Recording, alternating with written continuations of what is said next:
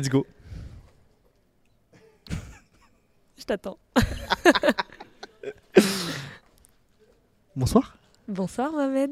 Comment vas-tu? Je vais très bien. Alors là, exceptionnellement aujourd'hui, on est très en avance pour le tournage de cet épisode de French. Euh, donc t'es venu un peu plus en avance, donc on a pu démarrer plus tôt, donc pour rester plus, plus longtemps, Longtemps. ensemble. Je suis ravie d'être là, ne t'inquiète pas. Bah, ça c'est ultra cool, ça fait ultra plaisir. Nouvelles caméras qui sont juste euh, installées Du ici. Très beau matériel, Ouais. je tiens à dire. Ça commence à être sympa, ça commence à, à step up. Le média commence à prendre un, un autre niveau et t'es la première euh, avec qui on tourne avec cet équipement incroyable qui a fonctionné dès le premier coup. Franchement, on est des artistes, c'est royal. Je suis touchée, merci beaucoup. Merci à toi d'avoir accepté euh, de passer cette soirée avec nous, euh, d'avoir accepté volontairement de venir en garde à vue French Joueur. Ça nous fait ultra plaisir, on est ultra content de t'avoir. On a beaucoup de questions, je pense que je te le répète depuis que tu es arrivé ici. euh, Je commence à avoir peur. je t'ai- répété plein de fois la question, euh, mais on est vraiment content de t'avoir. Il y a plein de questions qui nous intéressent, qui intéressent l'audience, qui intéressent pas mal de monde. Mais la première chose que je vais te demander, Mhm. avant de t'expliquer comment va se passer le podcast, c'est bah, qui es-tu? Eh bien, donc je m'appelle Coralie Dussard, j'ai 32 ans, euh, je suis française. J'ai créé la, une entreprise de growth hacking qui s'appelle Spag et euh, je suis aussi la fondatrice de Mimétique, c'est un jeu de mime des expressions françaises. Dommage qu'on l'a pas le jeu. Ce qu'on disait tout à l'heure, ça aurait pu être fun de, de- de- de pouvoir jouer, J'y ai jouer avec. Euh, comment va se dérouler euh, ton interview French Joueurs C'est très simple. Euh, ça se décompose en deux grandes parties. La première, on va parler de ton enfance, de comprendre un peu où est-ce que tu es né, comment est-ce que tu as grandi, dans quel cadre familial, ton parcours scolaire. Et petit à petit, on va avancer jusqu'à tes premières expériences professionnelles, puis rentrer sur ton parcours entrepreneurial. Donc ça, c'est les deux grandes parties. Et ensuite, on va clôturer l'épisode sur tout ce qui est partie perso. Et on Mhm. va finir par la partie euh, finance personnelle pour savoir un peu euh, comment est-ce que tu gères ton argent aujourd'hui. Ça Vous n'allez pas être déçus. bah, tu nous as parlé tout à l'heure d'une Lamborghini incroyable. Donc on a hâte de pouvoir échanger Ce qui là-dessus. m'inquiète juste, c'est que tu n'as pas parlé du dîner. Mais on, on dîne bien. On sait que tu es là pour ça, donc évidemment on va dîner ensemble. C'est ça, j'ai la dalle. J'ai la dalle, surtout qu'on est très en avance. Du coup on va pouvoir manger un peu plus tôt. Euh, où est-ce que tu es né, Coralie Alors, je suis née à Brest. Euh, J'y suis restée 11 mois. Donc, euh, comme je vous disais tout à l'heure, je suis euh, bretonne quand il faut le dire, mais plutôt euh, ma famille vient des Alpes. Ok. Voilà. J'habite, enfin, mes parents habitent près de Chambéry, ma grand-mère, mes oncles, mes tantes. Et moi, j'ai grandi une partie de mon enfance dans le sud. Euh, Enfin, j'ai déménagé dix fois en France, donc euh, voilà. euh, et et j'ai grandi une partie de mon enfance dans le sud. Et puis à l'adolescence, je suis allée près de Paris, en Picardie exactement, à Senlis, où j'ai grandi. euh, J'y passé une dizaine d'années avant de partir faire mes études. Ok. D'accord. Voilà. Et du coup, toi de ton côté, t'as des frères et sœurs déjà J'ai un petit frère qui s'appelle Pierre-Louis, qui a 24 ans aujourd'hui. Enfin, pas aujourd'hui, mais en ce moment. en 2022, il a 24 ans. euh, que j'aime énormément. Et on a 8 ans de différence, donc. Et euh, voilà, je l'adore. Ok. Et c'était comment justement le, le- le- le cadre familial? Comment ça se passait à la maison pour vous deux? Comment, Dans quel cadre familial vous avez grandi tous les deux? Un cadre euh, hyper cool, très aimant, euh, une maman qui a tout fait pour nous, euh, qui a passé beaucoup de temps pour nous, un papa euh, pilote de chasse et, euh, et pilote de ligne par la suite, donc hyper inspirant. On doit l'inviter ton papa c'est peut-être lui qui devrait parler ce soir. Effectivement, il a sûrement des choses beaucoup plus intéressantes à dire que moi. Il a vécu des trucs de dingue. Donc, on l'a un peu suivi pendant toute sa formation quand on était enfant. Donc, des parents qui hyper simples, mais qui nous ont fait faire plein d'activités. Ma mère qui a passé plein de temps à nous faire lire des livres, à nous faire faire plein de trucs, du sport depuis que j'ai 4 ans, qui nous a emmenés faire tous les sports qu'on pouvait. Et puis, euh, un petit frère que je voulais euh, euh, vraiment, jusqu'à mes 8 ans, j'avais hâte d'avoir un petit frère. Et quand il est arrivé, bah après, je suis rentrée assez vite dans l'adolescence, donc ça m'intéressait plus trop. Mais on s'est retrouvés un petit peu quand j'étais plus grande. Et voilà, très simple, très familial, génial. Assez sérieux, assez strict, mais ce qui m'a permis de faire des belles études et d'avoir tout ce qu'il me fallait pour, pour réussir. Bah, J'imagine, du coup, avec un papa militaire, je pense que c'était très. euh, Ouais, alors c'était très carré sans l'être. euh, C'est-à-dire que je n'avais pas besoin de faire mon lit au carré, de plier tous mes habits. C'est pas le mais... debout à 6 h du matin Non, non, pas spécialement, non, non. C'est juste qu'il nous a un peu inculqué effectivement quelques bases, je pense, assez naturellement. Je pense que mes parents étaient très forts pour faire une éducation euh, hyper naturelle. En fait, je pense qu'ils ne sont pas posés beaucoup de questions ou lu des millions de livres comme on peut le voir les jeunes parents aujourd'hui. C'était naturel, ils étaient d'accord euh, sur leur façon de nous éduquer, donc c'était très fluide, très cohérent. Euh. J'ai jamais vu de grosse incohérence, en tout cas depuis mon enfance jusqu'à mon adolescence. Quoi. Voilà. Et du coup, ta, maman, elle faisait quoi comme job? Ma maman, elle ne travaillait pas. Elle a vraiment passé euh, euh, bah, toute sa vie à s'occuper de nous, donc euh, un, engagement hyper, hyper fort. Et c'est grâce à elle qu'on est là, et grâce à mon papa aussi. Hein, mais de, elle a tout fait pour nous, donc elle nous a mis dans les meilleures conditions pour, pour réussir. Bah, du coup, je pense que de, ce que tu me dis là, elle était très. Je pense qu'elle avait compris l'importance de, de, la culture. Donc, si, elle, si elle vous poussait à la lecture, et le sport. C'était les deux bases. non, et le travail, le travail. Il fallait avoir des bonnes notes à l'école quand même. Ok, d'accord. Bah, justement, par rapport à l'école, euh, de ton côté, tu étais quel type d'élève? Est-ce que tu étais team euh, premier, euh, premier rang ou team dernier rang ou milieu de, classe? comme vous pouvez le voir à la caméra, j'ai une coupe au carré, des grandes lunettes. J'étais beaucoup plus team premier rang. team tout premier rang avec la main levée un peu bavarde. J'ai eu beaucoup de bavardage sur mes, malheureusement sur, euh, sur mes euh, bulletins scolaires. Mais euh, non, non, j'adorais l'école. J'ai adoré toutes mes années à l'école. moi, les meilleurs moments, c'était d'aller acheter les fournitures, de faire mes petits cahiers. J'adorais ce moment social avec les gens. beaucoup de stabilo Ouais, beaucoup de stabilo. J'ai eu des stylos à paillettes, des stylos qui sentent bon. pas très girly non plus, mais j'aimais bien, ouais, j'aimais bien l'école. J'ai adoré. J'ai eu des super profs, j'ai des souvenirs de profs qui m'ont beaucoup inspiré. J'ai eu la chance de faire de l'école publique, de l'école privée, donc j'ai un peu tout vu. Euh, du mixte, du moins mixte, on va dire, en termes de mixité sociale. Euh, vraiment, j'ai adoré mon école. Du coup, comment, comment euh, du coup, tu, tu parlais de, de, de, conditions sur les notes tout à l'heure par rapport à tes parents qui posaient mmh. dessus. C'était quoi Est-ce que tu, tu, tu, bossais à l'école parce que tu avais euh, les parents qui étaient derrière, que tu dois absolument bosser euh, à l'école pour avoir de bonnes notes, ou c'était toi qui adorais juste euh bah, Je pense que c'est naturellement, c'est venu de l'éducation de mes parents qui, qui m'ont toujours dit que c'était important d'être indépendante, que pour être indépendante, il fallait avoir des bonnes notes pour faire le métier qu'on voulait. Mon père avait une vision, lui, il a un métier passion. sa vie, c'est les avions depuis qu'il est jeune, depuis qu'il est adolescent. Il a tout fait pour réussir là-dedans. Il nous a toujours dit de nous donner les chances de faire ce qu'on voulait. Et eux, ils nous ont donné tout le cadre. Ils, sont, ils ont tout fait pour nous pour qu'on y arrive. donc, donc, ils ont été euh, toujours très ancrés sur effectivement avoir des bonnes notes. Bon, c'était pas euh, strict. Après, j'étais plutôt bonne élève, donc moi, c'était pas non plus. Euh, il n'y a jamais eu de friction là-dessus. En tout cas, je me souviens, j'ai pas de souvenir d'avoir de m'être fait engueuler quand j'avais des mauvaises notes, ce qui n'était pas non plus très courant. Mais on, avait même des petits rewards quand on avait des bonnes notes. Alors moi, j'avais un euro. Après, mon frère, il avait 10, mais ça, c'était avec le temps, il y a eu une grosse inflation. Mais ouais, non, non, c'était plutôt naturel. Ok, et c'était quel type de bouquin euh, euh, que tu pouvais avoir à la maison euh Moi, j'étais une très grande consommatrice de livres. je pense que mes parents se sont un peu ruinés. Le prix des livres était assez élevé. nous, on était une famille assez simple et,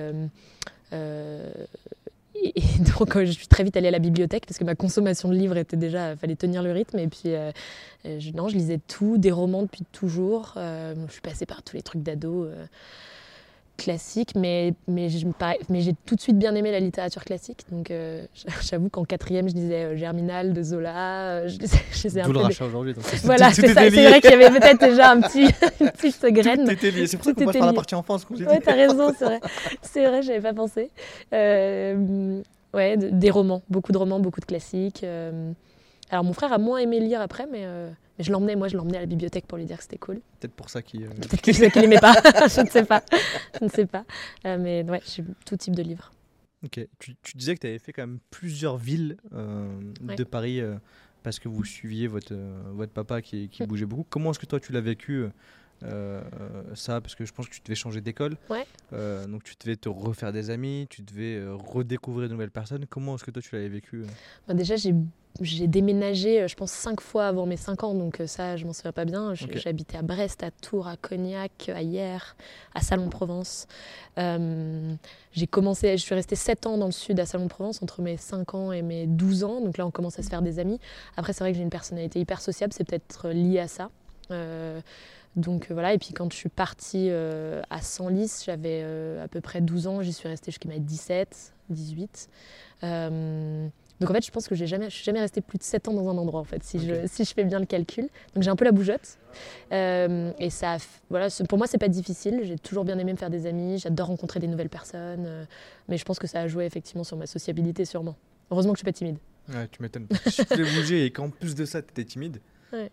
Euh, ça aurait pas été tout simple pour toi du coup. Peut-être, effectivement. Du coup, ça a été quoi ton, ton, ton parcours scolaire est-ce que euh, tu savais ce que tu voulais faire quand tu étais au collège? Parce que généralement, euh, la, voie, la voie royale, c'est la voie euh, générale, mm. S, grandes études. Toi, qu'est-ce que tu as suivi comme, comme voie? Ben moi, effectivement, alors moi j'ai une petite anecdote marrante, c'est que j'étais passionnée d'équitation euh, quand j'étais petite. Depuis mes 8 ans, je montais à cheval. Alors j'ai fait beaucoup de sport. Alors, quand j'étais petite, je faisais de la danse classique. Après, euh, donc je voulais être danseuse étoile, bien évidemment. Ensuite, euh, j'ai fait, j'ai fait de la natation, ça j'étais pas très forte. Du tennis, la raquette était plus grande que moi, j'étais pas très très forte non plus. et puis j'ai fait de l'équitation, révélation, j'adorais. Je passais mes samedis, mes, mes parents, ma maman passait mais vraiment une heure pour m'emmener, une heure pour venir me chercher. Elle avait une passion ton cheval Mon cheval préféré s'appelait Zibou. C'est un nom stupide, mais je l'adorais. C'était un cheval camarguais.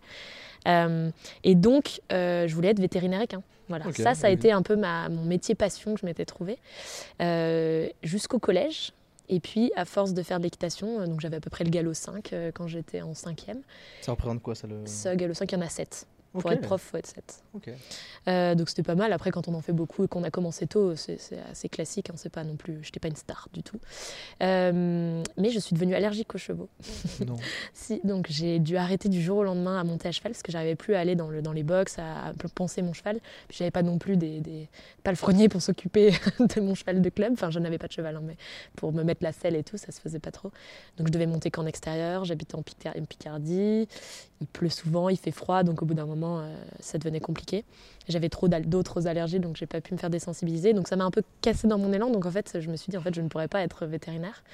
Euh, et donc, euh, un peu tout s'effondre. Hein. Je suis en quatrième, je m'étais dit, ok, donc il faut que je fasse forte en maths, parce qu'il faut faire les écoles de vétérinaire, c'est des écoles qui sont super dures. Mes parents m'ont toujours nous ont toujours accompagnés dans toutes nos passions. Surtout mon père, il adorait aimer, il aimait beaucoup, aime beaucoup le fait qu'on ait une passion, donc il nous poussait dans cette passion. Là, il fallait que j'arrête ma passion, alors c'était un peu compliqué. Mais j'ai été ce genre de fille avec des posters de chevaux, je dois dire, dans ma chambre, malheureusement. Je comprends pas pourquoi on critique ça d'ailleurs. Vraiment, je, je, ne trouve pas ça, ridicule. C'est juste un cliché d'avoir euh, son petit cheval qui s'appelle Mon Petit Tonnerre ou des trucs comme ça. j'ai lu Grand Galop, je crois que c'est une série de bouquins un peu type chair de poule euh, sur, le, sur les chevaux. Euh, donc voilà, donc c'est à ce moment-là que j'ai reconsidéré ce que je voulais faire. Et assez rapidement, je me suis dit, je voudrais être chef d'entreprise. Mais pour de vrai, j'avais, je pense, 14 ans. Mais alors, je pense que je savais pas vraiment ce que ça voulait être chef d'entreprise. Je crois que le mot chef m'inspirait pas mal. Euh, je veux commander, je veux avoir du pouvoir. mes cousins avec qui j'ai beaucoup grandi, euh, que j'adore, euh, disaient que je faisais souvent un peu la commandante. donc je me suis dit, c'est pas non plus déconnant comme, comme parcours. Et, et, voilà, et après, j'étais quand même, je suis quand même assez ambitieuse et je me suis dit, bon, qu'est-ce qu'il faut faire pour être chef d'entreprise? C'est quoi les meilleures écoles? Je me suis renseignée un petit peu. Il faut faire HEC. Ah d'accord, comment on fait HEC c'est quoi la voie royale? Il faut faire une prépa, il faut faire un bac S. Et en fait, ça a un peu drivé euh, ce que je voulais faire. Euh, et j'ai foncé tout droit là-dedans. Après, comme je suis hyper littéraire, j'avais fait du latin, euh, j'étais assez forte en langue, tout ça, parce que j'aimais bien parler aux gens. Donc ça m'a aussi aidé pas mal. Et puis voilà, mine de rien, je n'étais pas si forte en maths que ça, mais je me suis vraiment acharnée à vouloir faire S. Et donc, donc, quand je suis arrivée en seconde, j'avais peut-être, je crois que j'avais 19,5 de moyenne en éco. Parce que c'est quand même vraiment euh, ce qui me parlait le plus, et en, tout ce qui était français, langue, etc. Donc tous mes profs m'ont conseillé de partir en voie éco. moi j'ai dû mentir, j'ai dit que je voulais faire, voulais faire médecine pour pouvoir aller en S, parce que dans ma tête je m'étais fixé ce but de me dire il faut que je fasse S pour intégrer une prépa, pour intégrer HEC pour être chef d'entreprise. Euh, j'ai pas eu HEC, hein, je vous fais un disque, je vous le dis tout de suite. Euh, mais. Euh, oh, c'est spoil Voilà, c'est spoil, désolé. mais j'ai réussi à faire S, j'ai eu mon bac S. Avec mention Avec mention, euh, assez bien. Voilà. C'est toutes les notes littéraires qui n'ont pas beaucoup de coefficients qui m'ont fait remonter. J'avais pris spé physique. Bah, c'est là où j'ai eu la moins bonne note, donc j'ai fait une erreur de strat. Ça, c'est un petit échec, ça. ne pas avoir su capitaliser sur mes forces. Euh, et puis voilà, et puis après, je suis partie en prépa. Euh, et, et ça, c'est- et j'ai adoré mes années prépa. Non pas parce que j'ai travaillé beaucoup, mais parce que. T'as adoré faire d'école. Ouais, l'école, c'est pas si traumatisant que ça. Euh, Il y avait des écoles que je préférais d'autres que d'autres. J'aimais bien l'école de philo euh, et l'école de langue. Mais euh, l'école, pardon, tout à fait, oui, ce sont des.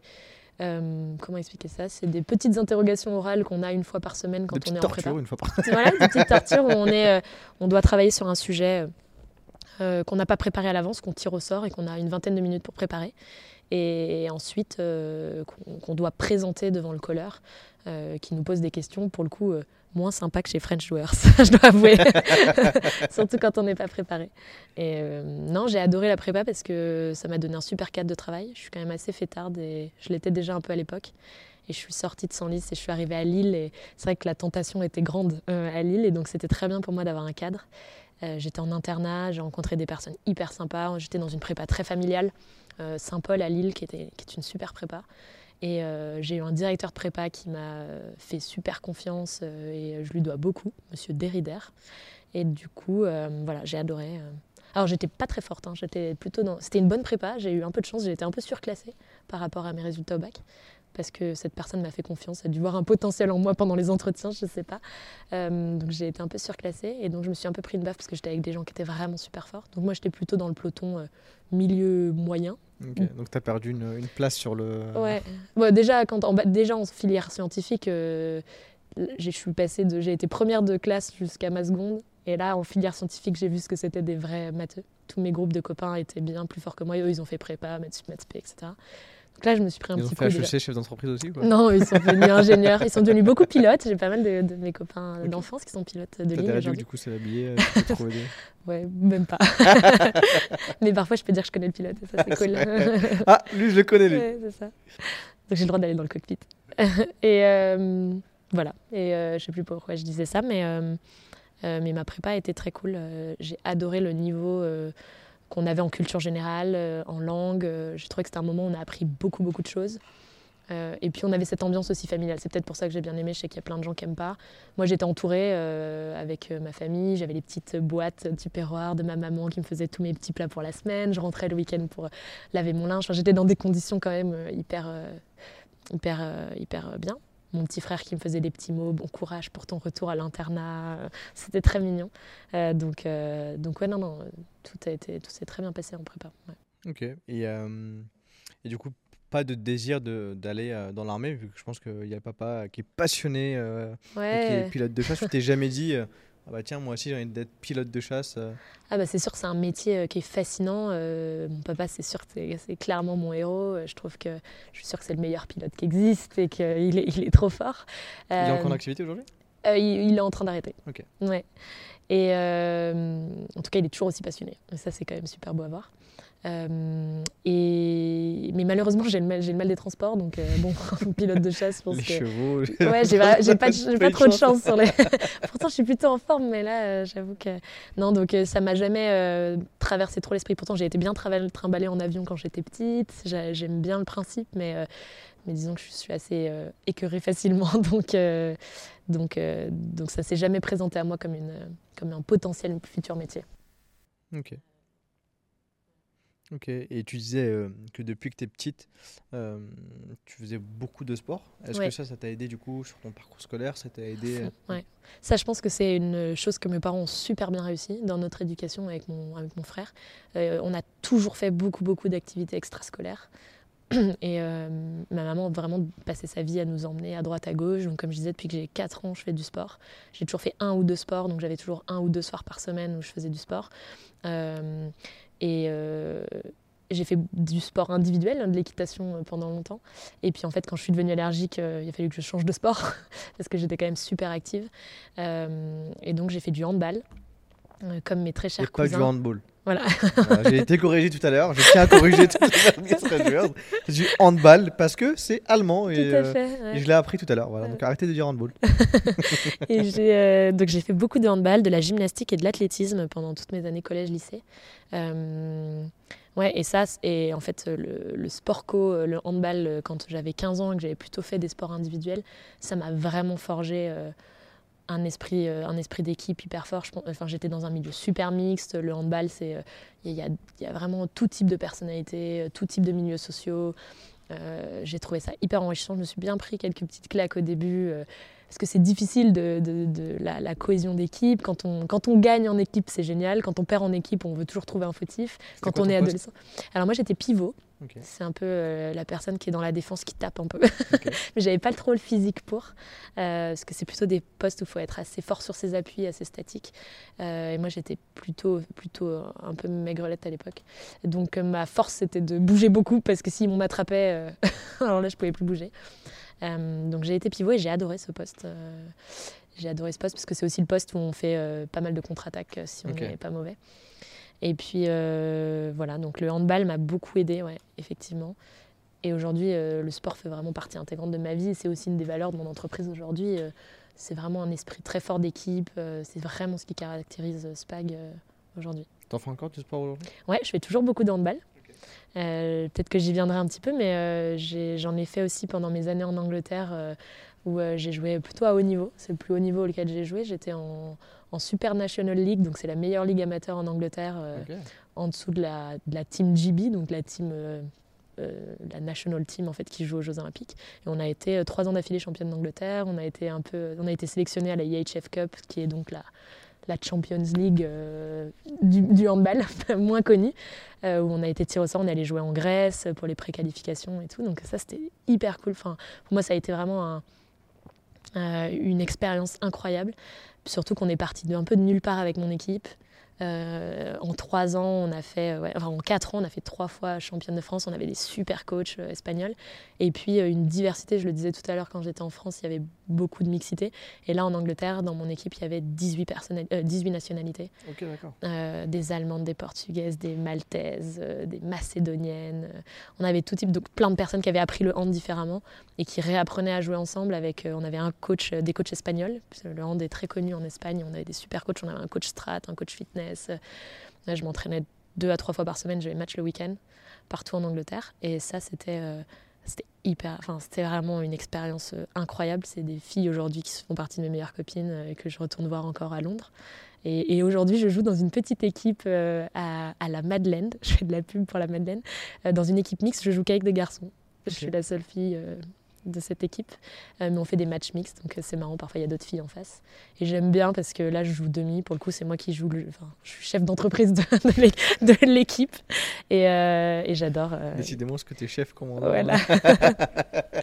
et ils sont, ils sont hyper sympas. Et là, en revanche, je joue en loisir. je m'entraîne une fois par semaine parce que j'ai plus le, plus le temps d'en faire le week-end. Ça demande quand même beaucoup, beaucoup d'engagement pour être très fit pour pas se blesser, pour euh, faire tous les matchs, les déplacements. Enfin, j'ai 32 ans, je ne vais jamais faire carrière. Je pense que j'ai atteint mon plus haut niveau euh, avec cette petite carrière en Angleterre. Et là, c'est vraiment juste pour le plaisir. Ok, d'accord. Et justement, pour revenir à la partie euh, parcours, parcours scolaire, donc tu fais ta prépa. Après, j'imagine que tu te dis, ok, je veux être chef d'entreprise. Tu tentes HEC quand même ou tu le tentes pas? Euh, Même pas. Je l'ai même pas tenté. Je... pour ça que tu l'as pas eu. Non, mais j'étais assez, euh, j'étais assez. c'est sûr que c'est pour ça que je l'ai pas eu. Et c'est là où mon papa était très très malin. J'avais déjà une petite passion pour les vieilles voitures euh, à l'époque. Et je lui avais dit, il m'avait dit, si tu as HEC, tu auras une petite Fiat 500. Genre vraiment, c'était le gros cadeau. Et je l'ai même pas présenté, donc forcément, je risquais bah, pas de l'avoir. Donc il a été très malin sur ce deal-là parce que ça m'a quand même motivé et en fait je l'ai pas. Non, j'étais assez. Euh, Pourquoi tu l'as pas mis du coup Parce que tu voulais plus le faire ou parce que tu sentais que tu n'avais pas les capacités Non, non, je savais très bien mon niveau. Ça servait à rien. Je n'allais pas du tout l'avoir. Euh, et je me suis plutôt, euh, j'ai plutôt été stratégique. Je me suis concentrée sur les écoles que je pouvais avoir et HEC et SEC, bah, c'était un coup déjà de postuler au concours. Euh, j'ai épargné ce coup euh, à mes parents parce que je pouvais, j'allais pas, j'allais jamais réussir. Enfin, statistiquement, je n'avais presque aucune chance de l'avoir. Alors après, c'est vrai qu'on peut faire des, on peut se révéler. Et d'ailleurs, il y avait certaines épreuves communes. J'ai eu 14 en philo HEC, je me souviens. Et là, je me suis dit, oh punaise, mais j'aurais pas eu 14 en maths, donc, donc l'un dans l'autre. Si ça avait été gratuit, tu l'aurais tenté? Euh, Non, je pense que j'étais quand même assez, assez au courant de ce que, je pouvais faire. Les concours sont payants Les concours sont payants, ouais. Il y a des banques de concours. Euh, donc il y a la banque, enfin moi à mon époque, hein, j'ai l'impression que c'était longtemps, c'était une dizaine d'années, il y a la banque Ecricom qui, regroupait toutes les ESC qui maintenant s'appellent Schema, Kedge, Neoma, tout ça. Il y avait une autre banque euh, de certaines écoles qui étaient à part, le SC Toulouse, le SC Grenoble, donc qui maintenant aussi ont des autres noms. Et il y a la banque, la banque avec le SCP, l'EM Lyon, HEC SEC, c'est d'autres concours. Avec les, il y avait le, concours EDEC. Après, il y a parfois des matières où on, passait une matière d'un d'un concours, mais qui comptait pour plusieurs écoles. Donc si on se foirait à cette, à cette matière-là, c'était c'était compliqué. Et c'est vrai que les donc moi j'étais quand même en prépa dite HEC, enfin prépa éco. et, et c'est vrai que c'est beaucoup de dissertation, donc c'est quand même assez risqué. Avec du recul, je me dis, euh, on passe deux ans de sa vie, on joue, euh, parce qu'on travaille énormément, on fait que ça, ça c'est vraiment vrai. Euh, c'est un peu les seules années où j'ai pas joué au hand, par exemple. Enfin, j'ai commencé à m'entraîner dans une équipe d'école d'ingé, pas très loin, avec des garçons. et puis après, je, n'avais le temps que de courir quand je pouvais, quand j'avais pas colle, et un peu le week-end. mais donc on passe vraiment beaucoup de temps à s'entraîner, c'est vrai que à, travailler, pardon c'est vrai que c'est un peu risqué de se dire qu'on joue sa vie sur euh, des dissertations un peu, euh, disons, euh, c'est moins scientifique, c'est pas des QCM, c'est pas des exos de maths, et c'est que c'est les plus gros coefs en, en prépa éco, ce sont c'est l'éco, la philo et les langues, en plus des maths. Donc il n'y a que les maths qui sont très cadrés, on réussit, on réussit pas, mais le reste, ça peut être un petit peu subjectif. Et pourtant, c'était là où tu as été le plus gros point fort. Oui, euh. oui, donc au final, euh, c'est pour ça j'ai eu de la chance. Parce que comme j'ai fait un bac S, j'aurais dû normalement être en prépa éco voie scientifique. Où là, j'aurais, euh, on fait beaucoup de, beaucoup de maths et de géopolitique. Et, moi, le directeur a vu mon potentiel plutôt sur la partie éco-littéraire et m'a fait passer en voie économique. Et donc, j'ai rattrapé tout le programme de, d'éco de, de, première et de terminale pendant mes vacances avant la prépa. Mais bon, je ne l'ai pas assez, je l'ai pas assez rattrapé parce que j'ai, j'ai un peu galéré.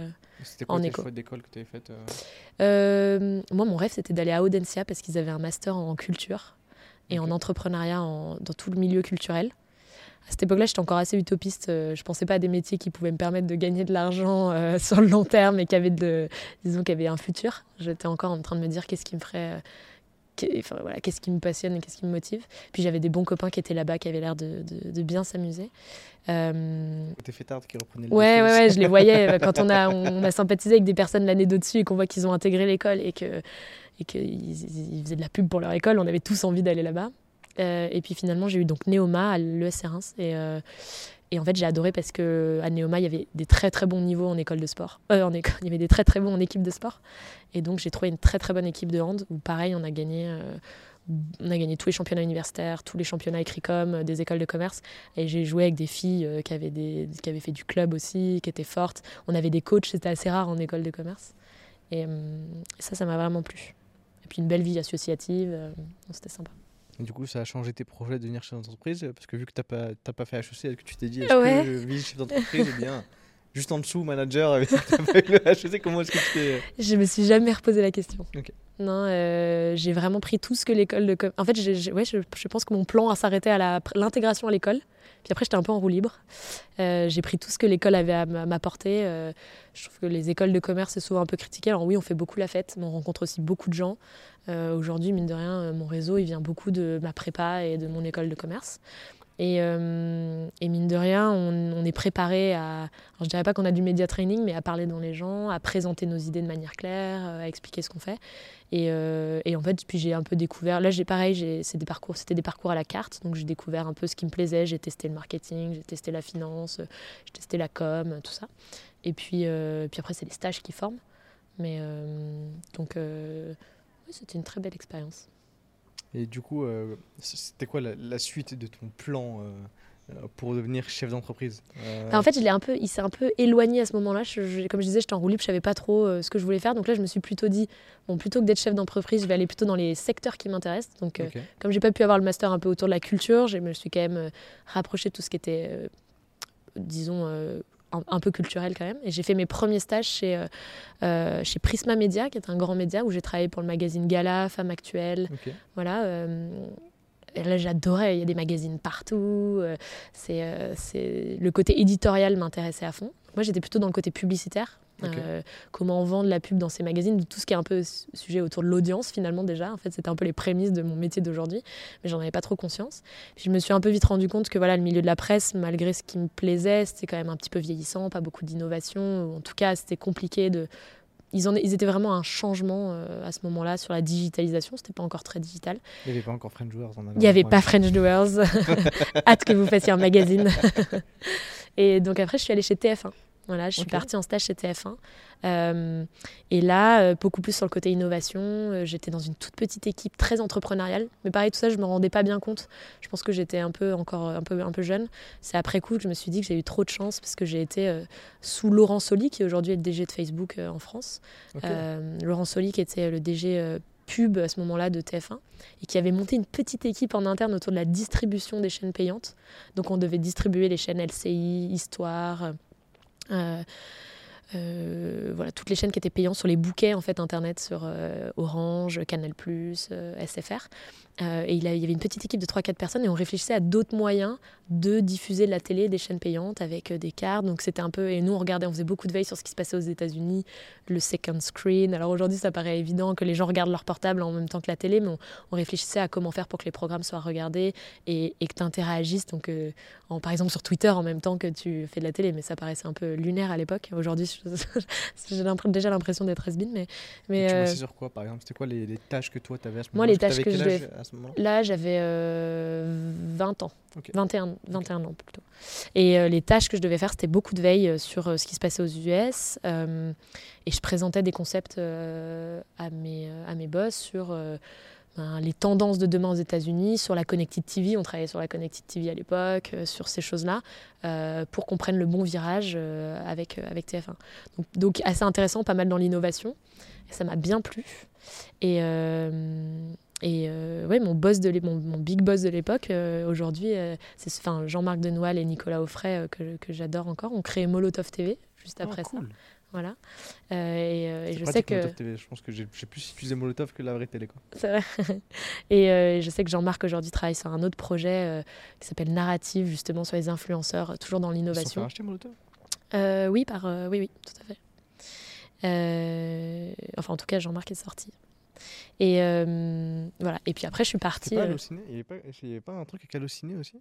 Molotov Allociné, il n'y avait pas un lien? Je ne suis pas sûre. J'ai un doute là-dessus, parce qu'on on a regardé le profil. Euh, ça, ça, me dit un, ça me dit quelque chose.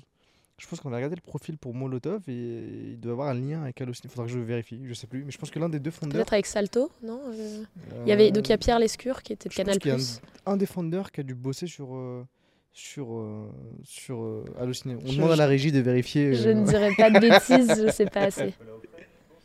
Je sais pas. Non, Nicolas Offray, non, je pense pas. Jean-Marc Peut-être que je suis fou et que je me fais des films, mais j'ai l'impression d'avoir d'avoir vu un halluciné qui est lié à Molotov. Bref. Peut-être.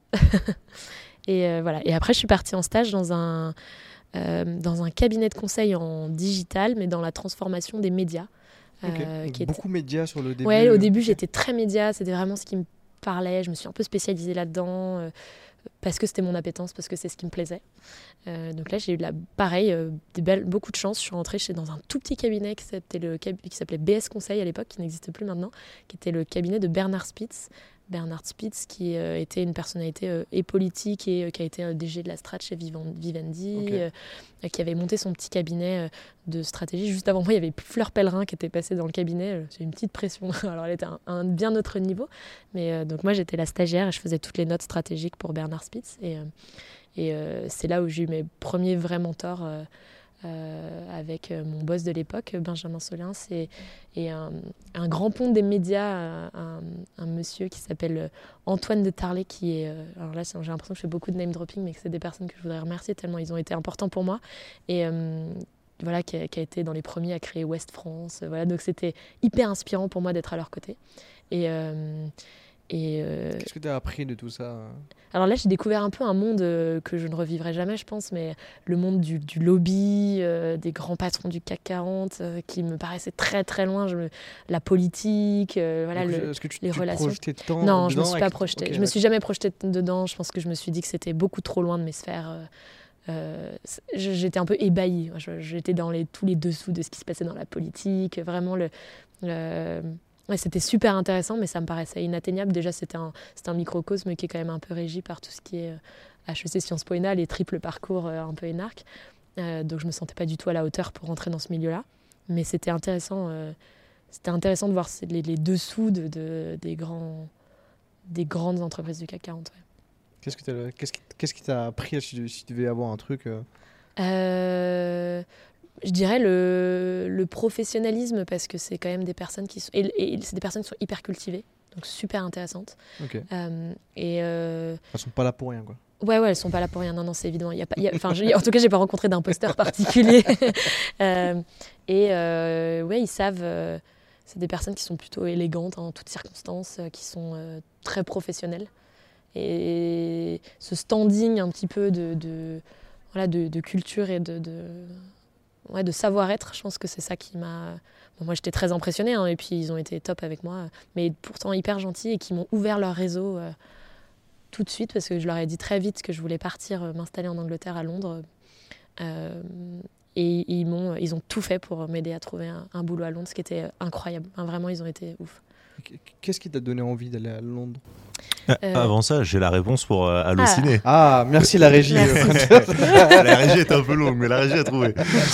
Jean-David Blanc, du coup, qui est le fondateur et CEO de Molotov TV, et aussi le fondateur de Allociné en, de 93 à 2001. Ah voilà. Je ne suis pas fou. Bravo. Je ne suis pas fou. ah ouais, quel culte. En vrai, il avait révisé. Hein, non, mais je, me disais que ça disait un truc, tu vois. Je me disais que ça me disait un truc.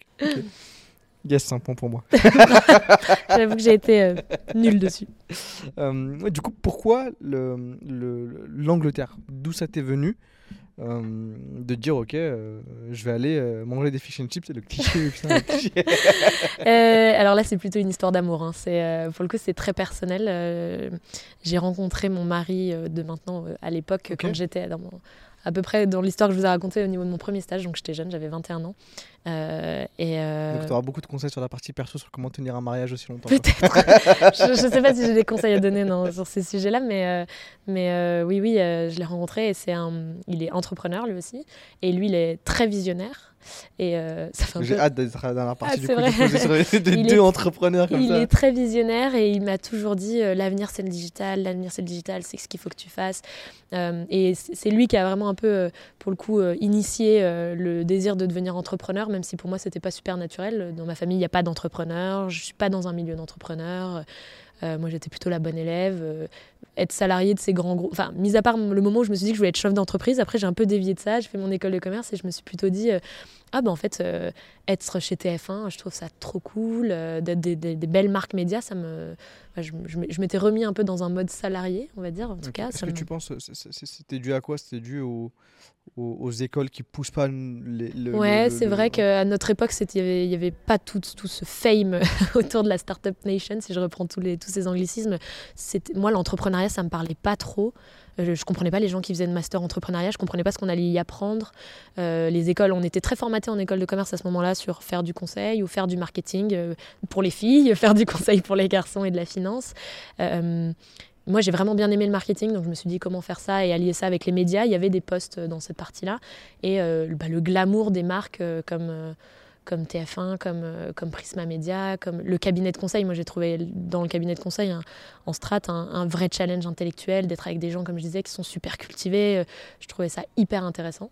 et un peu de se sentir un peu tiré vers le haut, quoi, toujours être meilleur. Et... Donc ça, j'ai bien aimé cette, un peu cette excellence à ce niveau-là. Euh, et puis euh, voilà, donc j'ai pas eu la fibre entrepreneuriale particulièrement. J'étais plutôt sur de la strat, voilà, des choses. Euh. Et en fait, c'est un peu lui qui m'a dit faire du digital. Et moi, au début, je me disais, mais qu'est-ce que, qu'est-ce que, qu'est-ce que je vais faire dans le digital? Ça ne m'intéresse pas. Et il m'a dit, fais attention, la, la, presse. Enfin, lui, il était plutôt en me disant que la presse, n'avait pas d'avenir. du coup, j'ai fait mon mémoire là-dessus. J'ai fait mon mémoire sur la presse féminine et, le, et la digitalisation et, et, comment se renouveler dans la presse avec le digital. Euh, mon mémoire de master. Et puis, euh, voilà, et lui, c'est, il était vraiment très en avance à cette époque-là. Je pense que c'était pas encore vraiment très reconnu. Il n'y avait pas d'influenceurs, il y avait pas de, c'était pas mis en avant. Euh, et son rêve, c'était d'aller à San Francisco, bosser pour des. Ouais, il, il, était déjà alors moi, ça m'intéressait pas, j'étais bien à Paris, euh, dans, mes, dans mes petites marques glamour. Et puis, euh, donc, je lui ai dit euh, que je voulais pas partir si loin parce que je voulais rester proche de mon petit frère. je pense que ça, ça joue beaucoup aussi, qui était en train de grandir et je voulais pas louper son adolescence. On a pas mal de, on a pas mal d'écarts et rester proche de mon frère et de le voir grandir, je savais que c'était le seul moyen qu'on reste très proche et ça s'est révélé. Aujourd'hui, on est, on est très, très fusionnel. et donc, je lui ai dit, OK pour partir en Europe, mais il faut que je puisse voir Enfin, j'ai envie de rester proche de ma famille et notamment de mon, petit frère. Et donc, euh, Londres était très bien trouvé parce que Londres, pas très loin, euh, assez facile de trouver un premier job. Euh, moins risqué. Et puis, voilà, et puis lui, pardon, il revenait d'un an en Nouvelle-Zélande. Donc on s'est dit qu'on se retrouvait dans la même ville. Il n'avait pas très envie d'aller à Paris, donc on s'est retrouvés à Londres. Donc très rapidement, je me suis dit, ok, on va aller se retrouver à Londres.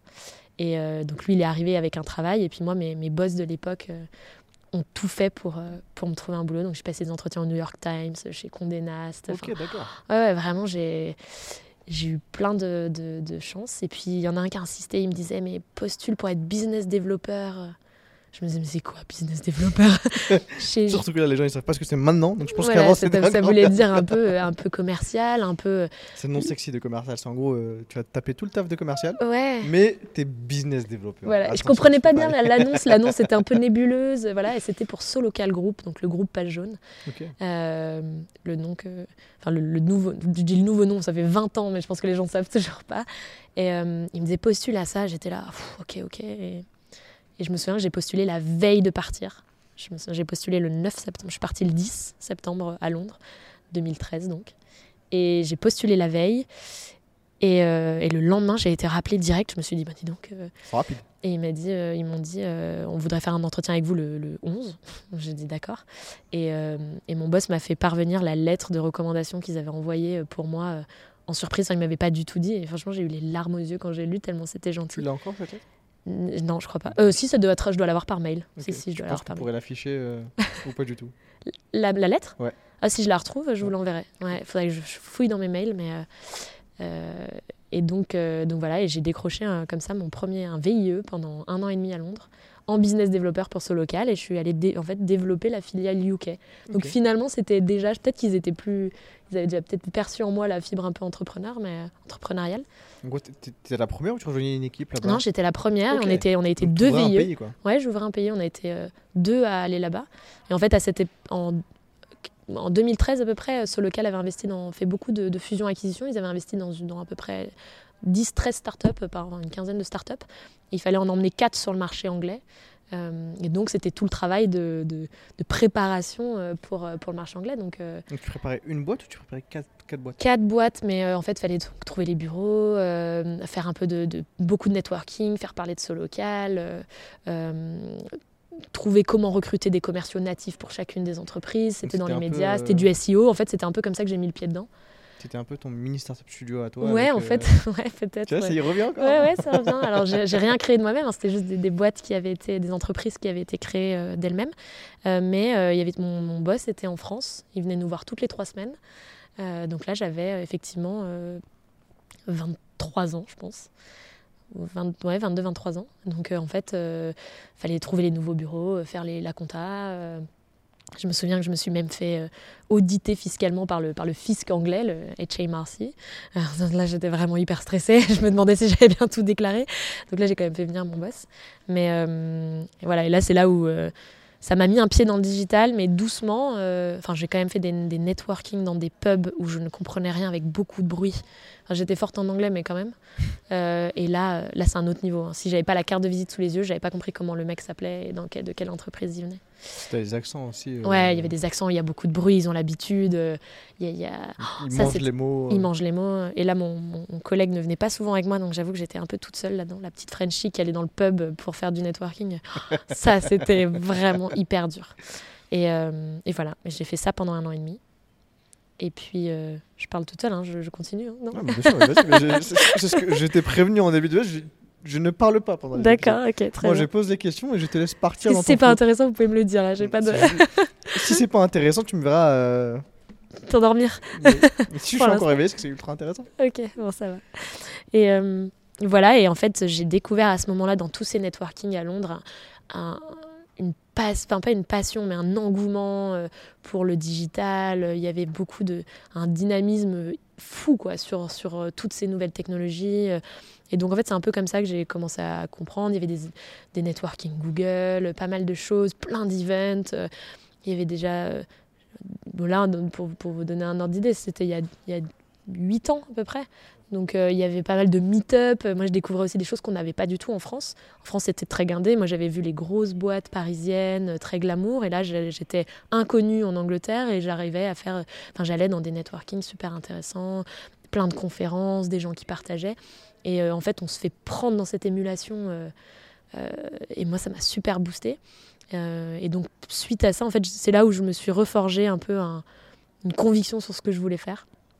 Et je me suis dit, OK, à la fin de ce VIE, je vais trouver un secteur qui me plaît à fond et dans lequel je veux faire du digital. Et j'étais prête à redescendre à un poste tout, junior pour tout apprendre parce que je savais maintenant ça y est j'étais vraiment j'avais un peu mordu à l'aspect technique je me disais c'est les possibilités qu'il y a sur le digital sont incroyables.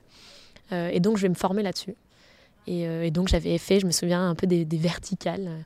Je m'étais dit, OK, genre, j'adore le design. Je vais regarder des boîtes de design un peu e-commerce. Par exemple, à l'époque, Made.com qui se lançait. Si je peux rentrer dans des entreprises comme ça. Tout ce qui était social economy, donc euh, Airbnb, tout autour de, du enfin, un peu le blablacar, voilà, à l'époque. Je ne sais plus trop comment ça s'appelait en Angleterre, mais ce type d'entreprise-là. Euh, où après, j'aimais encore bien tout ce qui était euh, livres, édition. Donc, il y avait euh, des belles startups dans la personnalisation de livres pour enfants, des trucs un peu sympas. Euh, et donc, j'avais ciblé. Ouais, tu visais des, des, marchés ou tu visais des, des, des techniques dans le Non, je visais des marchés. enfin, plus que des marchés, je visais des, des secteurs. Ouais, je visais des secteurs. J'avais sélectionné dans chaque secteur les quelques boîtes qui me faisaient rêver et je n'ai fait que de la candidature spontanée. Donc ça faisait deux ans que j'habitais à Londres voilà, j'étais euh, pour le coup vraiment fluente en anglais, donc beaucoup plus à l'aise aussi sur les, le style. Hein, de, c'est super différent, enfin, vraiment plus euh, euh, libre hein, dans la manière de postuler. Dans, dans les, voilà, j'avais tous les wording clés, j'étais professionnelle en anglais. Enfin, j'avais été formée finalement. Mon premier vrai job a été en Angleterre, donc je ne parlais qu'avec des Anglais, mais les avocats étaient anglais, mes partenaires étaient anglais, donc, donc voilà. Donc j'avais les codes en tout cas pour postuler beaucoup plus que les deux ans avant. Et, et voilà, et en fait, j'ai été rappelée tout de suite par une entreprise de conciergerie Airbnb. Qui enfin, j'ai passé quelques entretiens dans d'autres, mais euh, celle-là, ça me parlait particulièrement, euh, qui s'appelait euh, Hostmaker. et qui avait été fondée par Nakul Sharma, un, Indien qui avait passé, enfin, qui, qui, avait passé pas mal de temps en Angleterre. Nakul Sharma, ça me dit un nom, ça, me dit quelque chose. Ah ouais, peut-être. On a fait une, boîte. depuis, alors on a fait une belle, belle, on a eu pas mal de notoriété avec Hostmaker, donc c'est peut-être là, mais il n'est pas connu en France, je pense pas. Euh, maintenant, il est, je pense qu'il est retourné en Inde là, euh, mais enfin c'est récent. Et, euh, et, voilà. Et j'ai eu pareil. je pense que j'ai eu beaucoup beaucoup de chance sur mon parcours, mais il m'a, il m'a permis de, de il m'a, il m'a dit OK go. T'es rentré en tant je suis rentré en tant que digital marketing executive. Donc executive, il y a, y a deux types d'exécutifs en Angleterre. Il y a les top board exécutifs, c'est vraiment les top chairman et tout. Et puis il y a les exécutifs, c'est aussi le tout bas niveau. Et je suis rentrée donc tout, tout, tout en bas. On était 8. Euh, et là, mais euh, c'est assez drôle. Enfin, ça paraît pas très réel, mais j'ai vraiment travaillé euh, chez lui, dans sa maison, pieds nus, assis par terre, dans des canapes, avec mes autres collègues qui avaient été recrutés. Plus, on a été 3-4 à être recrutés en même temps à ce moment-là, au moment de, de, vraiment de construire le projet. Lui, ça faisait un an qu'il commençait à faire le projet. et il avait en fait, lui, une expérience dans tout ce qui était hospitality, donc euh, il avait bossé pour des grandes chaînes d'hôtels. Euh, Intercontinental Group. voilà, donc lui, il avait tout le knowledge autour de, des opérations, comment on gère des femmes, des femmes de chambre, les personnes, enfin les. Alors je vais faire beaucoup d'anglicisme, c'est chiant, mais les, drivers, toutes les opérations en fait autour des hôtels. et il était très bon sales et très bon en marketing. Et, et moi, j'étais son bras droit sur tout ce qui était marketing digital. Et en fait, il m'a donné les clés. Il m'a dit ok, faut qu'on fasse du, faut qu'on soit sur Google et qu'on fasse du Google Ads. J'étais là, ah, je sais pas ce que c'est. et donc pendant quatre jours, euh, nuit et jour, je lisais le support Google. J'ai lancé mes premières campagnes. Je me suis formée comme ça. Euh, il m'a dit, ok, faut qu'on fasse du SEO. J'étais là, ok, je lisais tout ce qui passait sur le SEO et j'ai fait du SEO. Puis très vite, je me suis rendu compte qu'en fait, si je générais des prospects, donc nous, nos prospects, c'était c'était des personnes qui avaient des appartements qu'ils voulaient louer sur les plateformes type Airbnb et nous, on gérait toute la conciergerie pour eux. Euh, c'est-à-dire qu'on avait des femmes de ménage qui venaient, qui mettaient les draps, c'était vraiment une qualité 5 étoiles.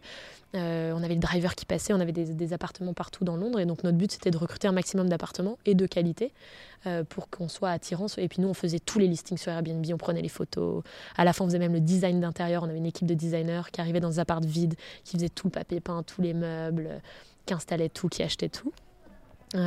Et je me suis vite rendu compte que c'était cool de générer des prospects, c'est-à-dire des gens intéressés pour mettre leurs apparts sur Airbnb, mais que derrière, il fallait qu'on ait un système commercial euh, super puissant pour absorber tous les, tous les prospects. Et que, euh, et que ça c'était pas encore nickel nickel. Donc j'ai aussi pris la casquette commerciale à Londres où j'adorais je, je, je, je, générais des leads. Et puis après j'allais visiter tous les plus beaux apparts de Londres. Et je faisais donc tout le travail pour, pour convaincre les gens de tu faisais à la fois euh, le marketing, euh, l'acquisition, et tu devais aussi. Euh, ouais, et puis c'était vraiment la start-up. Hein. Parfois, je faisais des check-in, je prenais des clés, j'allais accueillir des guests dans des hôtels. parfois, on m'appelait le week-end pour faire des check-in ou pour. Il y avait. moi, ça m'est moins arrivé, mais je sais qu'il y a certaines personnes, personnes de l'équipe qui allaient quand il y avait une chaudière qui pétait un week-end. Il fallait qu'on. Voilà, on était. au début, on était 10, on ne faisait pas intervenir des femmes de ménage et les drivers sur ces sujets-là. C'était plutôt l'équipe du siège, quoi. Euh, Est-ce que vous bossiez plus de 80 heures par semaine On bossait beaucoup, on bossait beaucoup, on bossait beaucoup. Euh, c'était surtout des journées euh, très intenses. Moi, j'ai adoré le rythme en Angleterre. en Angleterre, on commence très tôt. Donc, on commençait, enfin, on commence très tôt. On commençait vers plutôt 8h30. pas trop de pause déj. Alors ça, j'avais un peu du mal en bonne française que j'étais et j'aime beaucoup manger. donc j'ai un peu instauré avec mon équipe parce qu'après j'ai eu une équipe de, de, de, bien ça parce que tout le monde mange devant son ordi un sandwich et moi, j'avais besoin de manger d'autres choses. Et du chocolat.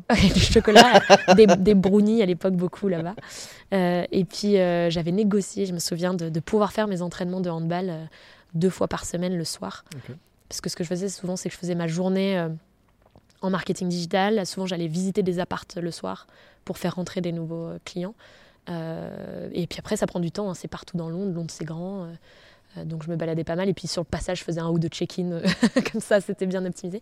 Donc j'ai beaucoup travaillé beaucoup de pression surtout. C'était un management très euh, très à l'indienne entre guillemets sans, sans, jugement. Mais c'était vraiment fallait bosser ouais 24 heures sur 24 surtout pour les équipes opérationnelles. Moi ça allait encore mais donc j'étais jeune et j'ai beaucoup appris. Ils m'ont laissé beaucoup de latitude. Je me suis super formée. Et j'ai oublié de dire qu'au début j'étais sur le marché londonien, mais aussi euh, Barcelone et Rome. C'était aussi nos deux autres villes en même temps. Tu voyager aussi Au début, pas trop. Au début, euh, j'ai d'abord fait les opérés, enfin fait tout le système commercial euh, à Londres. je faisais le marketing digital pour tous les trois pays. Je parle espagnol et je faisais donc espagnol, anglais, et puis j'avais la, country manager italienne qui elle faisait en, en italien. et puis sur la, dès, dès, la première année, on a lancé la France, donc avec la country manager France on faisait ensemble toutes les campagnes et là j'allais un petit peu plus à Paris pour, pour l'aider. Mais pour la partie commerciale, au début je faisais que Londres. Puis après très vite j'ai géré les commerciaux de Londres et après j'ai finalement géré euh, de manière transversale un peu tous les commerciaux euh, Londres, Paris, Rome, Barcelone, euh, les quatre pays. Voilà. Et après mon équipe marketing que j'ai développée après était centralisée à Londres. Donc toi, tu t'es plus. Euh, et du coup, qu'est-ce que ça t'a appris tout ça? Parce que du coup, dès le début, tu as dû mettre la main dans le cambouis, euh, vu que c'était euh, très start-up. ça a été quoi les. Parce que du coup, tu as, pu apprendre le, le, SEA, le SEO. qu'est-ce que.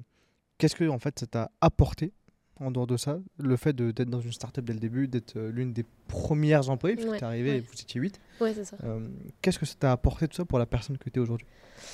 Ah bah, j'ai vraiment compris ce que c'était que de travailler en, start-up euh, et d'avoir un impact direct sur les ventes. Je pense que j'ai euh, hyper apprécié et adoré le fait d'avoir euh, eu l'opportunité qu'on me donne cette chance-là et du coup j'étais très reconnaissante donc je me suis vraiment donnée. J'ai compris ce que c'était que la pression, la vraie, la pression qui venait de la rentabilité, de, de, faire un business qui est rentable, de, euh, d'aller chercher des nouveaux clients parce que j'avais les chiffres devant les yeux. Euh, ça m'a aussi appris un peu mes limites. Hein. Euh, j'ai été au bout de donc j'ai fait deux ans dans cette startup. Été très fatiguée à la fin parce que c'était beaucoup de pression. mais et puis ça m'a aussi appris, et je m'en suis pas mal servi pour construire ce qui est Spag aujourd'hui. j'ai aussi appris sur les relations avec les partenaires. Et moi, je n'ai pas trop aimé à cette époque-là la relation que j'ai eue à un moment, au bout d'un moment, quand on a beaucoup grossi, que j'avais beaucoup de leviers. Moi, j'avais une, agence euh, SEA donc qui, fait, qui faisait des pubs sur Google pour moi. Ok, donc euh, tu, tu, déléguais cette partie Je déléguais cette partie-là parce que j'avais je l'ai délégué puis je l'ai réinternalisé avec une après une, une fille euh, bah parce que j'ai pas trop aimé justement cette relation partenaire que j'ai eue très dans le reporting pas très pédagogue voilà, assez, assez, euh, assez stérile euh, finalement. Euh, enfin, stérile en tout cas, j'avais pas l'impression qu'on était, était partenaire, partenaire, et en tout cas qui se mettait à notre place et qui comprenait les, enjeux qu'on avait nous, alors je dis en tant qu'entrepreneur, en tant que start-up. et donc j'ai voulu réinternaliser aussi parce que ben, parce que c'est clé et parce que c'était devenu notre levier de croissance principal. Donc c'était hyper important pour nous de, de bien le gérer. Et, ça, ça m'a beaucoup servi pour construire l'offre SPAG et me dire qu'est-ce que c'est aujourd'hui un cabinet qui accompagne des startups ou des entreprises dans ce qui est du growth et dans la croissance? Et eh ben c'est pas ça en tout cas. Je ne veux pas faire de spoil pour la suite, mais je me disais qu'il fallait que ça soit plus que ça. Beaucoup plus partenaire, beaucoup plus intégré, euh, beaucoup plus transparent euh, et OK pour que ça soit réinternalisé à un moment. J'ai toujours, euh, j'ai, toujours dit que c'était OK en fait de, de vouloir réinternaliser les fonctions clés en, growth marketing et en marketing digital parce que c'est clé pour le business, parce qu'on touche directement au chiffre d'affaires. Donc moi, j'ai pas vocation à, rester 10 ans avec un client pour pour, pour, avoir un revenu récurrent, c'est pas mon enjeu. Mon enjeu, c'est de, de trouver de les aider à, à, faire de la croissance et de la rentabilité pour qu'après ils réinternalisent. Et je suis tout à fait à l'aise avec ça. Et c'était pas cette sensation que j'avais eue à ce moment-là. Euh, et après, ce qui m'a, ça m'a bien appris aussi, c'est le, work hard, play hard. Donc ça, euh, on l'avait bien en Angleterre. Et parfois, il y en a qui croient un petit peu que c'est que le play hard quand on rentre en start-up. Mais là, on avait vraiment le work hard et le, le play hard. Il était, il était sympa aussi. Euh, en fait, j'ai vraiment eu beaucoup de chance. J'ai vraiment vécu la belle histoire de la start-up euh, où bah, j'ai eu très tôt beaucoup de responsabilités. Hein. Ça a été de mes 25 à mes 27 ans. Et j'étais dans la leadership management team. J'étais la number 2-3 de la boîte. Euh, je parlais en direct avec les investisseurs. On a levé beaucoup d'argent. et donc, bah, par exemple, c'est pour ça que je suis assez à l'aise à parler à 22h ou 23h euh, sur des podcasts, c'est que moi, à cette heure-là, je parlais aux investisseurs qui voulaient revoir tous mes chiffres growth pour savoir s'ils allaient mettre ou pas les, les 9 millions d'euros dans l'entreprise. Et puis euh, les fonds d'investissement anglais, ils sont... On passait les uns à la suite des autres. Euh, et moi, toujours, je passais la dernière. et, et, donc voilà, ça m'a appris aussi cette rigueur-là, très chiffre. Et en fait, toute mon expérience en Angleterre m'a vraiment focalisé sur la performance, le ROI, les chiffres, ils sont très très bons là-dedans, ils sont hyper professionnels. C'est vraiment, euh, j'ai appris plein de choses. Moi, mon expérience euh, londonienne a été euh, super formatrice. Quand tu dis qu'ils checkent beaucoup les chiffres, c'est quoi qu'ils checkent précisément? Ils ont vraiment la culture du marketing. Un euro investi doit rapporter, rapporter quelque chose. Euh, ils font pas trop de marketing intuitif ou un peu plus branding. Et moi c'était assez nouveau pour moi après j'avais j'avais le marketing que j'avais appris à l'école et puis après moi j'ai finalement j'ai fait mes quatre premières années euh, euh, de, de, en fait professionnelles en Angleterre donc j'ai tout appris là-bas après je pensais que c'était normal mais j'ai un peu été euh, surprise quand je suis rentrée en France mais ouais ils ont ils ont une culture du dashboard du, reporting du calcul ils ont pas de problème à parler de chiffres c'est très axé business c'est pas mal de faire du business ils sont très dans le networking, il y a des relations qui sont business. Euh, on va au pub euh, à la fin de la semaine et c'est là où se passe tout. On a un peu les dessous de ce qui se passe, on noue des relations. Euh, il faut le faire. Moi, ça au début, c'était un peu bizarre pour moi. Il y avait les collègues, mes copains. J'avais du mal à me dire le vendredi soir, en plus, je vais passer du temps avec mes collègues. C'est bon, j'ai envie de rentrer chez moi. Et en fait, on apprend à apprécier ça. et ouais, j'ai vraiment, euh, j'ai vraiment beaucoup aimé ça. Et puis, le dernier point, si je devais dire un troisième point, donc le premier, c'est ça, c'est, la culture de la performance. Le deuxième, c'est tout ce qui est work hard, play hard, donc euh, l'engagement, l'investissement que les gens ont. Là, vraiment, là, les gens travaillent euh, intensément de 8h à 18h. Et ils sont performants quoi, en Angleterre parce que, parce que le système de travail est moins protégé pour les salariés les gens sont remplaçables, on peut se faire virer du jour au lendemain, entre guillemets, euh, pour des licenciements économiques euh, qui sont un petit peu plus faciles qu'en France ou pour d'autres raisons. Et donc les gens savent que quand ils viennent travailler, ils viennent performer, ils sont là pour apprendre. Alors après, le marché du travail, ça tourne plus, mais... Du coup, c'est quoi que... C'est quoi que tu as pu retenir de ça aujourd'hui pour avoir aujourd'hui, puisque les équipes étaient performantes. je pense que tu as pu voir quelques, quelques euh, éléments qui font, en dehors de, du fait qu'ils peuvent se faire virer, euh, peuvent se faire cut très, très facilement, mais tu as dû voir des, des, éléments qui font que bah, tu as une équipe euh, performante, c'est, ça, ça, pouvait être quoi? Je, t'ai coupé sur le troisième point. Ah oui, bah, le bah, en fait, ça, ça, va, ça, va ça fait une très belle transition vers mon troisième point. une équipe performante aussi, moi, ce que j'ai vu dans, chez Hostmaker et en Angleterre, c'était des équipes qui étaient diverses. Nous, on était 18 euh, nationalités, je crois. Parce qu'après, quand je suis partie, on était 75. Hein, euh, On a fait une, en deux ans. Donc Il n'y avait pas l'histoire de BSPCE euh, Si, si. Ah. Enfin, ça s'appelle pas comme ça là-bas, mais ouais, ouais, si, si, j'avais des parts. Enfin, j'ai plus maintenant, mais j'ai eu des parts pendant longtemps chez Hostmaker. Et ça, c'est aussi, voilà, ça, c'est des choses qui étaient nouvelles pour moi. J'ai eu 25 ans, on m'a proposé des parts tout de suite. Je me suis tout de suite sentie investie dans l'entreprise. j'ai eu beaucoup de responsabilités, j'ai eu beaucoup de visibilité auprès des investisseurs, auprès de, euh, du reste de l'équipe. Et dans cette leadership management team, on était euh, effectivement beaucoup de nationalités. Alors, ça va faire presque cliché, mais si je décris euh, qui y avait autour de moi, donc le, fondateur et sa femme qui étaient donc indiens. sa femme bossait dans la boîte? Ouais, sa femme bossait dans la boîte. on a eu un. Notre CTO était pakistanais. On avait un head of yield management, donc celui qui gérait le, prix des chambres, un peu comme le prix des hôtels, qui était euh, américain black, par exemple. On a eu euh, mon, binôme, euh, qui restait un de mes très bons amis, qui était le head of data, tout ce qui était data analyse. il était espagnol. moi, j'étais la petite française en marketing digital et en sales. Et puis, bah, après, les country managers étaient de tous les pays.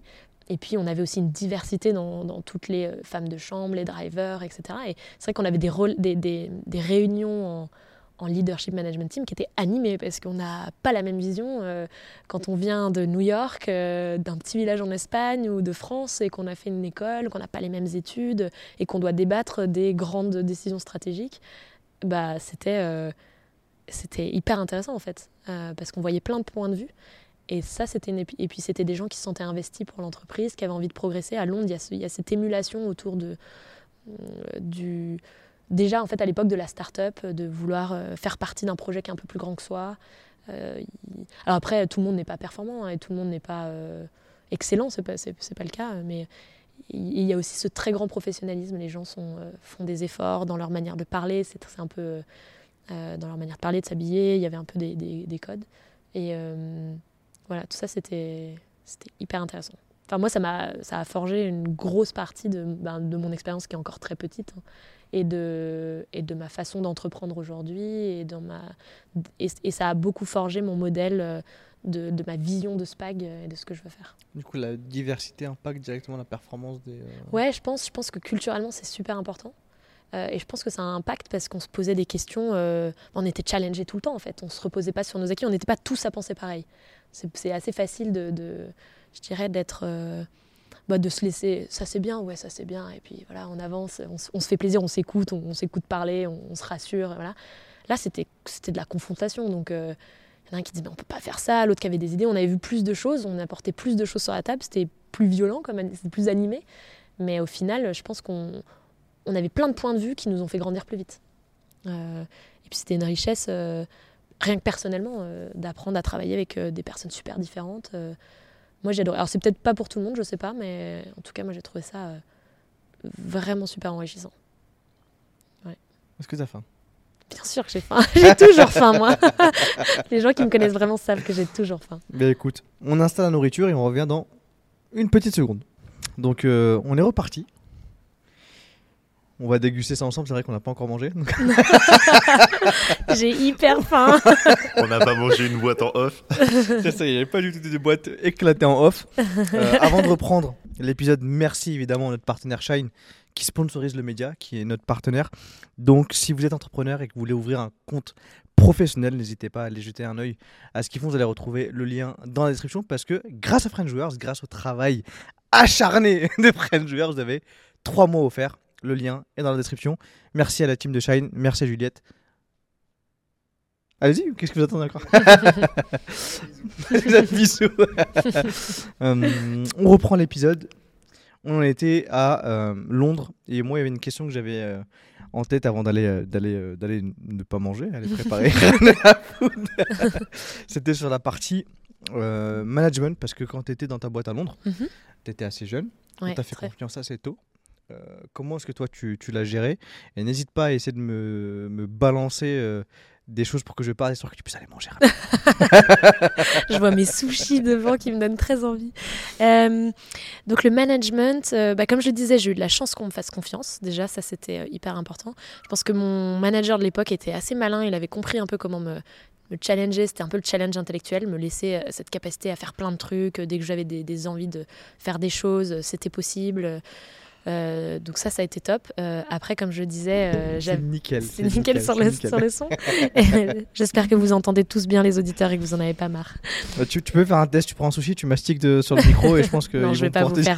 je vais pas vous faire cette, cet affront. Moi qui écoute les podcasts en courant, je me dis les pauvres se faire mâcher dans l'oreille, c'est désagréable. Et oui, et, euh, après, euh, c'est un management qui était dur. Hein. il y avait pas de. Notamment, travailler avec un couple, en l'occurrence, c'était quelque chose qui était assez difficile d'un point de vue employé. Et, euh, parce, Pourquoi que, parce que je pense que la, la femme de mon boss était assez. je sais pas comment on dit, insecure. enfin, elle n'avait pas très, elle avait pas très confiance en elle, voilà.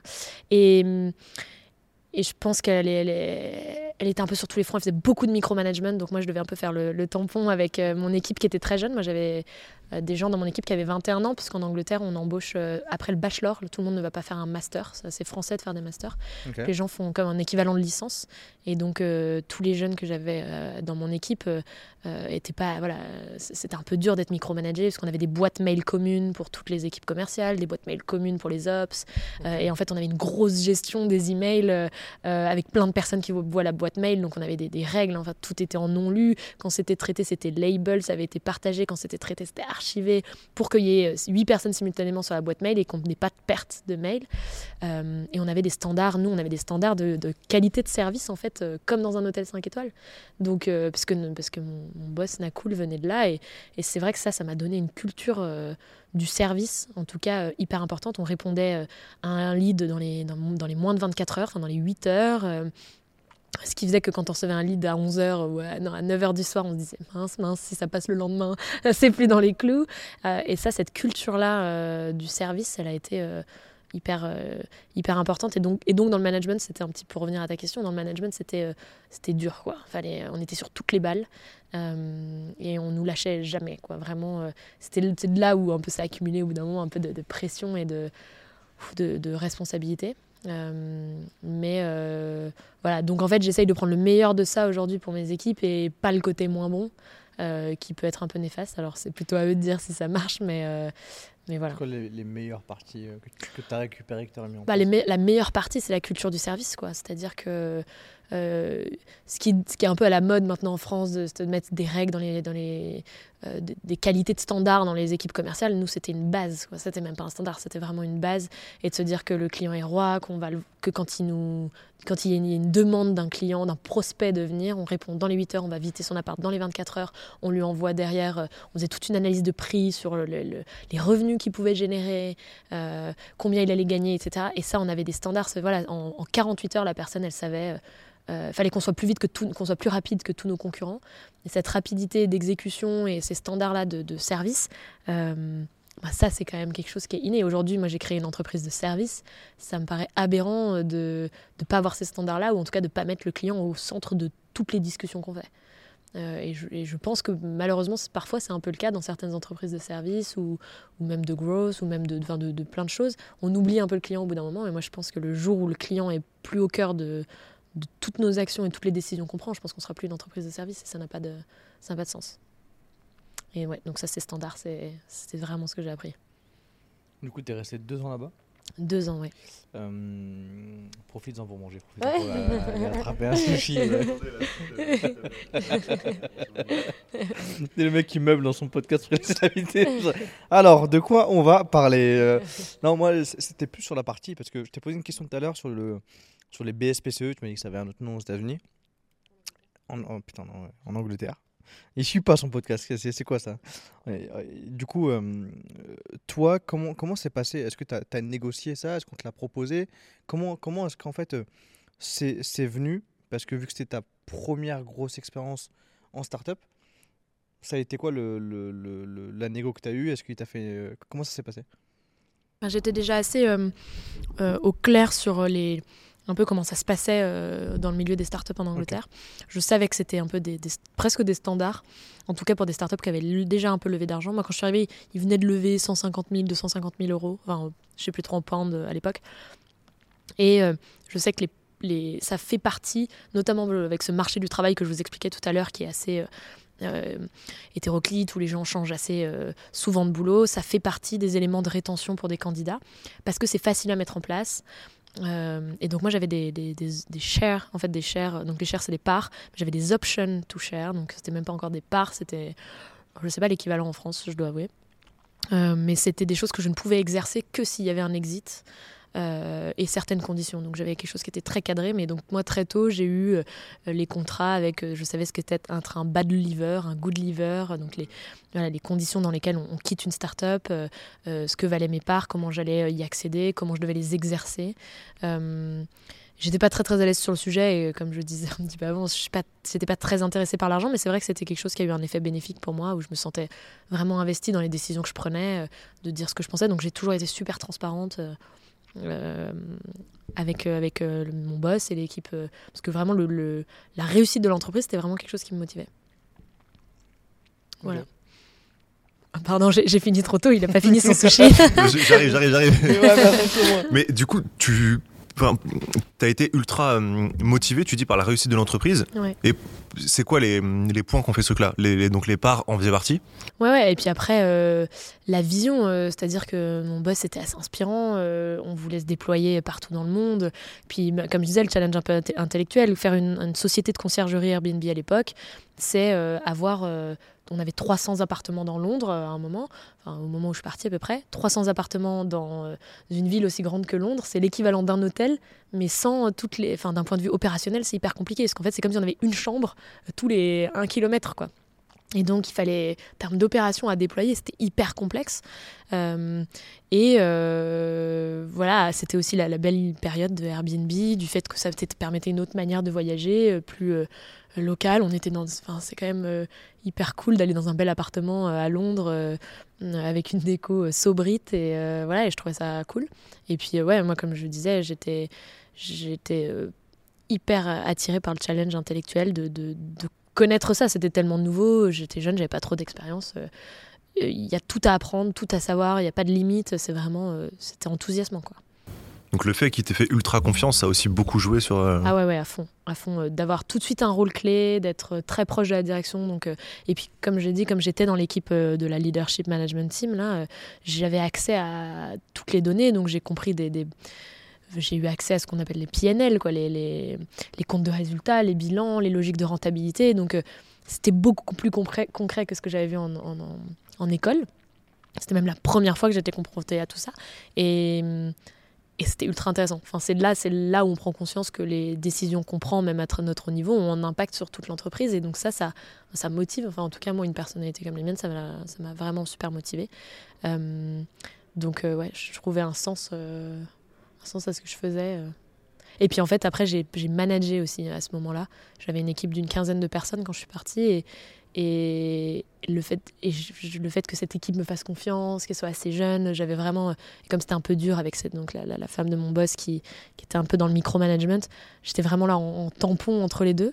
Et ça, ça m'a un peu donné un peu, un peu du sens aussi. J'avais vraiment envie de défendre mon équipe, de les protéger, euh, qu'ils soient pas trop sous pression. Euh, euh, parce que c'était aussi dur, hein. il y avait des gens qui pleuraient, il y avait des gens... alors, le mot de burn-out en Angleterre, en tout cas, n'était pas, très pas très commun, mais ça, pouvait peut-être un peu y ressembler. Euh, et donc ça, c'était vraiment ce qui me motivait. Ce qui me motivait à la fin tous les jours, c'était d'être là pour mon équipe. Quoi. Donc euh, voilà. Et qu'est-ce qui a fait que tu es partie? Euh, Ce qui a fait que je suis partie, sur la fin, j'avais quand même à la, un peu des désaccords globaux sur la vision de l'entreprise, notamment entre mes deux départements. Enfin, moi, je faisais le marketing, les sales, puis il y avait l'account management et les, les, directions dans lesquelles mon boss allait n'étaient pas celles qui me semblaient les mieux pour nos clients.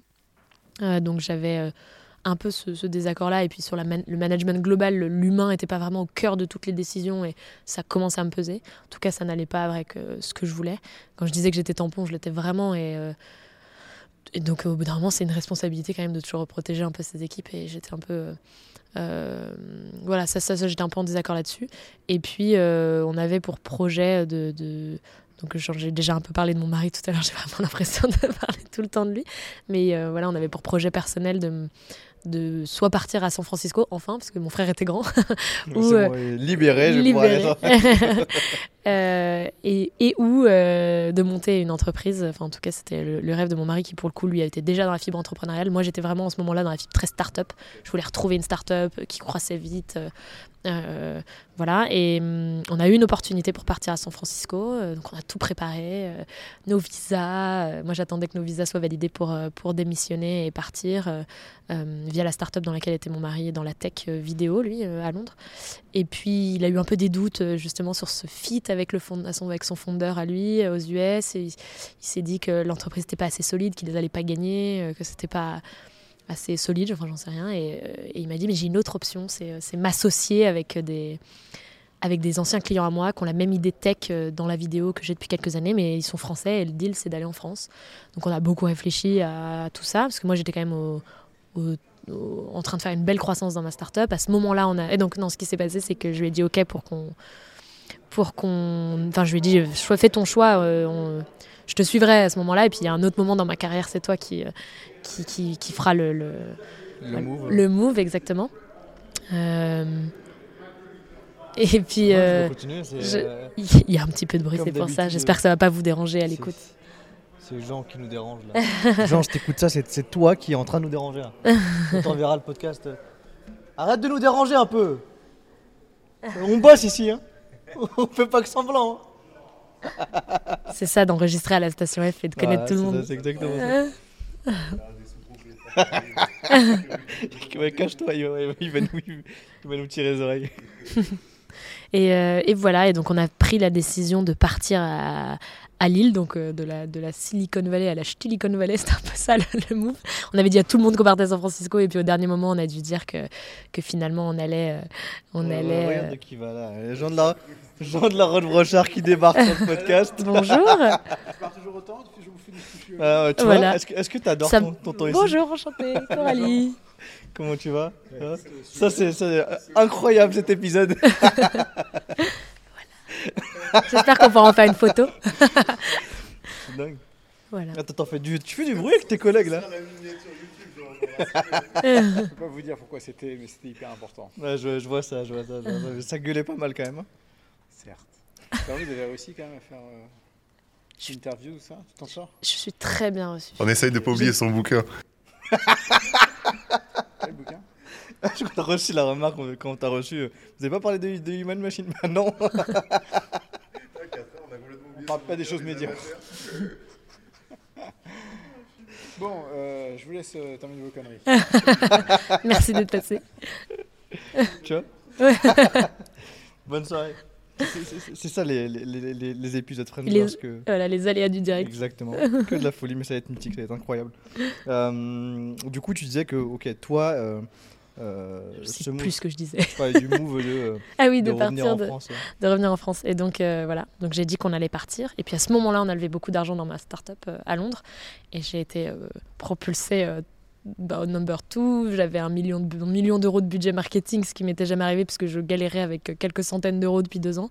Et là, je me suis dit, j'ai 27 ans, ça fait deux ans que je travaille comme une acharnée pour ça, je peux pas passer à côté de ça. Donc je lui ai dit au dernier moment, bah tu pars et moi je reste. donc moi, je suis restée à Londres quelques mois. Euh, combien, de mois du coup En fait, je suis restée six mois. Au final. Je te poserai la question après sur la partie perso parce que ça m'intrigue de plus en plus. je suis restée six mois et euh, ça a été assez dur parce que beaucoup, beaucoup de pression. Euh, je, vais raconter ma vie, mais c'était l'hiver, j'étais blessée au hand, je pouvais pas m'entraîner, donc c'était ce qui était ma soupape de décompression, je l'avais plus. j'étais toute seule, c'était un peu. Puis le janvier, février, mars à Londres, on a beau avoir un million d'euros de budget marketing, c'était pas, c'était compliqué. Euh, et puis euh, les, voilà, j'étais de moins en moins d'accord avec la, tournure que prenait l'entreprise, donc je me suis dit bon, euh, je vais proposer un, mix. Donc j'ai proposé de travailler de Lille parce que j'avais une grosse partie de mon équipe à Paris et une grosse partie de mon équipe à Londres, donc ce qui faisait un bon mix entre les deux, en disant bah, je vais passer deux jours à Paris par semaine, trois jours à Londres par semaine, mais euh, j'habite à Lille. Bon, en fait, euh, avec du recul, je pense que c'est heureusement que ça n'a pas été accepté, parce que je pense que je serais morte de fatigue euh, sur cette période. là pour le coup, Je voyageais beaucoup parce que j'allais voir une équipe que j'avais à Rome et une équipe que j'avais à Barcelone. Et donc en fait, tout ça plus retrouver mon mari le week-end, c'était c'était beaucoup de, de, voyages. Mais il y en a qui font bien, bien pire, donc c'était pas non plus cata. Mais à ce moment-là, je me suis dit que c'était pas ce que je voulais. donc j'ai proposé ça. Mon boss m'a dit oui, puis il m'a dit que non, il voulait que je reste dans les bureaux de Londres voilà, euh, je me suis dit, euh, bon, c'est pas ce que je veux, donc j'ai démissionné. Euh, et c'est là que ma, mon, mon, aventure lilloise a commencé. c'est à ce moment-là. Ok, et ça a été quoi les, les profitants pour manger? Attention. Ah oui, oui, c'est vrai, j'oublie, j'oublie, j'oublie, pardon. quand, tu, quand tu démissionnes comme ça, du coup, tu es considéré bad liver? Euh, Non, quand même, ils ont été sympas. J'ai été considéré good liver, donc j'ai pu garder mes parts. Euh, non, non, parce qu'on n'était pas du tout en mauvais termes. On n'était pas en mauvais termes. Alors, il était déçu euh, que je parte, voilà. donc, un peu frustré, mais on est, on, je suis pas du tout partie en mauvais termes. ça, aurait pu, ça aurait pu arriver. je... Donc, ils auraient pu dire que tu étais parti en mauvais termes? Ouais, et puis surtout que sa femme était avocat, donc euh, je pense que j'aurais, j'aurais pu. Enfin, je me souviens plus très bien de mon contrat, mais ces clauses-là en Angleterre de good liver et de bad liver sont un petit peu plus floues qu'en France. Voilà. Et puis je maîtrisais pas très bien le droit anglais. S'ils avaient pu, je pense que je me serais pas battue, je serais rentrée en France. Hmm. J'aurais été déçue, mais je pense qu'ils n'avaient pas intérêt non plus à ce que, à ce que je parte pas contente. Ok. Ok. Et du coup, euh, sur le, sur le, sur le, déjà, tu as dit des choses ultra intéressantes sur lesquelles on va revenir après. Euh, je vais pas les oublier, ça pour sûr, parce que justement, ça, ça, m'intéresse énormément et ça intéresse beaucoup de personnes aussi, beaucoup d'entrepreneurs, d'entrepreneuses euh, qui, qui, veulent creuser sur ces sujets-là. Euh, du coup, tu arrives à Lille. Ouais. C'est quoi les, les next steps? Qu'est-ce qui se passe? Là, moi, j'étais dans un mood où je me disais Waouh, enfin j'étais un peu stressée parce que je me disais j'ai découvert euh, le, ce, comme je disais cette émulation autour du digital, de la start-up, des gens qui sont hyper bons, qui ont envie euh, à Londres. Lille, j'y avais été en prépa, j'avais adoré euh, à l'époque, mais je savais pas trop ce que j'allais y retrouver. Et puis mine de rien, en fait, j'avais jamais vraiment travaillé en France. donc j'étais vraiment, moi je voulais et puis je m'étais conditionnée pour aller chez Airbnb à San Francisco. C'était un peu ça le deal d'avant. donc là, je me suis dit qu'est-ce que je vais trouver à Lille? En tout cas ça a bien marché pour moi pendant ces deux ans de faire un choix du cœur, d'un secteur qui me plaît, euh, euh, d'avoir un fit avec le fondateur et tout. Donc je vais refaire un peu pareil. Donc je me suis dit, je vais regarder ce qu'il y a comme start-up. Euh, voilà, je voulais rester dans une petite structure. Maintenant, c'était très clair. Je voulais être avoir un, un, bon poste en marketing digital et emmener un, un, peu une start-up d'un niveau encore presque au-dessus, en très forte croissance. Je voulais revivre encore cette hyper croissance, peut-être à un stade différent. C'était un peu ce qui me conditionnait dans un secteur qui me plaisait toujours. Euh, tu avais refait la même chose. Le, le, cheminement dans ma tête était le même. Ce qui s'est passé dans la réalité a été super différent. donc je me suis dit, ok, donc j'ai effectivement commencé à regarder comme ça. Donc les gens que j'ai rencontrés, mais pas beaucoup, parce que le temps que moi j'ai fait un préavis plus long, enfin j'ai été super arrangeante. les préavis sont, sont, très courts en Angleterre, c'était un, mois. J'étais en pleine implémentation de tout le CRM euh, au niveau Europe et tout. Donc, euh, je lui ai dit non, non, ce qu'on va faire, c'est que je vais finir l'implémentation. Il me reste encore l'Italie, l'Espagne, former toutes les équipes. Et je partirai quand tout sera clean. Je te laisserai un truc super clean, comme ça je documente tout. Donc je suis partie plutôt au bout de deux mois et demi. Euh, et je me dis, quand, quand c'est fini, je pars. Euh, et donc en fait, pendant euh, ce, préavis-là, je suis scolaire, hein, on le rappelle, j'aime bien, j'étais première de classe, donc moi je voulais partir en étant super nickel. Donc j'ai plutôt j'étais pas du tout dans une posture démissionnaire comme on peut. j'ai découvert ce mot en France, mais j'étais au contraire en mode je finis super bien ma mission, je vais être fière de moi de ce que j'ai fait. Euh, et donc je faisais un peu de télétravail à Lille. Et pendant ce télétravail, euh, le week-end, euh, je rencontrais des gens, je rencontrais des startups. Mais c'est là où les entrepreneurs du Nord sont super malins, c'est que les associés de mon mari...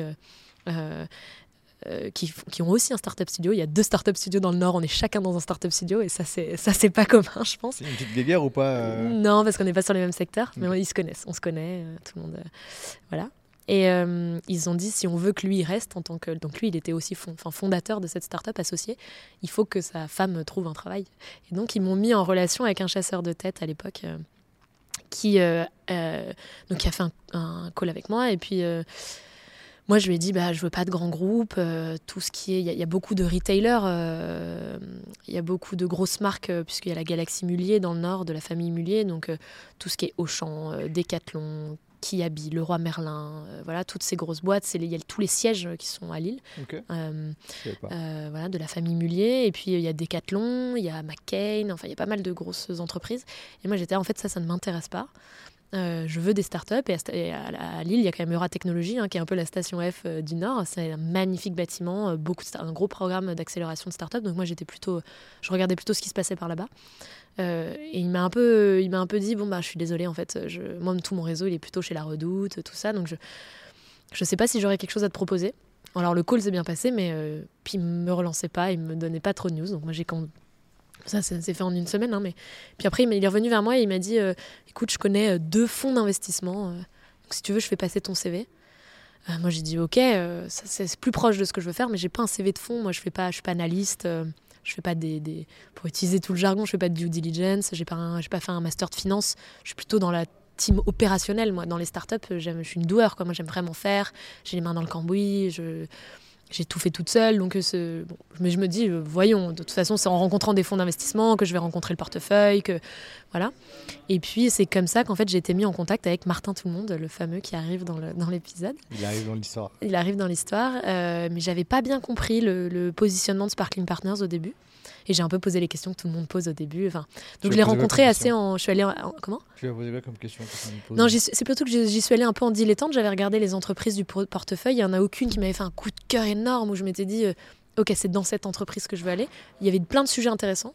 Dans la food, notamment la food tech, on en reviendra, euh, je pense, euh, Flo, on y reviendra par rapport à ton parcours, mais je, j'attendais de savoir, j'attendais de voir un peu. Moi, j'étais entre deux rendez-vous, je suis venue en midi je me souviens, j'avais ma petite veste en cuir, euh, j'étais, euh, j'étais un peu détente. Euh, en Angleterre, on, est, on était cool, hein, j'avais mes petites vans, voilà.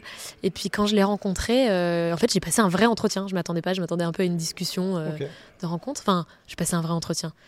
Il est hyper challengeant et, en fait, j'ai eu un fit énorme avec Martin. Je me suis dit, j'adore, hyper inspirant, hyper visionnaire. Et je lui ai dit, je suis désolée, je crois que j'ai pas bien compris le positionnement de Sparkling Partner. Est-ce que vous êtes un fond ou est-ce que vous êtes un accélérateur? Et il m'a dit on n'est ni l'un ni l'autre, on est un startup studio. Et c'est que là, il, m'a expliqué le concept de startup studio, qui est donc une fabrique à startup en fait, où les idées sortent du startup studio, enfin sont conçues en interne par le startup studio, et où euh, euh, en fait, à la, une fois qu'on développe le prototype, l'idée, qu'on teste un peu le marché, euh, et qu'on se dit ok, il y a vraiment du potentiel pour ce projet, on, on finalement on s'associe avec un entrepreneur après coup. Et je me suis dit, ah ok, hyper intéressant. Et il m'expliquait qu'ils avaient déjà une quinzaine d'entreprises euh, dans le portefeuille, donc j'avais vu effectivement sur le site. Euh, et puis il me challengeait beaucoup, il me disait pourquoi t'es pas encore entrepreneur? Je, je, sais pas, je sais pas, j'ai pas encore d'idée. C'était pas vrai tu parce que j'avais. de quand t'étais jeune ou pas? Euh, Non, je crois pas. si peut-être, si si peut-être, il m'a peut-être demandé. Je faudrait qu'on lui redemande, mais je pense que j'avais dit que je voulais être chef d'entreprise. Il m'a dit ah bon pourquoi? J'avais dû dire ça parce que c'est vrai que c'était vraiment ça ma motivation. Et hum, et en fait, euh, je lui ai dit non, j'ai une petite idée d'un petit jeu de société, mais enfin rien de dingue. Euh, voilà, je suis pas entrepreneur parce que j'ai pas d'idée. Il m'avait dit, mais tu sais qu'on peut être entrepreneur euh, même si on n'a pas sa propre idée. Au contraire, entrepreneur, c'est beaucoup d'exécution et on cherche des super bons profils. Et, en fait, le Startup Studio, c'est là pour ça. Je me suis dit, ah d'accord, ok. Mais sur le moment, enfin, donc c'était un peu resté qu'il y avait cette possibilité-là.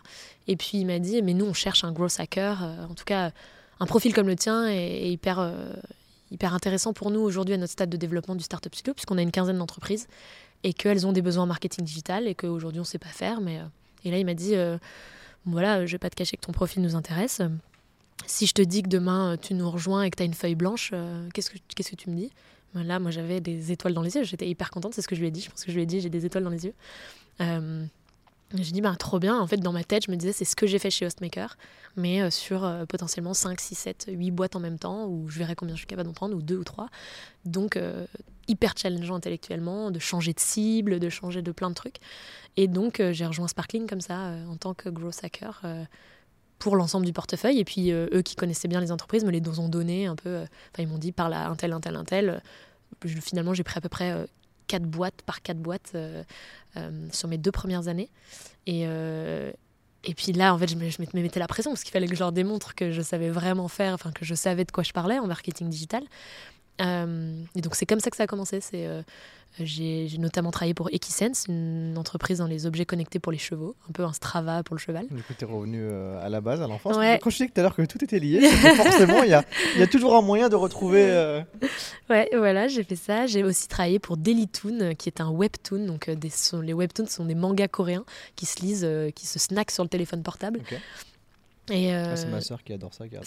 Moi, j'ai découvert, et là, pour moi, c'est un challenge. Je me disais qui est la cible, qui lit ça, comment on craque ça voilà, je travaillais pour des cavaliers de compétiteurs euh, qui avaient besoin d'avoir des, données super précises sur leurs entraînements et euh, euh, des lectrices de, de webtoon. mais j'adorais, c'était super dur. Puis j'étais toute seule, alors voilà, je, je faisais à la fois la stratégie et l'opérationnel.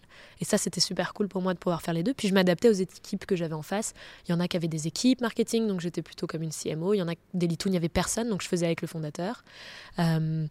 Et puis, j'ai fait des jus aussi beaucoup. donc, j'ai travaillé pour PAF, qui est une marque de jus HPP, pour la, même marque en Allemagne, enfin la même marque marque de produits similaires en Allemagne qui s'appelle euh, des boîtes dans le B2B, notamment la Station F, euh, une entreprise de DIA qui s'appelait Angus, euh, Vcult, qui fait de la réalité virtuelle, qui faisait partie du portefeuille. Et voilà, donc c'est comme ça que tout a commencé. Et j'ai adoré travailler avec eux, travailler sur ces entreprises-là. Ouais, c'est, ouais, je sais pas si c'est comme ça que ça a commencé. Ok. Et à quel moment tu t'es. Parce que pour l'instant, tu étais la growth de chez euh, de, Sparkling Partners du, studio. Et à quel moment, en fait, euh, comment est-ce qu'est arrivé la discussion de se dire, euh, bon, pourquoi on serait pas une boîte qui va aider d'autres boîtes à, sur le marketing digital ben En fait, au bout d'un moment, j'avais quand même besoin de bras et de cerveau pour m'aider parce que je pouvais pas tout faire. Euh, je suis arrivée un peu à la limite de mes capacités au bout d'un an et demi où je me suis dit là, cinq ans en même temps sur des, grosses, euh, des gros enjeux euh, j'ai besoin de quelqu'un. Donc c'est comme ça que j'ai commencé un peu à recruter une personne, deux personnes. Au début, j'ai fait quelques erreurs de recrutement, je savais pas bien les profils que je voulais. Et puis moi, j'étais encore très anglo-saxonne dans ma manière de faire. J'avais des, attentes hyper fortes sur les profils et puis j'étais un peu confrontée au, à la réalité de ce qu'était le marketing, enfin le les, gens en France étaient peut-être moins formés, moins prêts euh, il y a 4 ans euh, en marketing digital. Donc je ne savais pas trop où chercher les bons profils. On était à Lille, voilà. Et puis, euh, c'est comme ça qu'en fait j'ai constitué une petite équipe autour de moi. donc Martin et Charles Perrard, qui est l'autre associé aussi, avec qui je m'entends très bien, m'ont aussi dit, bah ok, tu as besoin de tu as besoin de recruter, recrute, on te fait confiance. Euh, tu avais un budget ou t'étais... Euh, non, non, non, euh, j'étais libre. C'est vraiment deux vrais entrepreneurs. donc si Et puis ils me faisaient super confiance. Donc si je leur disais j'ai besoin, ils me disaient ok. et ils me laissaient recruter les profils. Moi, je leur demandais souvent des conseils et leur avis, mais, euh, euh, je faisais ce que je voulais. Après, j'avais aussi peut-être l'a priori du, fait que quand j'ai travaillé sur des Toon, ça s'est super bien passé. On a fait une très belle croissance, on a hacké un peu, on a trouvé euh, justement un relais de croissance sur Google Ads, sur des mots-clés super spécifiques autour du scan manga. Enfin voilà, on avait trouvé un peu un hack, on a fait pas mal de, marketing automation autour de l'emailing et tout. et donc, en fait, les, les revenus ont explosé. on a fait x5 en 5 mois en termes de chiffre d'affaires. Donc, c'était j'étais là, yes, enfin, je peux prouver que ce que j'ai fait fonctionne, que je ne suis pas une fraude. Et, euh, grâce à ça, on a levé de l'argent auprès de TF1 à ce moment-là, euh, enfin pour Dailytoon. Hein. Euh, et il a, ils ont été mis beaucoup en lumière. Grâce à ça, on a eu plus de budget sur Dailytoon, donc on a pu faire une très, très, très forte croissance après ça. Et on a revendu Dailytoon dans la foulée à des Coréens. donc, qui ont... première vente, du coup Ouais, alors via Sparkling Partners, mm. c'est sur le premier exit du, du Startup Studio. mais pour le coup, j'ai participé hyper activement à cette réussite-là, donc j'étais ouais, j'étais super contente. Et donc aussi, ça, ça j'imagine que ça a renforcé la confiance de Martin et Charles euh, sur ce que je faisais et qu'après, ils m'ont, ils, suivi sur mes besoins euh, bah, pour, pour déployer ça sur toutes les autres entreprises. Parce que bien évidemment, j'ai mes limites, je ne pouvais pas faire tout euh, toute seule. Et c'est comme ça que l'équipe s'est créée en fait. Parce que pour bien, pour bien comprendre, c'est mm. là du coup tu es salarié du studio et tes missions ça va être euh, du coup euh, pour Dailytoon, euh, ensuite pour le lendemain tu fais pour une autre boîte. Ouais, c'est ça, c'est ça. J'étais salarié, mais j'étais en fait ils ont été assez malins je pense parce que j'ai été un peu bébé entrepreneur avec eux sans trop m'en rendre compte parce que j'avais mon propre PNL, mon propre compte de résultat pour que les, relations soient saines avec les startups du studio, je les facturais comme une vraie agence externe. Euh, ils facturaient mon temps pour pas que je sois à leur disposition et pour qu'ils se rendent compte aussi du coût d'une agence. Si jamais euh, eux, ils n'étaient pas obligés de passer par moi, hein. ils pouvaient passer par des, des agences euh, externes s'ils voulaient. Sauf que là, nos, nos, intérêts étaient super alignés. Moi, je travaillais pour le startup studio, j'avais tout intérêt à les faire cartonner. Eux, ils me facturaient et voilà, donc moi, il, me facturait et comme ça, il se rendait compte du coût. Euh, et, puis, euh, et puis moi, j'avais, je gérais euh, mes clients, combien ils me payaient, combien de temps je leur accordais. C'était facturé à ta vraie valeur ou il y avait un discount Non, c'était moins cher que le marché quand même.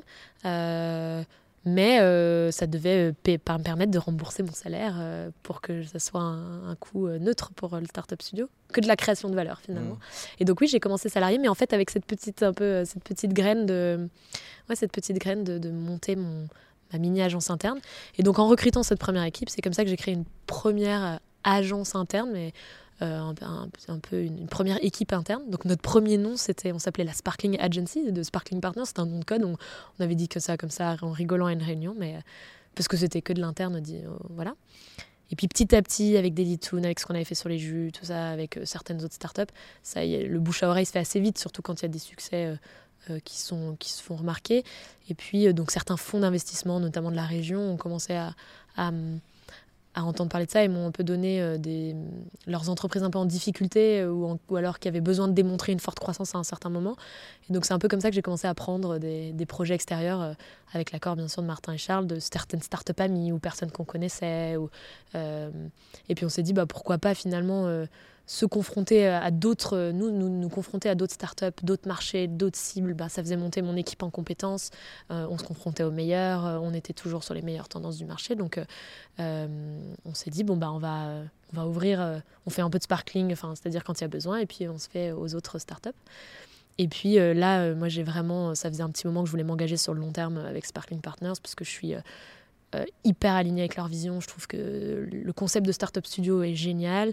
Euh, j'aime beaucoup l'équipe euh, de Sparkling Partners et je trouve qu'ils sont, ont la bonne dose de, de tout ce qu'il faut pour aider les entrepreneurs. Et puis moi, j'ai été super bonne école, donc j'ai été pendant ces deux années. alors j'ai un parcours un peu particulier. Les autres entrepreneurs de Sparkling, c'est pas comme ça parce qu'ils ont été ils sont associés au projet directement quand le projet est sorti. Euh, mais moi, je leur ai dit que je voulais, euh, je voulais entreprendre avec eux et, euh, on s'est dit. c'est toi qui as pris la. Qui ouais, ouais, mais ça a toujours été une discussion en fil rouge, toujours très transparente et ouverte avec eux. Et donc, et donc on s'est dit, ok, ben. Il y a un vrai marché sur le growth, on a une, des vraies compétences, on a déjà presque un track record avant de s'être lancé officiellement. proposons ça sur le marché extérieur. et donc, on a construit cette vision ensemble avec Martin et Charles et on a officialisé ça globalement depuis le Covid, parce qu'on a eu une forte demande en fait au moment du Covid. On a eu euh, bah, plein d'entreprises qui ont été forcées de se digitaliser euh, ben, malgré elles, ou en tout cas plus rapidement que ce qu'elles avaient prévu. et donc là, on a eu une, énorme demande. Donc mon équipe est passée de 3 personnes à, à 8 en, quelques mois.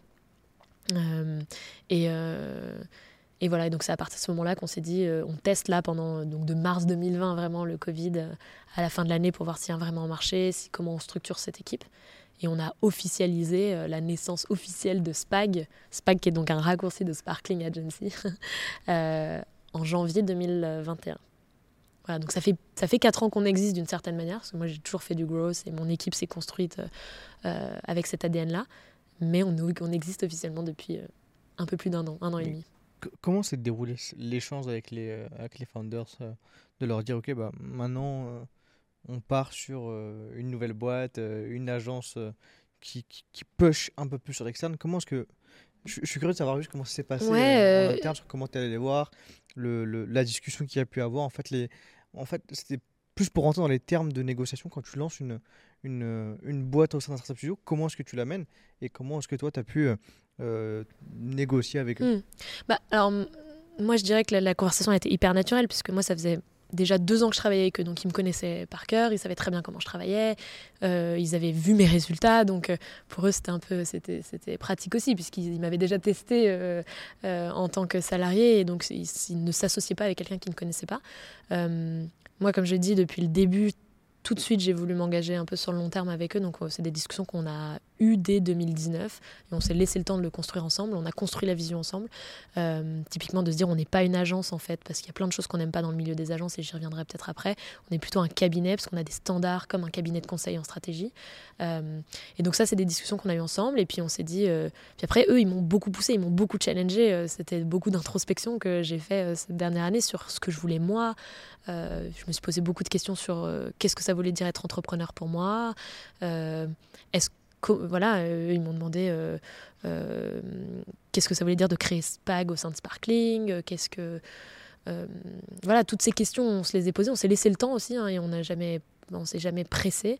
C'était plus moi qui étais pressé, mais eux, ils ont, ils, connaissent, hein, ils ont, ils sont ils sont plutôt matures et mûrs sur le sujet, donc ils, ont, ils savaient qu'il y avait un peu de temps d'infusion, ils m'ont accompagné là-dedans. Ça a été des discussions euh, très intenses, hein, souvent. Martin est très fort pour me pour challenger, euh, euh, Charles est très structurant. Bah, Martin m'a déjà dit à un moment que j'étais pas prête, alors je me disais ah bon pourquoi je suis pas prête, mais si je suis prête. Tout ça me faisait finalement avoir des bonnes des bonnes réflexions en interne.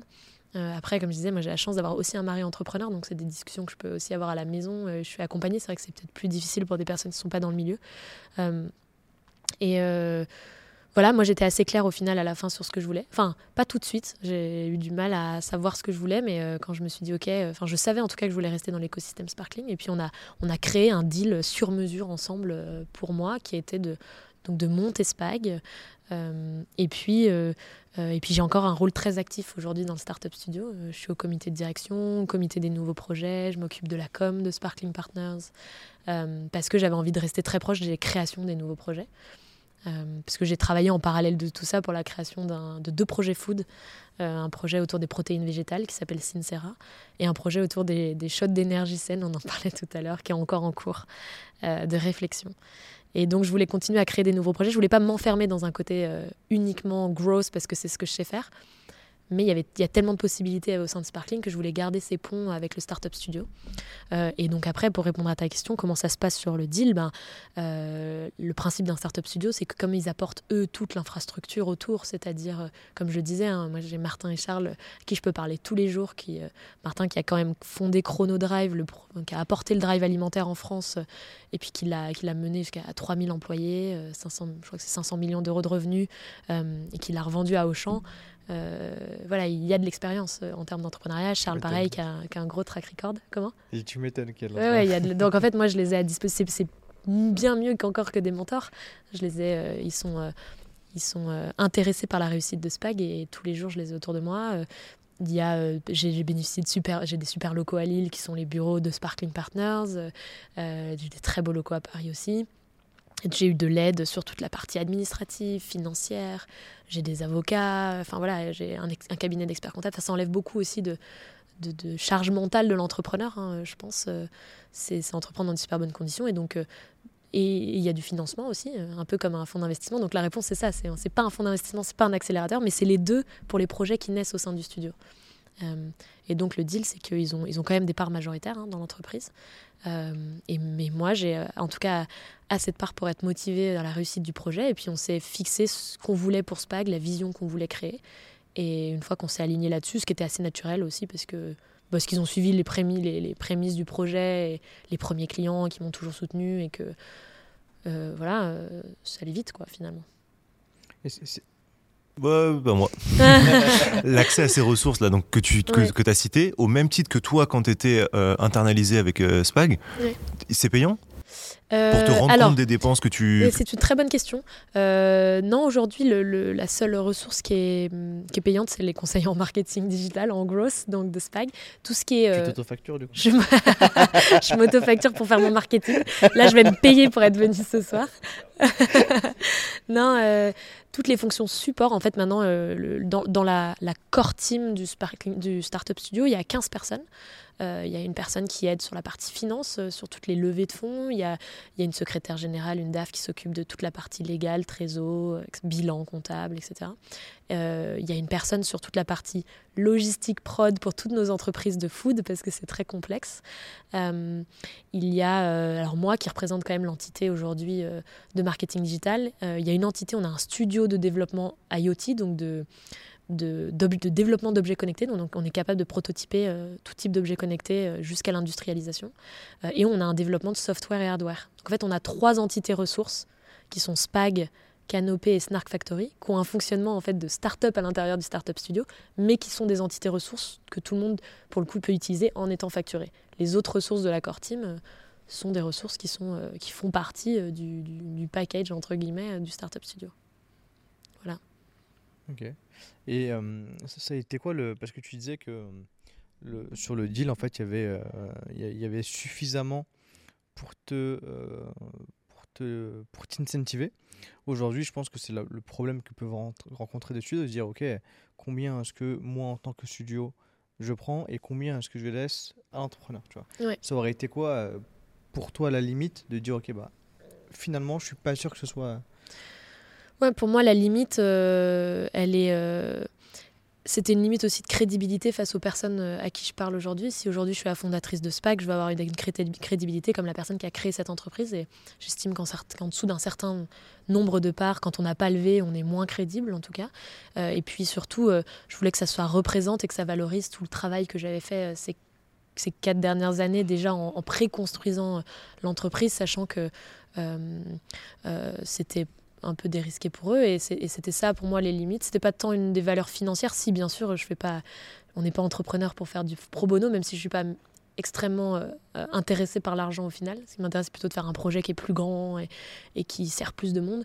Euh, je voulais quand même que mon travail soit valorisé à la bonne hauteur et que Enfin, voilà, je voulais être dans une négo au même titre qu'un entrepreneur masculin. et que, voilà. Donc ça, c'est cool parce que j'ai jamais ressenti de différence là-dessus. Et tous les deals, finalement, en startup studio, même si ils, sont, ils peuvent être... ils sont différents. ils sont différents du type, selon le type de projet, d'où vient l'entrepreneur, ce qu'il apporte. Il y en a qui apportent de l'argent. Il y en a qui apportent une expertise. Voilà, moi, j'avais pas spécialement d'argent à investir, enfin énormément. Mais donc ce sont des deals qui sont, euh, qui sont euh, sur mesure en fait. en tout cas, chez, Sparkling, chez nous, chez Sparkling Partners, c'est comme ça. Non, euh, je pense qu'un autre startup studio qui est très connu en France, le plus connu, c'est eFounders, parce qu'ils ont quand même fait quelques belles licornes. Hein. C'est un modèle qui, justement qui fonctionne et c'est cool qu'ils existent parce qu'ils font des belles choses. ils n'ont pas exactement le même modèle et je pense que c'est un petit peu plus standardisé, mais aussi parce qu'eux, ils ont une verticale ils font que Future of Work, donc que du SaaS B2B à destination du, travail. Nous, on a plein de verticales chez Sparkling Partners. On a de la food tech, de la health tech, euh, de l'agri-tech, hein, donc toujours dans l'innovation avec un peu avec la tech. On fait du VR, de l'AR, de l'IA. Euh, mais comme les, entreprises sont super différentes entre les entrepreneurs qui ont créé une entreprise de food tech avec Sparkling et puis moi qui fais une entreprise de service dans le marketing digital, euh, on n'a pas le même on n'a pas les mêmes perspectives, il y en a qui ont besoin de lever d'argent, d'autres qui n'ont pas besoin de lever d'argent. Donc tout ça est, fait sur mesure et ils sont, ils sont super forts là-dessus parce qu'ils ont, ils comprennent très bien comment, enfin, ils comprennent très bien comment tout fonctionne. Donc, euh, C'était quoi tes attentes, toi? Mes attentes, moi, euh, envers euh, le, le, le, le, studio? Envers le studio, au passé, c'est-à-dire au moment où. Au moment où tu te lançais, de dire ok, bah là on vient de signer le deal. Euh, voilà ce que euh, moi j'attends euh, du studio. Je ne sais pas si elles ont changé au partir du moment où j'ai signé le deal. En fait, vraiment, c'était dans une continuité. C'est toujours les mêmes, c'est-à-dire du soutien de leur part que j'ai quotidiennement. J'espère qu'ils sont fiers de ce qu'on fait avec Spag. Ouais, voilà. Et puis, moi, je, comme je dis, la, la, mission de Spag, c'est d'aider un maximum de personnes à se former sur le growth, à être meilleur en growth, et, et notamment en France, parce que je, voulais que le niveau soit meilleur en France par, par rapport à ce que j'ai vu de quand je suis entrée en Angleterre, et aussi de, de démocratiser, de donner sa chance à plein d'entrepreneurs de se lancer. Euh, via des startup studios, euh, avec plus de chances de réussite, un meilleur accompagnement. Donc en fait, ma mission, elle était un peu double, c'est-à-dire de continuer à pouvoir faire les deux. Euh, et donc, moi, je voulais surtout du soutien et, continuer à apprendre Enfin, c'est une vraie école d'entrepreneur. Hein. J'ai l'impression d'avoir euh, progressé comme jamais euh, ces quatre dernières années, en tout cas. C'était quoi les difficultés que vous avez rencontrées au début, au, lancement de Au lancement de Spy, euh, Je pense que j'ai rencontré les mêmes difficultés que, que, que, beaucoup de personnes qui se lancent dans le service. c'est difficile de faire du service en growth. En fait, j'ai une double difficulté, c'est que le growth est une matière mouvante le marketing, c'est déjà une science molle, hein, c'est pas, pas très scientifique. On essaye de faire beaucoup plus de data, de données, de scientifiques, mais c'est quand même compliqué. Et hum, donc déjà, ça, c'est mouvant. Il y a, y a, des choses qui sont vraies un jour qui ne sont plus vraies le lendemain. Donc il faut toujours être euh, super en avance euh, et euh, bien, bien, bien se renseigner. Euh, donc on ne peut pas répliquer toujours la même chose. Euh, une chose qu'on a fait pour un client ne fonctionnera pas, donc il faut avoir toujours cette énergie pour tout recommencer, ne pas se fier à ses intuitions, euh, utiliser beaucoup la donnée. Et puis quand on fait du service, nous, quand on fait du growth marketing, on est là pour faire décoller la croissance d'une entreprise, trouver leur martingale.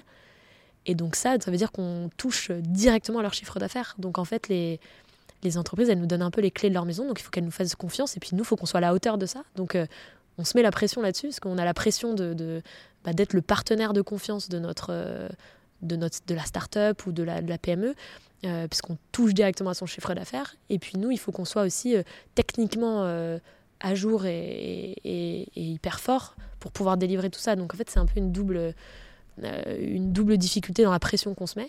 Et puis les entreprises de services ne sont pas des entreprises qui margent énormément, il faut le savoir.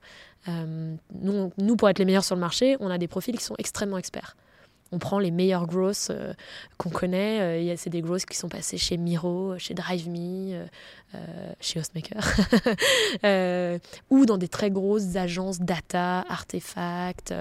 on a des data scientists, etc. Donc ce sont des profils qui coûtent cher. Il y a une pénurie sur le marché, c'est pas nouveau, on, pas nouveau, on le sait aujourd'hui. Donc c'est des, des profils qui... Enfin, donc nous, on a une structure de coût qui est chère parce qu'on a des experts.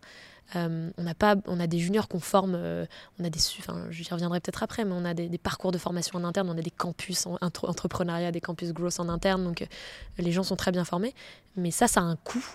Et du coup, notre service est cher parce que c'est difficile, parce que et, donc on a peu de marge, donc on n'a pas de, de MRR, de, de, revenus récurrents, de trucs qui rentrent tout seuls. On fait des stratégies sur mesure pour tous nos clients qui ont tous des problématiques différentes. Nous, on a fait le choix de ne pas être sectorisé, de faire du B2C, du B2B, parce que ça nous confronte à euh, plein de milieux différents, plein de secteurs différents. Donc en fait, on apprend, on apprend, on apprend. Enfin, je pense que c'est un peu le, le mot-clé euh, chez Spag aussi, c'est d'être d'être ouvert à tout parce que c'est comme ça qu'on engrange de la connaissance et qu'on devient meilleur. Mais c'est difficile. Ça serait peut-être plus facile d'être spécialisé en growth euh, dans la food tech, par exemple. Mais moi, je veux pas qu'on tombe dans ce problème de, la, de répliquer. C'est pas possible si on veut être bon en growth aujourd'hui. Il faut penser euh, différemment, il faut être plus agile. Et, euh, voilà. Et donc, je pense que une entreprise, il faut, être conscient de ça. Quand on veut avoir des, des standards de, de conseil, ça, coûte, ça coûte cher. Donc, c'est des entreprises qui sont lentes pour on va pas faire de enfin, on fait de l'hypercroissance d'une certaine manière, mais on va pas passer d'un seul coup de 0 à 1000 employés, c'est pas ou de ou de 0 à 2000 clients euh, avec les standards de qualité qu'on a, je vois pas comment c'est possible. J'avais euh, je voudrais rebondir sur deux choses euh, que, que tu as dites. C'est la première, c'est tu, tu parles de en tant que qu'agence, vous êtes constamment resté à jour parce que le marketing c'est une mm. donc ça fait que bouger. Comment est-ce que tu as réussi, toi, avec ta team en interne, à tout le temps rester à jour sur des thématiques qui font que bouger? Ouais. Ça, c'est une culture, je pense. Euh, alors, on a. Euh, une liste de newsletters, de podcasts, tu seras ravi de le savoir, je pense, de, de livres à lire. De... J'espère qu'on est dessus en tout cas. Ouais, vous êtes dessus, tout à fait. Euh, de, voilà, de podcasts, de newsletters, de personnalités à suivre sur LinkedIn, qu'on donne à tout le monde au début, voilà, tout le monde l'enrichit et, suit toutes ces personnes-là. On incite beaucoup à, à, écouter des podcasts, à, se renseigner. Donc ça, c'est juste d'une première partie sur la, culture, l'auto-formation. On a, nous, en interne, accès à des, beaucoup de formations on dépense beaucoup d'argent en formation pour nos, pour, euh, pour nos, euh, les, personnes qui nous rejoignent. Euh, tout à l'heure, je recevais un mail d'un de mes anciens employés qui, est, qui s'est fait chasser dans une très belle agence et, et qui nous suit de près et qui avait adoré être chez nous, et notamment parce qu'en un an, il s'est super formé. Donc, on sait que Spag est un tremplin aujourd'hui pour les profils qui nous rejoignent. Donc, ça, c'est hyper valorisant. Moi, ça me fait super plaisir. Euh, et puis, euh, on a par exemple en interne, euh, on organise toutes les deux semaines des spags sorciers, un peu en, en, souvenir au C'est pas sorcier. de, de, notre enfance, surtout de la mienne, peut-être pas de toute l'équipe, mais et, où en fait chaque, chaque personne de l'équipe partage ses connaissances sur un sujet autour de sushi, souvent le midi. donc on a ça tous les 15 jours, et puis ça peut être un sujet sur les landing pages, sur le tracking, sur Google Analytics 4, sur, sur les NFT, sur la data, et puis parfois sur des choses beaucoup plus terre à terre d'une entreprise de service, euh, comment euh, on met les chiffres euh, de manière visuelle pour que les clients comprennent, comment on fait de la pédagogie sur de la technicité. voilà, il y a beaucoup d'auto-formation et de partage. Et après, en lien avec ce que j'ai dit avant, je pense que j'ai créé. Ce qui comptait pour moi, c'était une culture hyper, hyper forte de solidarité. Comme dans une équipe de sport de haut niveau, on sait que tout le monde est à 100% et tout le monde est fait de son mieux, en tout cas est entraîné au mieux. Donc moi, c'est mon rôle en tant qu'employeur de, donner accès à toutes ces formations. Et les gens qui viennent chez SPAG, ils viennent pour apprendre. Il y a, dans cette, il y a cette soif d'apprendre et donc euh, euh, de partager. On a des Slack avec euh, toutes les dernières ads, les dernières news en SEO, les, dernières, les derniers outils. on fait de la veille toutes les semaines, on présente un outil, un hack, quelque chose qu'on a vu. Donc il y a cette culture de partage en interne. Et puis c'est hyper important chez SPAG que tout le monde soit là pour aider. Donc on a des experts, on a des gens, on a des experts SMA qui ont travaillé sur des gros comptes, qui ont fait des grosses strates en social media. On a des gens qui, sont très forts en SEA. Et donc ces gens-là doivent partager, les plus seniors euh, doivent partager leur, leur savoir. Ça, ça fait vraiment partie des qualités qu'on recherche des gens qui rentrent chez Spag. Et au final, tout ça fait une culture qui est hyper, euh, euh, qui est hyper forte autour de l'auto-formation, de la formation. Et puis là, on est en train de développer, comme je disais, ces campus internes. parce que la différence, enfin une des différences fondamentales qu'on a chez Spag aujourd'hui, c'est qu'on a cette culture du growth, et là, on forme sur le growth, on a de la formation, on a des experts, donc c'est vraiment notre métier et on est bon là-dessus. Euh, Et on a cet ADN entrepreneurial de Sparkling, du Startup Studio que je veux pas perdre, où on, s'entraîne nous-mêmes sur des propres projets. Donc on peut lancer nos propres marques chez Spag. et donc ça c'est trop bien parce qu'on teste ce qu'on fait pour nos clients, on teste en amont. On avait testé du dropshipping pour, pour tester des pubs sur TikTok, pour faire du branding, pour tester des choses. Ça forme aussi tous les juniors et comme ça ils se rendent compte aussi de, de tout ce qui est hyper important pour un entrepreneur. Et donc au final, ça fait qu'on a des gens qui sont forts en growth et forts en entrepreneuriat. Donc on est vraiment, euh, on dit souvent qu'on est des, entrepreneurs au service d'entrepreneurs, parce que c'est ça qui est important. On, ne fait pas que déployer des campagnes médias. Pour moi, c'est pas suffisant aujourd'hui pour faire du growth. Il y a, en plus du fait de, de, rester constamment à jour, il y a un autre point euh, que tu avais relevé, c'était euh, la qualité des profils que tu recrutes. Ouais.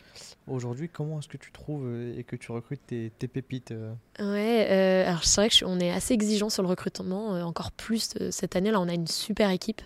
je recrute sur quels critères, plus ou moins Où est-ce que je les trouve C'est ça un peu la. Comment tu les trouves? Comment est-ce que tu les recrutes? Ouais. Pourquoi est-ce que tu choisis une personne par rapport à une autre Bref? Raconte-nous. Euh, euh, débat-nous tous tes secrets. Ouais, bien sûr, bien sûr. C'est comme ça. Euh, on a. Ce gratteur, il est comme ça. Ah, dis-nous tes secrets. donc, ouais, je disais que j'étais effectivement très exigeante sur le recrutement parce que c'est clé pour nous aujourd'hui. Je recrute beaucoup sur, sur ces soft skills, comme on dit, cette envie de, de rejoindre un projet growth qui a du sens. moi, je cherche des gens qui sont très loyaux, qui qui, sont solidaires. En fait, il n'y a pas de compétition en interne euh, chez nous. Il de, faut des gens qui soient capables d'être team spirit parce que c'est comme ça qu'on est meilleur. Euh, donc en tout cas, dans ce que j'attends, il y a ça, bien évidemment, avec l'expertise. Donc, euh, et là, l'expertise que je cherche, moi, c'est des gens qui sont capables de comprendre les problématiques d'une entreprise, pas juste de dire je vais faire une pub Facebook parce qu'on m'a dit de faire une pub Facebook, mais de se dire si c'était ma marque aujourd'hui, c'est ma boîte, comment je fais pour la développer? Et donc d'avoir cette vraie, cette vraie vision du top line, quoi, en fait, c'est-à-dire de, du business, de comment je fais du chiffre d'affaires et de déployer ça ensuite. Euh, donc je les trouve globalement, euh, on, a, on a des cabinets de chasse qui vont chasser dans des entreprises où moi j'estime qu'on a fait, qu'il y a eu des belles, des belles stratégies growth ou qu'il y a du potentiel, mais des personnes qui ont aussi fait une, une start-up qui a raté, c'est pas grave non plus, mais c'est des gens qui ont vécu l'hypercroissance ou en tout cas qui ont vécu, qui ont mis en place des, des, des problématiques growth. Quelle boîte euh. aujourd'hui euh, produit les meilleurs, euh, les meilleurs que tu ah, je sais pas s'il y en a. en fait, ça dépend parce que parfois on a des entreprises qui vont chercher en B2B, des entreprises qui vont chercher en B2C. et puis il y a quand même une chose dont j'ai pas parlé, mais j'ai réussi à recréer cette équipe super diverse que j'avais à Londres. Aujourd'hui, on est 25 chez Spag sans Germinal, si je prends que Spag. On a plus de 10 nationalités. Donc ça, c'est aussi quelque chose qui est important pour moi parce qu'aujourd'hui, on est, on est capable de déployer des campagnes à l'international en natif sur euh, euh, du français, de l'anglais, de l'allemand, de l'espagnol, du russe, euh, du grec, de l'arabe, du portugais. Il nous manque que l'italien aujourd'hui. et, ça, mine de rien, c'est une énorme force parce que c'est très rare sur le marché. Donc, il faut, chez nous, il faut parler français-anglais fluent parce que dans le bureau, c'est un peu entre les deux langues. il faut être ouvert à la culture et ouvert à la diversité. Ça paraît bête de dire ça, mais c'est super important dans les valeurs. Euh, on est présent sur Welcome to the Jungle parce que c'est aussi là que tout se passe pour les startups, euh, mais, mais pas que. Et puis, il y a beaucoup de personnes dans l'équipe qui ont vécu une entreprise entrepreneuriale, qui ont des projets sur le côté ou euh, qui ont lancé quelque chose à un moment. c'est quelque chose qui est super valorisé. Enfin, qui ont en tout cas expérimenté un peu le dépassement de soi d'une certaine manière, soit dans le sport, soit dans les voilà, une expatriation, des, une création d'entreprise, qui se sont mis un peu en difficulté, qui sont sortis de leur zone de confort et qui ont cette soif d'apprendre. Ça, c'est les profils qu'on cherche.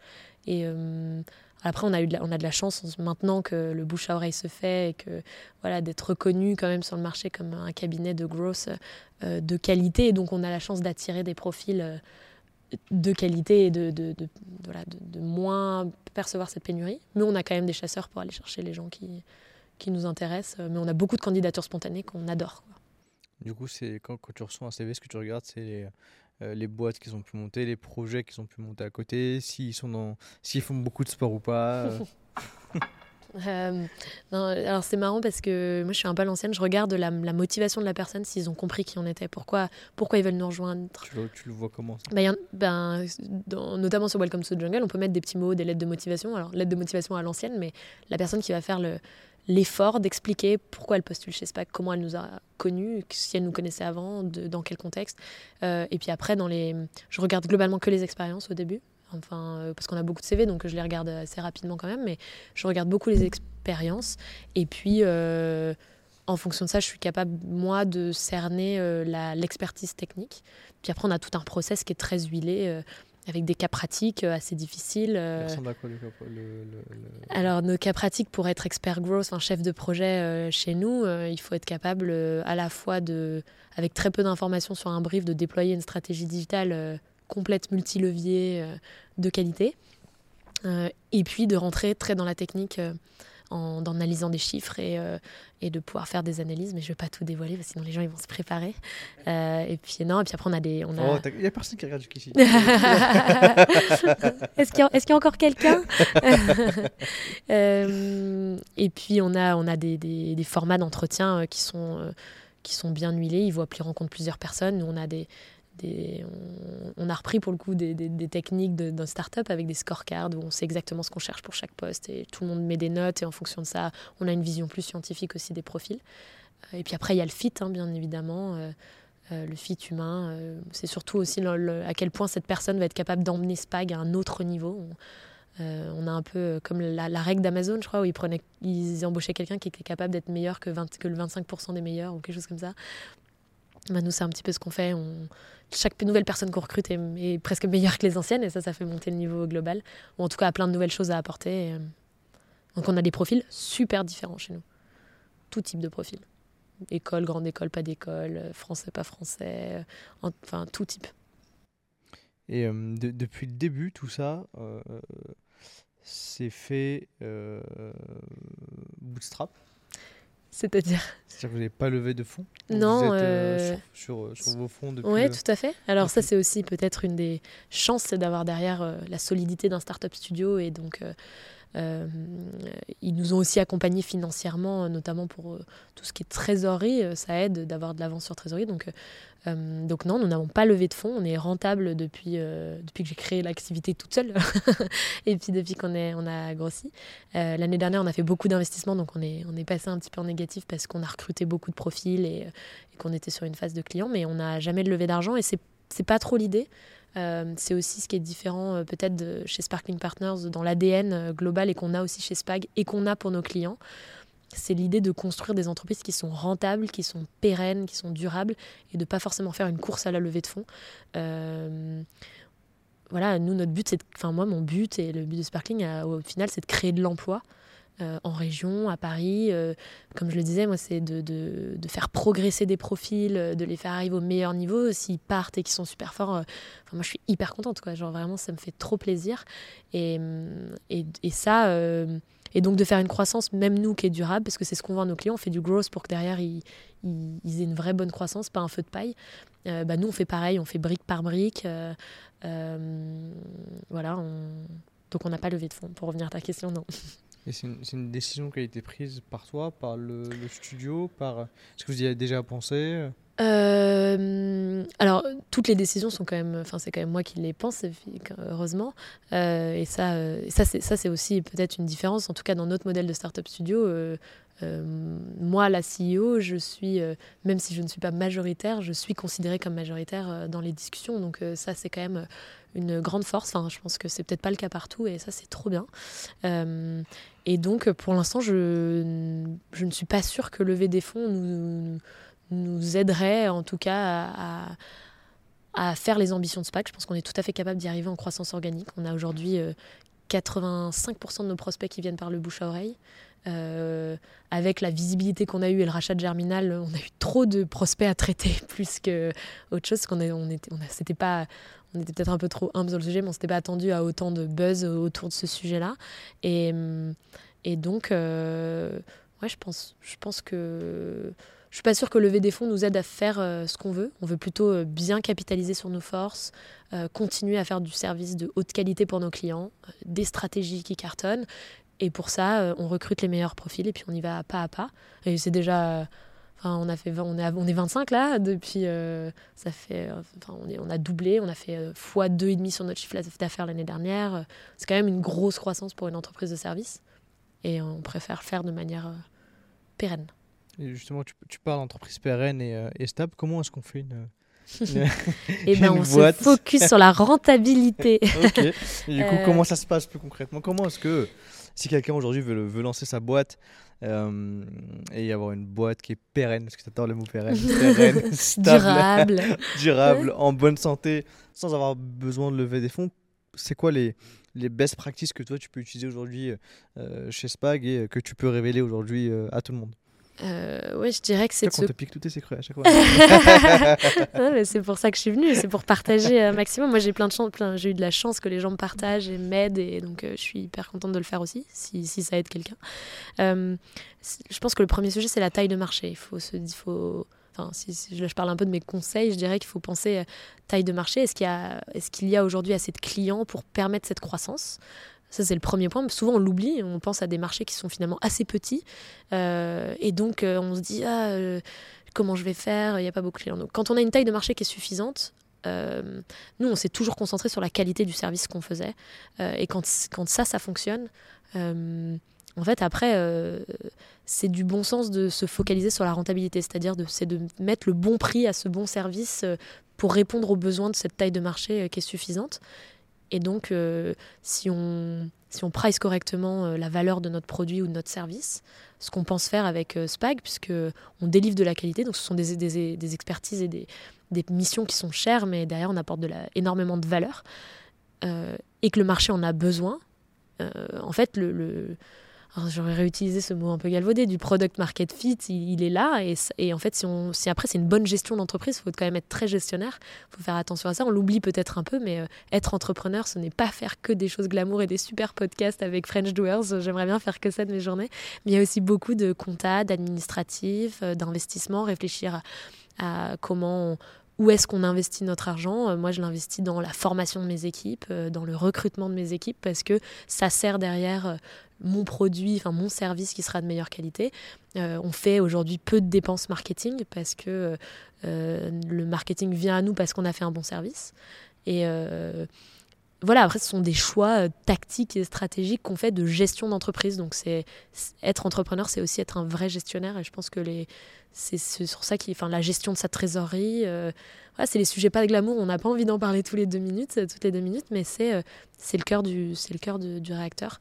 Euh, et puis d'avoir cette vision, ce cap qu'on essaye de tenir et de savoir quand ça va pas, comment on fait, euh, où est-ce qu'on peut couper les coups. Euh. À quel point tu, tu checks ça? Sur quelle fréquence? À tous les jours. Non, je pense que j'ai une bonne connaissance de mes chiffres. Euh, euh, après, moi, j'ai pas un business où euh, j'ai des ventes tous les jours, comme je pourrais l'avoir sur Mimetix, où c'est du e-commerce, donc je sais exactement combien de jeux, j'ai vendus sur Amazon, sur mon site, en magasin. quand on fait du service, voilà, je, sais exactement le nombre de prospects qu'on a, qui on a signé, pour quel, parce que j'interviens encore sur la stratégie de, de ces, de ces groupes-là. et donc, ouais, je regarde euh, tous les 2-3 jours combien j'ai d'argent sur le compte, euh, j'anticipe ma trésorerie, j'ai beaucoup de tableaux Excel. Donc là, j'ai été bien aidée par la core team aussi de Sparkling pour, pour me mettre au carré euh, tous mes fichiers financiers. c'est hyper important pour moi que les fondateurs soient hyper ancrés dans deux sujets, la finance. Enfin, ancrés, on n'a pas besoin d'avoir fait un master en finance. Moi, c'était pas mon cas, c'était mon point faible, voilà, mais très proche de, de sa gestion financière et du growth enfin, et de sa croissance et du marketing et de ce qu'on fait sur cette partie-là.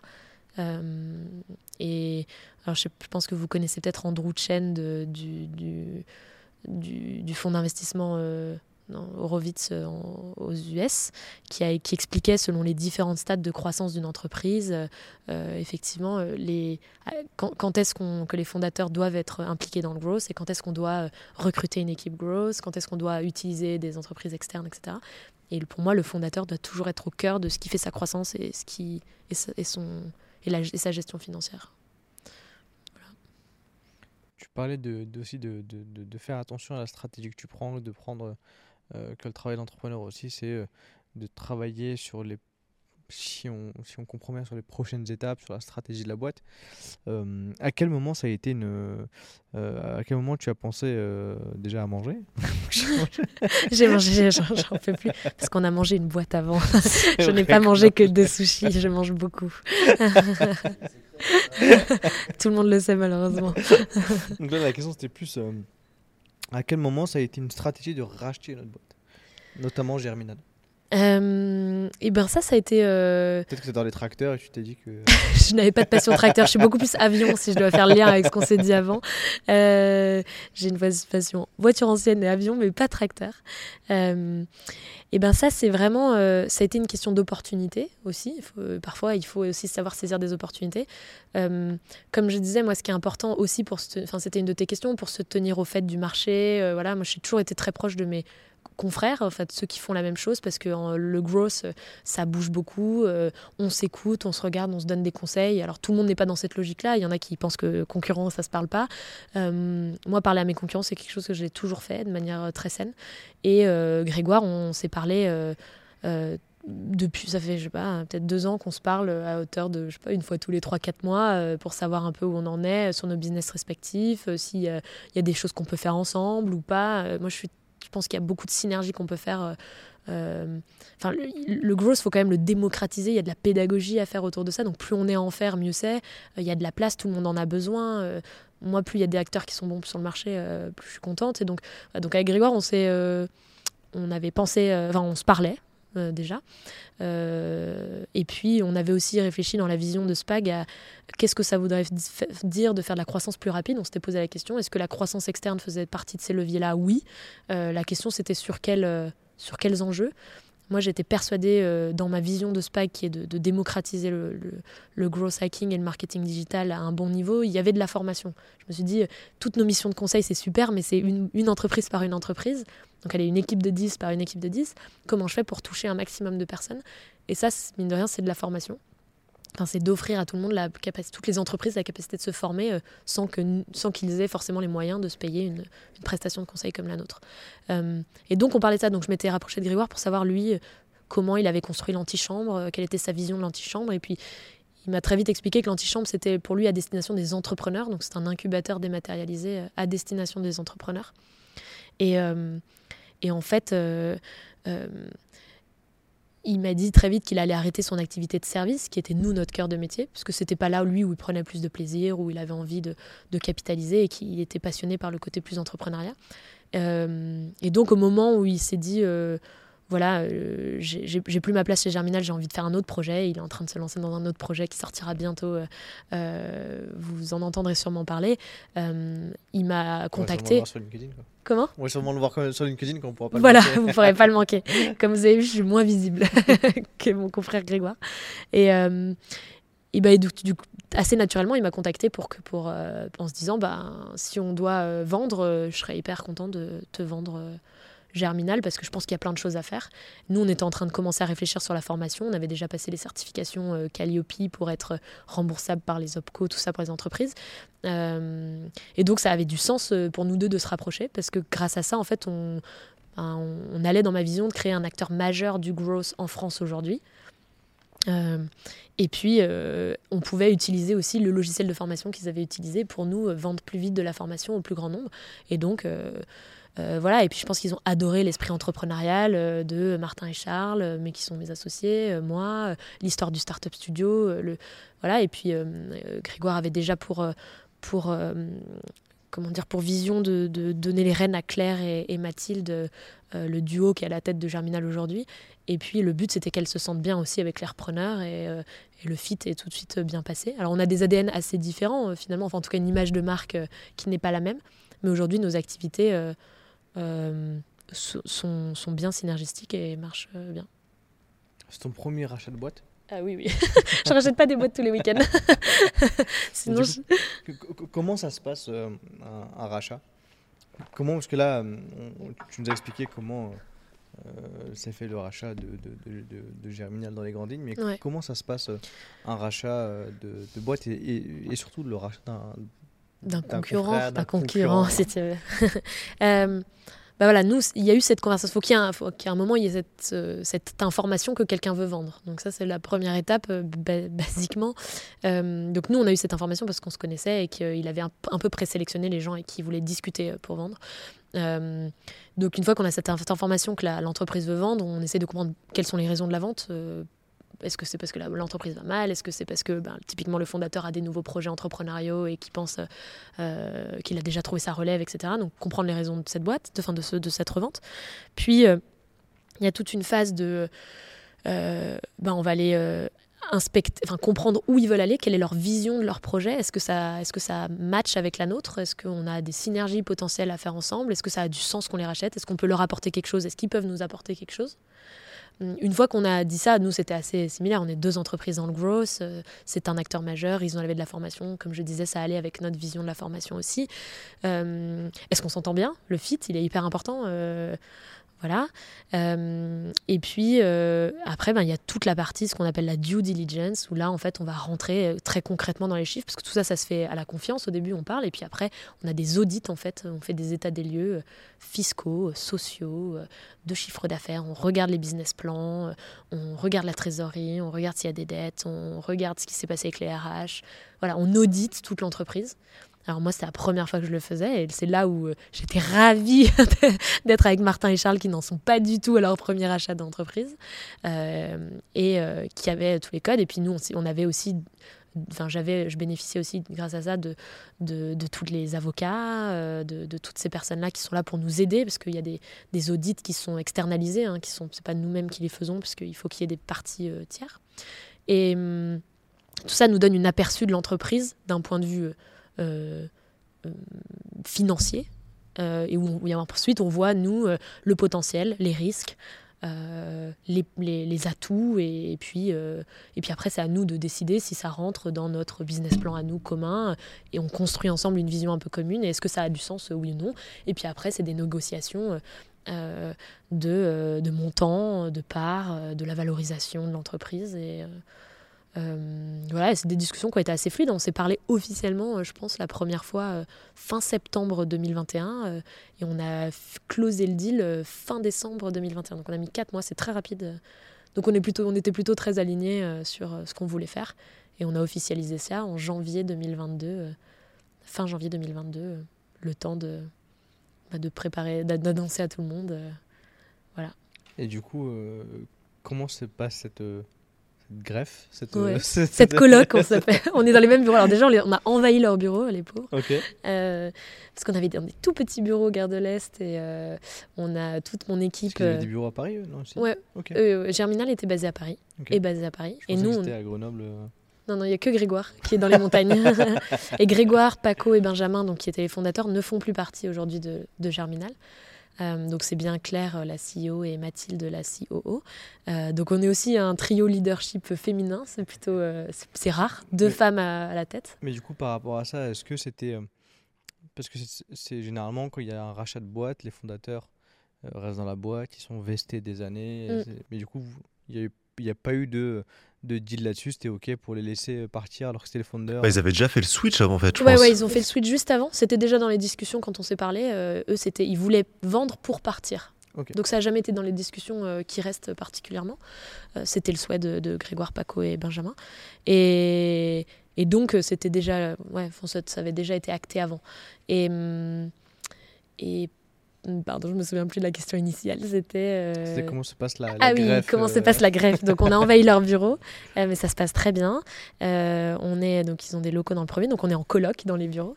Après, on a cette vision très entrepreneuriale. Donc pour l'instant, Claire et Mathilde sont à la barque de Germinal. Elles ont leur propre PNL, enfin elles ont leur propre compte de résultats, leur propre business plan à suivre et à faire. On leur fait confiance pour l'instant. Nous, on est là plutôt en soutien. Euh, pour les aider s'il y a des difficultés, pour leur faire bénéficier de notre réseau. Et puis on, fait des choses ensemble. Euh, euh, on s'entraide. Nous, grâce à ça, on fait des parcours personnalisés sur l'antichambre. voilà, nous, on a des certifications qui vont pouvoir servir à Germinal, mais on n'a pas la même cible en fait. Elle cible aujourd'hui les entrepreneurs. Nous, on cible, on est très au niveau des entreprises. On a des clients hyper variés. On a travaillé pour Ornicar, euh, pour, euh, et pour, a euh, reçu ici, et pour McCain. Voilà, c'est super différent. Entre les voitures et les patates Voilà, c'est ça. et puis des, on lance des petites marques de cosmétiques, de, de, pet food, ce genre de choses. alors que elles, elles accompagnent les entrepreneurs comme un incubateur dématérialisé là, pour les aider à monter leurs entreprises avec des jalons. Donc finalement, on fait notre petit bonhomme de chemin ensemble, mais à côté. Et pour l'instant, ça se passe très bien. ils, ont gardé leur activité de service C'est pas vous non, qui les avez ils ont arrêté leur activité de Ok, service. d'accord. C'était déjà en cours d'arrêt, donc nous, on a récupéré officiellement cette partie-là, puisque c'est notre cœur de métier, c'est là où on est bon dedans, de faire du conseil stratégique et de l'opérationnel pour, pour le growth. Ok, mais du coup, euh, Germinal fait partie de SPAG Vous avez recréé une structure différente On a gardé deux structures aujourd'hui. Euh, parce qu'on avait envie de garder les deux marques aussi. Germinal, c'est une belle marque, euh, Spag aussi. donc, on a intégré plutôt Germinal à côté de nous. Voilà. D'accord. Et dans un rachat comme ça, tu te rapproches de Martin et Charles parce que c'est leur expérience qui va t'aider à faire le, ce choix, le bon choix, ou parce qu'il y a aussi le côté avec le, le Startup Studio où tu n'as pas le choix? Bah, ce sont quand même aussi. T'aurais pu le faire sans eux? Non, non, je l'aurais pas fait sans eux. Euh, je l'aurais pas fait sans eux parce que ce sont mes associés déjà, donc euh, euh, c'est une vraie discussion euh, qu'on a ensemble. Quand j'ai eu l'opportunité, je leur en ai parlé parce que c'est tout l'intérêt d'entreprendre avec leur expertise. C'est toute seule, je sais pas trop si j'aurais eu les capacités de, faire toutes ces conversations. Enfin, j'aurais dû être beaucoup accompagnée. j'aurais dû me faire vraiment accompagner par des vrais experts fiscaux, des avocats, etc. Et puis eux, ils ont l'expérience. Euh, enfin, c'est ah c'est tout l'intérêt euh, de, bénéficier de leur expertise, de leur savoir. Euh, et puis ils ont l'habitude. Hein. Enfin, j'aurais jamais pu closer un deal comme ça en quatre mois toute seule. Enfin. Ou alors vraiment, je me serais surprise. je, je, pense que je connaissais pas la moitié des choses d'une société de rachat. Donc c'est ce que je vous dis, c'est vraiment. J'ai mon expertise sur le growth et je suis dans une école d'entrepreneuriat à leur côté. Aujourd'hui, qui est hyper, hyper valorisante. Et du coup, comment. Euh, ce qui fait qu'il y a deux cultures différentes. Tu bosses pas sur la culture de Germinal. Non. Tu les laisses faire leur vie et. Euh, ok, d'accord. Non, euh, le, on n'a on pas envie d'être. Enfin, moi, je, ne suis pas sûre qu'une assimilation à 100% va fonctionner. elles ont leur culture, elles ont leurs idées, ça fonctionne. Euh, elles ont leur manière de parler à, leurs clients qui n'est pas exactement la même que la nôtre. Et je pense que ça qu'il faut qu'elles le gardent. Euh, euh, ça, a été un succès, c'est un succès aujourd'hui. et nous, on est super différents. Donc, on associe, enfin, nos deux marques sont ensemble, mais on continue à garder nos deux ADN. On pense que ça cohabite bien. Après, peut-être qu'on aura des réflexions plus tard, mais je sais pas, c'est pas du tout dans les dans les clous pour l'instant. Tant que ça peut cohabiter et que ça cohabite bien il n'y a, pas de, y a pas de raison. Il y a des gens qui sont très fans de Germinal, d'autres qui sont très fans de Spag. Voilà, ça marche bien comme ça. Ok. Et euh... J'allais pas les forcer à mettre un logo rose et jaune alors qu'ils sont tout en noir. Remodifie le branding. Je veux du Spag, je veux, que ça brille, je veux qu'il y ait des paillettes. C'est ça. Euh, du coup, vu que tu as fait ta première acquisition, oui. Euh, c'est quoi les, les best practices pour racheter euh, Comment on rachète Comment est-ce qu'on rachète Alors, je sais pas si je vais pouvoir. Euh, enfin, avec cette. J'ai l'impression que ça a été très opportuniste. Je sais pas si au final j'aurai des best practices. Je vais essayer quand même, mais je pense que de, en tout cas d'être ouvert sur son marché, sur ses concurrents, parler à ses confrères, être au courant de tout ça, je l'ai dit, c'est, ça me paraît J'ai tenté de le faire. Ils répondent pas. Il y en a qui veulent pas. T'en as qui veulent pas, mais du coup, le, bah tu les rachèteras alors peut-être plus tard. c'est pas moi qui l'ai dit, c'est je trouve ça dommage, moi, personnellement.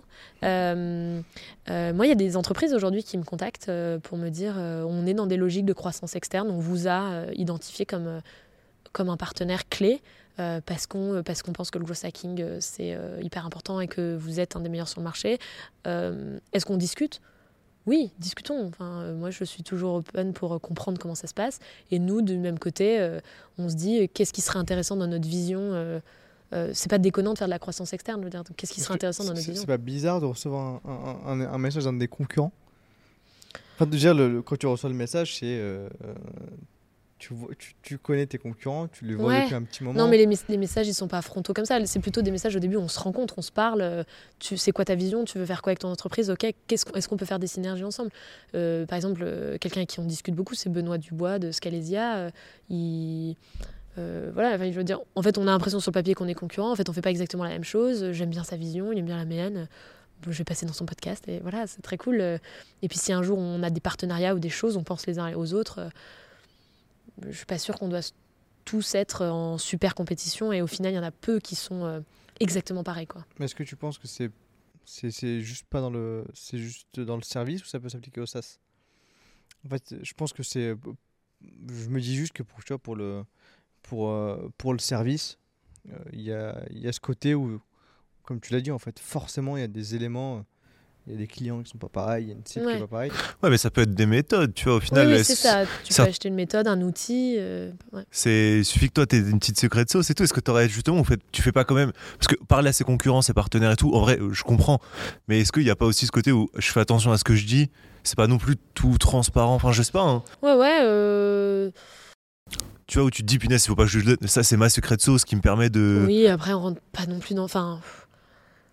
Je... Non, je sais pas. Euh, en fait, je, pense que ça dépend. Euh, je m'étais fait la réflexion. Et, je pense que ça dépend vraiment du, milieu dans lequel tu es. Tu vois. Aujourd'hui, euh, tu vois, si on prend les médias pour entrepreneurs, tu vas voir Comédia de Harold qu'on a reçu. On ne le voit pas comme un concurrent. C'est comme je l'ai dit, c'est un confrère. On discute avec lui, on se partage les best practices. Mais aujourd'hui, pour Jim Key, j'ai contacté des concurrents pour discuter avec eux. Ils n'ont pas voulu répondre. Mm. Mais du coup, je me dis, bah, en fait, tu es dans un SaaS, là, forcément, tu t'adresses au même client. Ouais, ouais. Donc tu te dis. Euh, ouais, sauf que vous pourriez euh, euh, avoir intégré vos fonctionnalités qui sont un peu différentes. ils peuvent avoir besoin de, profils tech ou de profils commerciaux que vous avez. Il y a aussi des rapprochements. Il y a des rapprochements d'expertise, des rapprochements d'équipe, des rapprochements de. Il y, a, par exemple des entreprises qui peuvent être très fortes sur une verticale et puis vous un peu. Enfin, vous avez la même cible, mais au final, vous n'avez pas exactement les mêmes clients. Il y en a qui peuvent faire de la TPE, vous faites plutôt du start-up. Il a qui font des grands groupes. Après, il faut savoir qu'une intégration, là, ça se passe bien. Mais Germinal, c'est une petite équipe aujourd'hui par rapport à la nôtre et parce qu'on laisse cette indépendance et peut-être parce qu'on a cet ADN-là et, et, on a l'expertise euh, du Startup Studio. Mais il faut savoir aussi que quand on intègre, ça se passe pas toujours très bien. C'est un vrai sujet, euh, ce qu'on appelle le PMI, le Post-Merger Integration, parce qu'on perd des équipes. Euh, on, va garder 25% des équipes de la, la boîte qu'on va racheter potentiellement, parce qu'il y en a qui vont pas adhérer au nouveau projet, qui étaient très fans de l'ancienne marque, qui vont pas aimer euh, se faire racheter. Donc il y a des gens qui partent petit à petit. Donc euh, il faut savoir ce qu'on rachète dans cette entreprise. Est-ce que c'est les équipes? Est-ce que c'est une, une, fonctionnalité? Est-ce que c'est un, portefeuille client? Euh, Et ça, en fait, détermine la valorisation est et le prix qu'on est prêt à mettre pour ce rachat. La croissance externe que tu disais, par exemple, quand tu échanges avec un partenaire, c'est quoi exactement? Qu'est-ce que tu entends par la croissance externe? La croissance externe, c'est racheter une entreprise. Ok, d'accord. Mais quand j'échange avec des concurrents ou des confrères, c'est plutôt sur des, de, la, de la visibilité mutuelle, euh, des partenariats. Euh, euh, moi, par exemple, il y a des clients où on va être trop cher pour eux et, et ils sont pas assez matures pour notre expertise, mais je connais d'autres confrères qui font du growth, qui sont bien et qui sont capables de les accompagner, ou leur méthode est plus adaptée à, leur stade de développement. Bah, je peux les, je fais des échanges de bons procédés et je les envoie vers des gens en qui j'ai confiance. Euh, après, ça peut être des personnes sur des. En tout cas, sur moi, ce que je fais, comme je fais du growth hacking, par exemple, je vais jamais faire de branding. Tout ce qui est autour de la création visuelle, de l'identité visuelle, c'est pas mon expertise. Donc, je peux avoir des partenaires euh, euh, sur ce milieu-là. Et puis, un jour, on pourra peut-être, je sais pas, se, voilà, se rapprocher pour avoir une palette de fonctionnalités à offrir qui, sont, qui est plus importante pour nos clients. Il y, a des rapprochements horizontaux, des rapprochements. C'est un peu matriciel. Ok. Et du coup, Là, vous avez euh, racheté une boîte. C'est quoi le, la suite là euh, pour, euh, pour ce que tu es en train de faire aujourd'hui chez, chez Spag? La suite, c'est de continuer à délivrer de la qualité pour nos clients. Ça, c'est les clés. Non, c'est de continuer à faire de la croissance. On veut faire de la croissance, nous, chez Spag. on veut mieux, mieux gérer en interne euh, bah, cette croissance-là, c'est-à-dire comment on, comment on délivre toujours de la qualité en ayant beaucoup plus de prospects, donc standardiser un peu euh, ce que je vous disais tout à l'heure, travailler sur nos standards de, de service, euh, continuer à être attirant pour des profils de qualité, parce que c'est un peu la, le cercle vertueux. et puis nos objectifs, c'est de continuer à travailler pour des boîtes qui nous font, qui nous font plaisir. Globalement, on, travaille que pour des projets aujourd'hui qui qui nous plaisent, où on a, on a un fit avec les fondateurs, parce que nous, on parle directement au CEO généralement. Euh, ou au Head of Growth. Et, euh, euh, et, puis, non, et puis un autre sujet, c'est développer la formation vraiment fort. Ça prend du temps, on réfléchit vraiment au modèle. Qu'est-ce que ça serait aujourd'hui disrupter le, le marché de la formation en growth, comment faire quelque chose d'innovant, qui, qui est intéressant, au juste prix, avec de la qualité? Tout ça, ça prend pas deux minutes finalement. Ça fait bien six mois, un an qu'on réfléchit à ça avant de sortir quelque chose. Donc on se concentre vraiment sur, sur la qualité de ce qu'on fait. Il ressemble à quoi aujourd'hui ton agenda? Mon agenda? À quoi ton agenda? Il te donne envie de mourir, mon agenda. Déjà, j'en ai pas qu'un, j'en ai trois. Euh, et euh, mon agenda, il est booké de chez Booké. après, moi, j'adore les agendas. Depuis que j'adore les agendas. J'avais, des semainiers quand j'étais petite. ça, c'est le côté première de classe. C'est le côté première de classe. mes copines en ont parlé à mon discours de mariage, hein, c'est pour dire. mon agenda est très organisé. Euh, je passe beaucoup de temps avec mes équipes, avec les clients. Je suis encore très proche des clients. Je le disais tout à l'heure en arrivant, j'avais des meetings importants ce matin parce que c'est des clients à qui on faisait toute la restitution, de la mission qu'on a fait. Donc c'est important de bien expliquer les étapes par lesquelles on est passé, d'être pédagogue sur le sujet parce que parfois c'est technique. Euh, et puis, euh, il est entre Paris et Lille, mon agenda. J'habite à Lille, mais je passe la moitié de mon temps à Paris. Il y a un peu de sport dedans, pas mal. et puis pas mal de temps aussi pour, euh, pour mes amis euh, quand j'enregistre pas des podcasts chez Friend Doers le soir. Désolé à tous les amis pour les gars. Euh, elle, s'est absentée, mais c'est pour, la, pour une bonne cause. Pour une bonne cause. Mais du coup, si tu devais nous, nous, décrire une journée type que tu as, elle ressemblerait à quoi? Même si je pense que tu n'as pas de journée type. Mais... Non, hein. oui, oui, je vais faire la réponse classique. Il n'y a pas de journée type chez SPAC, c'est vrai. Il y a beaucoup d'imprévus. Euh, alors moi, je suis une grosse dormeuse. J'aime bien dormir. Donc j'avoue que je me lève pas hyper tôt, je pense. Tu n'es pas team 5h du matin Je suis pas du tout team 5h du matin. J'ai pas de morning routine. Je suis très contre tout ça. Je ne médite pas. Donc moi, je vais plutôt maximiser l'heure de réveil. Je suis plutôt très, très efficace sur ma préparation. euh, donc non, je me lève plutôt vers 7 heures. Ça, c'est vraiment le minimum. Donc, quand je viens à Paris, parfois, là, ce matin, je me suis levée à 6 heures parce que je dois prendre le train. Mais je n'aime pas trop. Après, je suis un peu grognonne dans la journée. euh, je... du coup, tu vas à Paris, tu es un peu parisienne pour le coup. Donc, c'est vraiment. euh, donc, non, non, je, suis, euh, je me lève plutôt vers 7h, 7h30 euh, je maximise up, je me prépare très vite, je me maquille pas beaucoup, mais je sais ce que je vais mettre comme habit la veille. J'ai regardé la météo, voilà, en fonction des meetings que j'avais. Bien sûr, c'est optimisé. moi, je suis la reine de l'orga. euh, on se moque bien de moi là-dessus, j'avoue. Et puis, euh, et puis après, j'enchaîne. Je commence. Généralement, j'arrive assez tôt au travail. J'arrive plutôt vers 8 heures. Euh, parce que ça me permet d'avoir la, la première heure très productive quand les équipes sont pas encore là. Je sais pas qu'on aime bien. Enfin, en tout cas, moi, j'ai initié une culture. On arrive tôt, donc les équipes arrivent au plus tard à 9 heures. Euh, Il y a des horaires fixés ou c'est euh, C'est plutôt fixé. Je, je, mets plutôt, je suis plutôt là pour mettre un cadre euh, sur cette partie-là, pour leur donner. Ça peut paraître un petit peu dans, dans, ces tendances du moment qui sont super libres, assez contraignant, mais en fait, j'aime vraiment leur donner un cadre pour qu'ils puissent bien travailler là-dedans. Donc, on arrive assez tôt, puis parce que ça fait aussi partie de nos standards de service pour nos clients, où j'ai pas envie qu'à 9h30 les équipes soient pas joignables si le client il a une urgence à 9h. Donc ça fait partie de ça fait partie de cette culture là de, du service. Je pense que tu l'as reprise. Euh, ouais, je pense que c'est ouais de mon expérience à Londres. Je pense que c'est assez inné aujourd'hui pour moi d'avoir un peu ces standards là. Euh, et puis j'aime bien que tout le monde soit au bureau, on fait des petites blagues, on mange du chocolat. Euh, Fais la partie chocolat, c'est bon, tu fais. Ouais. je mange On a une boîte à Miam, on a des stickers Spag Miam, glou glou, euh, voilà. Et, et, voilà, après j'enchaîne généralement le midi et le matin, ce sont plutôt mes plages de production de travail où moi j'ai besoin de 2-3 heures devant moi pour pouvoir travailler. Euh, c'est un peu moi qui fais les spags sorciers sur l'organisation en, interne euh, pour leur donner des tips sur les gestions d'agenda, tout ça. Et puis, euh, je, mange, très rapidement et souvent, c'est des déjeuners où je travaille ou alors de je prends de moins en moins le temps de, de, passer longtemps à déjeuner. Tu râlais en, en Angleterre et en Ouais, et finalement. Super, on applaudit. Mais mes équipes, mes équipes prennent le temps, donc ça, ça va. Euh, après, il faut savoir que j'aime bien le soleil, alors je travaille souvent dehors. On a, des, on a une terrasse euh, au bureau à Lille et à Paris euh, pour l'instant, et donc souvent l'après-midi, je suis dehors. les équipes le savent, et je fais tous mes meetings dehors. et puis, je fais tous mes meetings, les, les, calls, les clients, les ops, tout ça, l'après-midi. Et je finis vers, je sais pas, je dirais 19h, 19h30. Et après, je vais, souvent, je vais courir ou je vais à l'entraînement ou je vais boire des verres. L'un des trois. Voilà, exactement. Ok. Et euh, comment est-ce que tu te, tu te formes toi aujourd'hui? Est-ce que tu as des bouquins en particulier, des formations en dehors de chez Spag et Germinal? Évidemment. euh, hmm. C'est une bonne question parce qu'on a moins le temps quand on est entrepreneur de se former. Finalement, je me suis mise à un peu aimer. Alors, si je suis toutes les, toutes les tendances sur le growth et puis mine de rien, je, tout ce partage interne qu'on a, je le suis. Tu euh, suis quel, euh, quel, newsletter, quel podcast euh Eh ben moi, je suis pas mal toutes les newsletters de mes confrères, justement, les newsletters Scalesa, les newsletters de Growthmakers. J'écoute. comment? Ouais, monsieur Go... Voilà, ouais, ouais, Gross Talent, je suis. On va d'ailleurs organiser sûrement bientôt un événement avec Jérémy Goyot que vous avez reçu sur ce podcast. J'en dis pas plus, mais autour du Gross, donc j'espère que ça fera du bruit.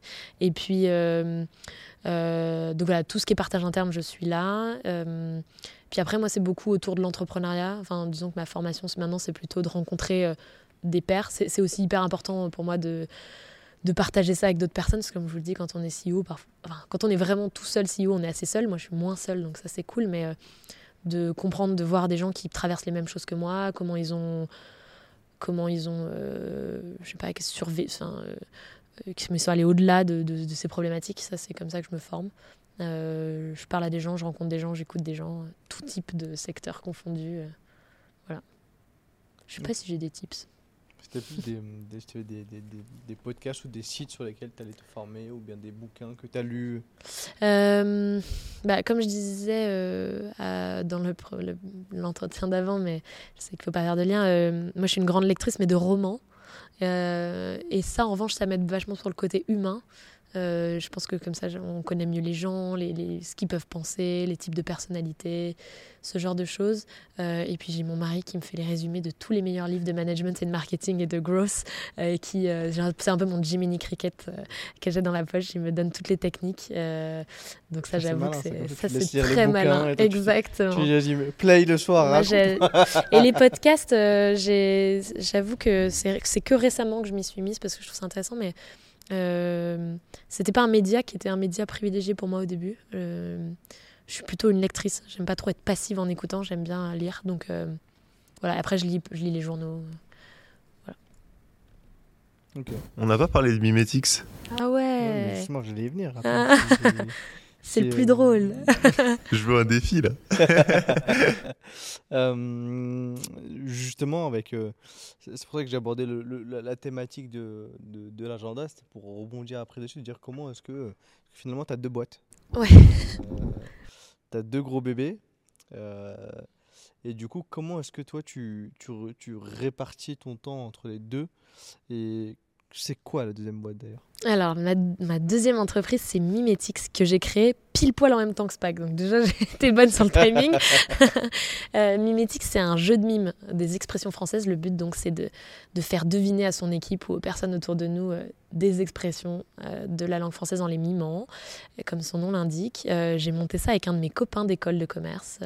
on a eu l'idée en sortant d'école, et puis quand je suis partie à Londres, lui, il est parti à Munich. On se disait, il ah, faut le faire, c'est quand même hyper marrant. Et puis, nos vies ont fait qu'on s'est mis à fond dans nos boulots. Moi, j'étais chez Hostmaker, je passais beaucoup de temps. Lui, il, apprenait l'allemand, donc ça lui prenait beaucoup de temps. problème. et, et puis, on s'est lancé peut-être trois ans après. On s'est laissé le temps de le faire, en tout cas. et puis, euh, voilà, euh, euh, c'est donc un jeu de cartes. on a une minute pour mimer des expressions du type se fendre la poire, avoir le cul entre deux chaises. Je te laisserai en citer, bien évidemment, hein, Mohamed. Quelle est ton expression préférée d'ailleurs? J'en ai aucune. C'est vrai? J'en ai aucune. Et ce qui est, en tout cas, ce qui est marrant, c'est qu'il faut mimer au sens propre. Donc, euh, euh, donner sa langue au chat, il ne faut pas mimer euh, qu'on ne sait pas la réponse. Il faut mimer qu'on donne sa langue à un chat. Donc, on mime une langue, on mime un chat. On va attraper un chat. Et voilà. on, fait le, on fait le chat. et donc, ça marche hyper bien. On est trop contents. alors, donc, effectivement, quand est-ce que je le fais? Bah, Le soir et le week-end. Euh, je, le fais je le fais moins en ce moment parce que Spag euh, représente 80% déjà de mes journées, donc euh, j'ai moins le temps de le faire. Mais on a eu la chance de beaucoup travailler les deux, trois premières années, donc ça prend aujourd'hui. Aujourd'hui, on, on, vend sur notre site internet, mimetix.fr. On vend sur Amazon ce qui nous fait beaucoup de visibilité, puisqu'Amazon, c'est quand même nous mettre face à beaucoup, beaucoup de consommateurs. Et, euh, et, surtout, on est présent dans 800 magasins en France. On est euh, distribué à la FNAC, chez Cultura, chez Monoprix, au Bon Marché, euh, aux Galeries Fayette. C'est sympa, ouais. Et en fait, on est, on est distribué par BlackRock Games, qui est le deuxième distributeur de jeux en France. C'est celui qui a Blanc Manger Coco jus du cul. Euh, et, bah, typiquement pareil pour euh, les entreprises de jeux. Euh, Blanc Manger Coco nous a super aidé au lancement de Mimetix. J'ai rencontré le créateur de Limite Limite. c'est un marché qui est petit et finalement on se parle. On pourrait être concurrent parce que c'est le même type de jeu et finalement on a le même distributeur, on, se donne des conseils de des adresses, enfin on est aussi proche assez de, de Pigeon Pigeon qui est un autre jeu, on, se donne des conseils de, de producteurs, de Voilà, et en fait, c'est assez bénéfique. C'était un choix de passer par un distributeur? Ouais, c'est un choix euh, tactique, stratégique euh, de être euh, bah, un distributeur. Enfin, en fait, nous, on s'est vite rendu compte parce que pour mon, associé qui s'appelle Grégoire, pas Grégoire Gambato, Grégoire Danel, est aussi entrepreneur. Il a repris une entreprise familiale de. Alors lui, il a fait la même école que moi et il s'est il s'est reconverti dans, dans la rénovation d'appartements et de maisons qu'il a passé son CAP euh, de plombier, d'électricien. Aujourd'hui, il rénove, il a repris l'entreprise familiale et il rénove des, maisons. Donc, il est la majeure partie de son temps sur des chantiers. Donc, comme moi avec Spag, il avait peu le temps euh, de faire le tour des magasins pour faire les réassorts de, de Mimetix quand il n'y en avait plus. Et on s'est dit que si on voulait, euh, si on voulait se développer, être présent en magasin, ça nous donne une grosse visibilité. et pour ça, il fallait passer par des distributeurs dont c'est le métier. Euh, de faire le tour des boutiques, de vendre, de faire le réassort de, la logistique. Et voilà. Comment est-ce que tu vas closer un distributeur? Comment est-ce que tu oh, Je l'ai harcelé. je suis désolée, Johan. je, lui ai envoyé euh, un mail, il m'a dit non, deux mails, il m'a dit non, trois mails, il m'a dit non. J'étais là. parce qu'on était alors parce qu'ils sont hyper sollicités. Il faut savoir qu'il y a beaucoup beaucoup de jeux qui se créent en France aujourd'hui. Euh, il y en a plus de 400 par an, je crois. Enfin, c'est vraiment beaucoup. Euh, un, jeu un peu plus d'un jeu par jour quand même, donc ça fait beaucoup. Ils sont super sollicités et euh, ils en prennent euh, genre, genre 5 ou 5 par an, je crois. et pour ça, ils, donc eux, déjà, ils ont un catalogue de jeux, donc il faut que le jeu qu'ils choisissent aille dans leur catalogue pour qu'ils puissent présenter tous les jeux et qu'il y, ait une cohérence dans leur gamme, un peu comme une, comme une gamme, une multicarte. Et, et puis et puis veulent, euh, voilà, comme un fonds d'investissement, ils veulent pas prendre de risques. S'ils font rentrer un jeu dans leur gamme, il faut qu'il y ait déjà un peu un, record. Et puis euh, j'ai eu de la, j'ai fait beaucoup de, de, relations presse dans le Nord en disant que, voilà, que j'avais créé Mimetix. On est passé dans les médias, je suis passé un peu à la télé. On a eu de la chance, en fait, on est passé sur France 3 puis sur M6. Et, et tout ça a fait de la visibilité. Et, et, grâce à Blin Blanc Manger Coco, à nos contacts dans les milieux du jeu, où, où ils nous ont dit de passer par un certain. On voulait rapatrier notre production euh, en, France. On a discuté donc avec un gros acteur euh, euh, européen qui est un acteur de, euh, qui fait le mono, les cartes du Monopoly, les cartes du, Uno et tout ça. Et, c'est cette personne-là qui nous a dit Mais attendez, mais votre jeu est génial, vous êtes hyper sérieux en plus. contactez BlackRock Games. J'ai dit Ah, bah, c'est pas comme si je ne l'avais pas fait. Et, en fait, en réinsistant, en disant qu'on était maintenant chez ce producteur-là, etc., on a été reçu. Et puis, on a tout de suite signé un deal euh, avec eux. On leur envoyait des jeux et puis euh, ça a marché. Mais voilà, c'était encore à la force du poignet, les mains dans le cambouis, on fait tout. Euh, je faisais la com, on a fait la prod, voilà. Donc je, je vends, parfois je vais encore sur des marchés le week-end vendre des mimétiques, donc vous pouvez me croiser là-bas aussi. Et ce producteur, du coup, tu as pu y accéder parce que tu avais déjà fait des ventes avant Oui, on a fait notre... en fait, on a la, première production qu'on a fait, on a, on, a mis toutes nos économies euh, enfin, moi en tout cas, j'avais vraiment pas beaucoup de sous. Et j'ai mis euh, toutes mes économies et Grégoire aussi dans cette première production de 1000 jeux. Euh, c'était la plus petite quantité qu'on pouvait faire. Et, et donc, on a, on a eu ces 1000 jeux qu'on a vendus en 9 mois. Et pour nous, c'était incroyable parce qu'on s'était dit, bon, on fait cet investissement et on s'était rassuré en se disant si on les vend pas tout de suite, c'est pas grave, on n'a pas de DLC. et le stock, on peut mettre 20 ans à le vendre, c'est pas grave, on pourra le vendre un par un à, tous les gens qu'on croise. Et puis en fait, euh, et puis en fait, il y a eu une forte demande, euh, euh, comme on est passé dans la, dans la presse, dans les médias, dans le Nord. Il y a quand même cette culture très forte entrepreneuriale dans le Nord, donc les gens aident les entrepreneurs qui se lancent. Et puis, et puis en fait, le produit fonctionne dès qu'on joue à Mimetic. C'est hyper marrant, mais je vous conseille de jouer à ça avec vos, avec vos copains. Mais c'est vraiment hilarant parce que les gens se trompent sur les expressions mime mal ou mime très bien, mais dans les deux cas, c'est marrant.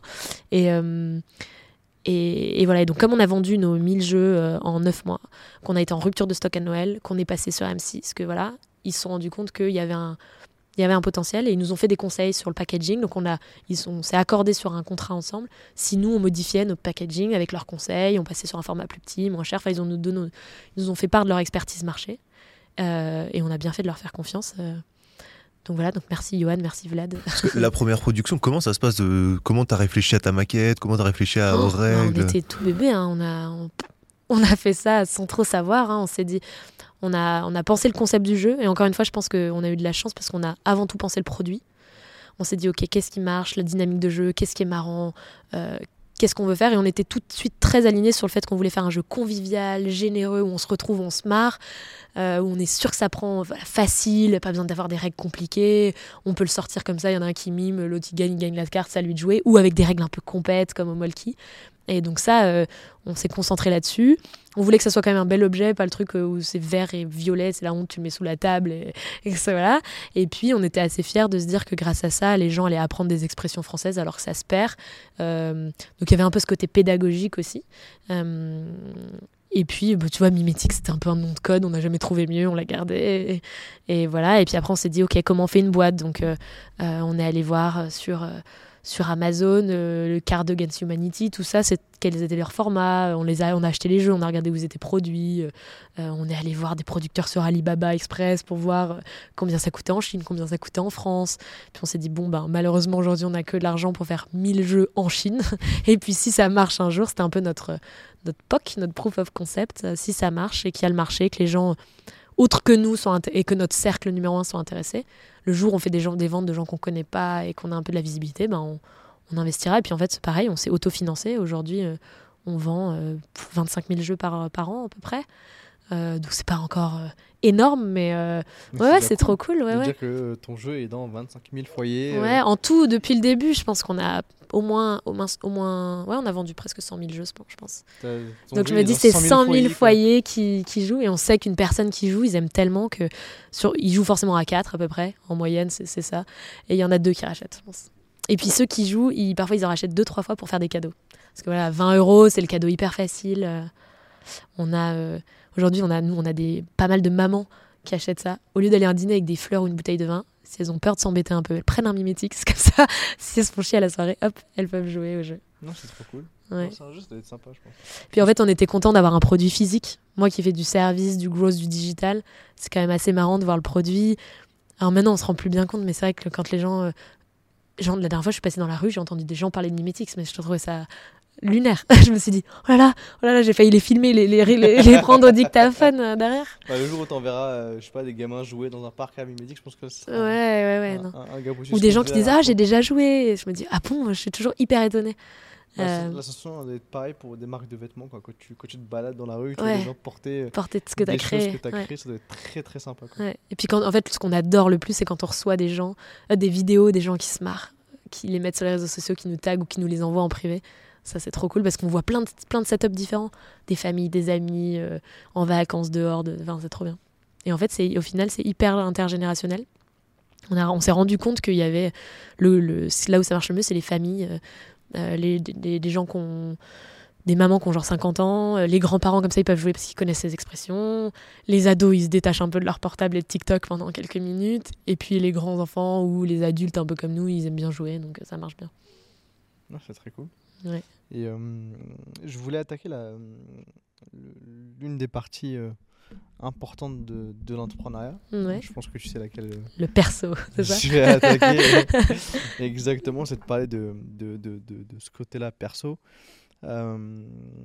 aujourd'hui, tu, disais que toi, tu avais rencontré aujourd'hui ton mari à l'époque, donc où tu étais encore chez TF1.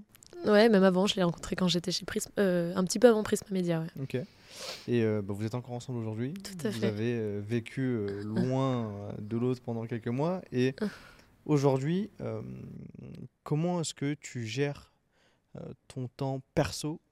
En plus de ce temps-là, de la boîte que tu disais bosser de 8h à 19h30 mm. Comment est-ce que tu gères le, le, le, le temps perso, que ce soit du coup avec ton mari ou bien avec tes proches. Euh, j'avoue que j'ai un rythme assez intense. Euh, je fais pas mal de choses, donc euh, je suis pas trop du genre à rester chez moi, à être casanière le soir. Donc, et comme je disais un peu, je suis un peu fêtarde, donc j'aime bien aller voir mes potes. le fait d'être entre deux villes, pour moi, c'est hyper cool parce que je vois toutes mes copines et tous mes copains de Paris. J'ai aussi tout mon groupe d'amis à Lille qui sont pas mal entrepreneurs aussi. et puis avec mon mari, on a trouvé ce rythme. Déjà, on se comprend super bien parce qu'il est entrepreneur aussi, donc il y a, peut-être n'y a pas ce côté de oh là là, euh, tu travailles beaucoup parce qu'on sait tous les deux que c'est pour nos projets euh, communs et puis on a une, on, a une vision assez commune là-dessus. On se réserve du temps à deux beaucoup. On fait pas mal de choses ensemble. et puis on a aussi eu l'habitude de, Il a fait aussi beaucoup de sport hein, à haut niveau, en foot et moi en hand quand on était à Londres, d'avoir le sport très présent dans nos vies. et donc aujourd'hui, je sais pas, on a un équilibre assez assez naturel. Euh, on a des amis en commun. Euh, enfin, on est surtout. Euh, moi, ce que j'aime beaucoup, c'est qu'on est super indépendants tous les deux. Donc, moi, je vais vers mes copines, voir ses copains. On a des moments à deux, on a des moments à deux avec nos amis. On a des moments où on a chacun nos sports. voilà, on a, on a en tout cas un, un rythme plutôt équilibré là-dessus. On fait, on fait pas tout à deux et on fait pas rien ensemble. Ça a été compliqué cette phrase peut-être. Je la répète doucement. non, ok, c'est clair. Mais du coup, ça a été euh, une décision de vous deux. Ça a été. Euh, vous avez des discussions là-dessus? Comment ça s'est. Euh, Sur notre rythme? Ouais, fait On a plutôt eu des discussions quand à un moment on faisait. Il avait J'avais entraînement le lundi, il avait entraînement le mardi, j'avais entraînement le mercredi, il avait entraînement le jeudi et je partais en week-end le vendredi. Là, on a eu des discussions parce qu'on s'est dit, ok, on ne se voit plus, c'est pas l'intérêt non plus. Euh, de ce qu'on veut et de notre vision commune. Donc c'est là où on s'est dit, OK, il va falloir qu'on... Soit qu'il y en a un des deux qui influence son équipe pour faire les entraînements le même jour, euh, soit il va falloir qu'on s'entraîne moins, mais on était tous les deux en mode non, je lâcherai pas, mon sport est aussi important que le sien. Mais il y a surtout beaucoup de respect sur. Euh, ouais, moi j'ai besoin d'être indépendante, de d'avoir mes propres projets. On fait tout à 50%. Il y, y, a autant de respect pour la carrière et la vie perso de l'un que de l'autre. Euh, non, je, pense que j'ai hyper de la chance. Aujourd'hui, euh, euh, si tu devais. parce qu'on a reçu pas mal justement d'entrepreneurs qui ont pu parler de ça. Aujourd'hui, on peut avoir l'autre côté et, la vision féminine de ce côté-là. comment est-ce que toi, en tant qu'entrepreneuse, qu'est-ce qui fait aujourd'hui euh, qu'avec l'entrepreneuriat, qu'avec la place que prend euh, une carrière, un projet, comment est-ce qu'on peut euh, arriver à maintenir un mariage aussi longtemps? La question à 1000 dollars, je sais pas, je sais pas. je dirais du respect de l'écoute et de la communication, du soutien.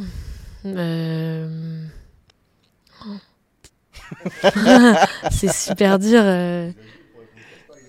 Ah ouais, non, non. Euh, je suis moins habituée à répondre à ce genre de questions. J'aimerais bien entendre ce que lui répondrait. C'est bien pour ça que tu es là. Hein. Ouais.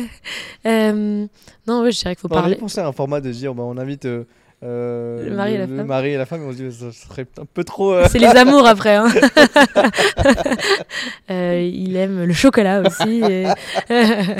non, on a, les mêmes, on a quand même les mêmes centres d'intérêt au global. Le chocolat aussi, du coup? Il est hyper gourmand. Ouais. Il pourrait manger que du sucré, pas moi quand même. Vous avez vu, je suis très sauce salée sur les sushis. Euh, non, ouais, on, a les mêmes centres d'intérêt, donc euh, on aime bien faire du sport ensemble, euh, tester des restos, aller dans des endroits, ça, ça aide, j'imagine. Et puis, on a beaucoup de conversations business, c'est sûr. On, se stimule intellectuellement sur ces sujets-là. Ça, j'imagine que c'est clé dans une, union. Ça peut être sur d'autres sujets, mais en tout cas, nous, ça nous va bien. Puis, je sais, je sais pas. Franchement, je sais pas de quoi dire d'autre à part ça. On, on, parle pas mal, on parle beaucoup. Ok, donc euh, la communication. La communication, c'est ça, ouais, je pense. Ok, ça roule. Et euh, aujourd'hui, euh, avec tout ce que tu fais, est-ce que tu, tu as encore le temps d'aller voir tes parents de parce qu'on a beaucoup parlé des, proches des amis mais mm. comment est-ce que se passe aujourd'hui la relation avec euh avec ma famille alors mon petit frère est en tour du monde en ce moment donc je le vois moins mais on est très proches sympa, hein. euh, on l'a rejoint euh, justement au Pérou à, Noël. mes parents sont en Savoie, donc dans notre région de, de, de, là où on vient. Donc moi, je vais les voir là-bas. Ils, sont venus un peu à Lille. après, c'est vrai que ce sont des rythmes de vie qui sont très prenants, donc on peut pas tout faire. Euh, donc, euh, donc on essaye plutôt de privilégier des moments où on se retrouve tous ensemble. Euh, enfin, disons que mes parents, ils habitent ni à Lille ni à Paris, donc je les vois pas le dimanche ou le, midi pour déjeuner. Après, on, a, on se parle sur WhatsApp, on se fait des, des, visios. voilà. Et puis après, on a été habitués aussi à vivre un peu comme ça, puisque mon père était souvent en déplacement à l'étranger, puisqu'il était pilote de ligne quand on était petit. Donc pour nous, c'est un équilibre qui est assez, qui est assez naturel. C'est pas parce qu'on se donne pas des nouvelles pendant 4 jours qu'on pense pas les uns aux autres, mais. Euh, donc voilà. Ok. Après, j'ai comme, j'ai aussi habité à l'étranger, donc je suis aussi habituée à, à voir ma famille plutôt tous les trois mois que toutes les trois heures. c'est sera, que ce sera un peu plus compliqué de voir, t'imagines, toutes les trois heures. Horrible. ah, maman Au final, tu les fais.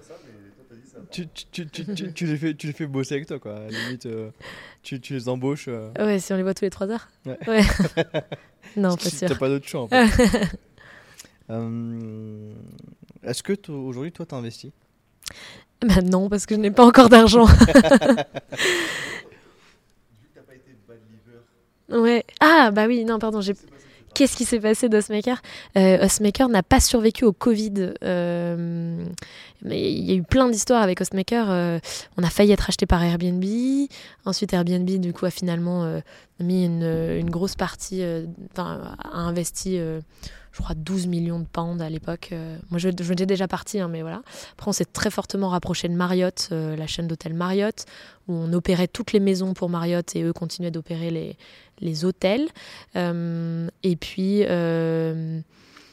Voilà, qu'est-ce qui s'est passé? Puis après, les régulations ont un peu changé à Londres. on a eu des, des offres des offres de, Alors moi je suivais ça de loin, hein, surtout avec mon ancien binôme qui était encore sur place, euh, qui lui était euh, le head de, toute la partie euh, data.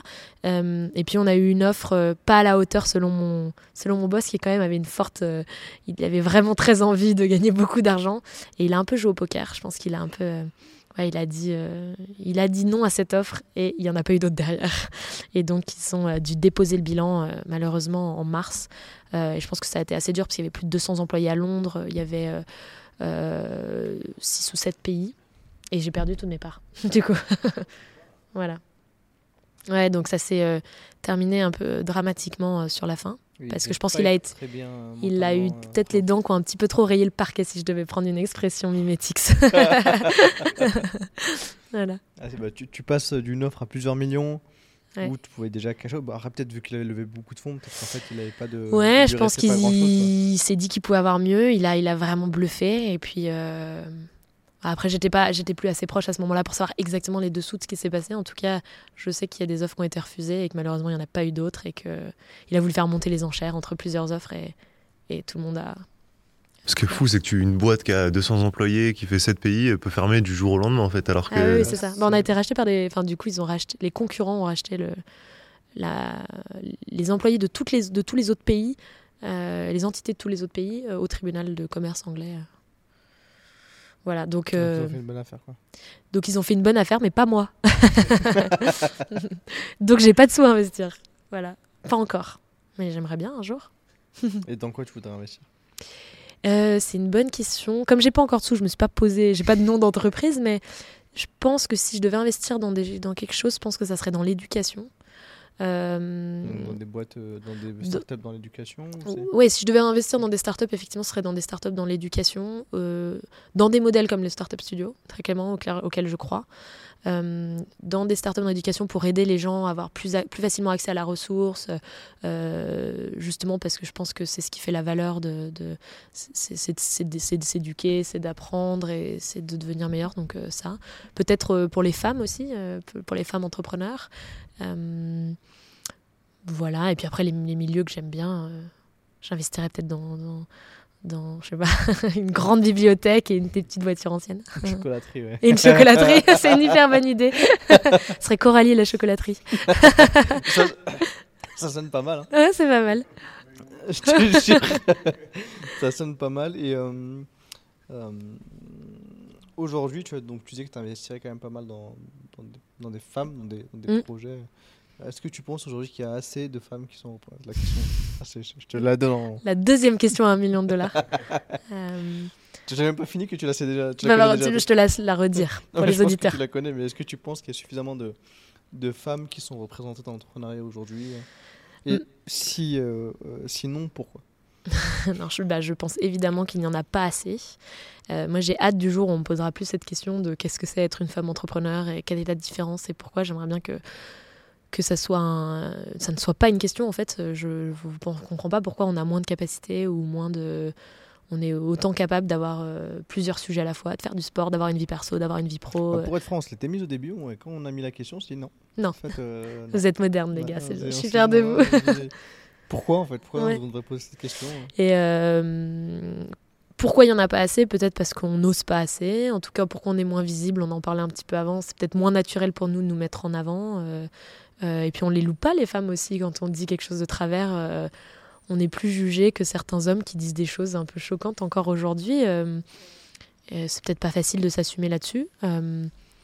et puis je pense qu'il y a aussi plein de, femmes et d'entrepreneurs en général qui savent pas qu'on peut entreprendre de différentes manières via des startups studios, euh, via euh, de faire des hackathons, de rencontrer des personnes, de se faire accompagner, d'avoir des subventions, de se lancer.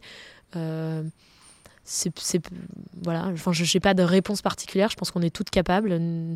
Moi, les filles qui sont dans mon équipe sont hyper fortes. Les femmes entrepreneurs que je, que je rencontre, je les trouve très impressionnantes. Vous en avez reçu des super sur le podcast.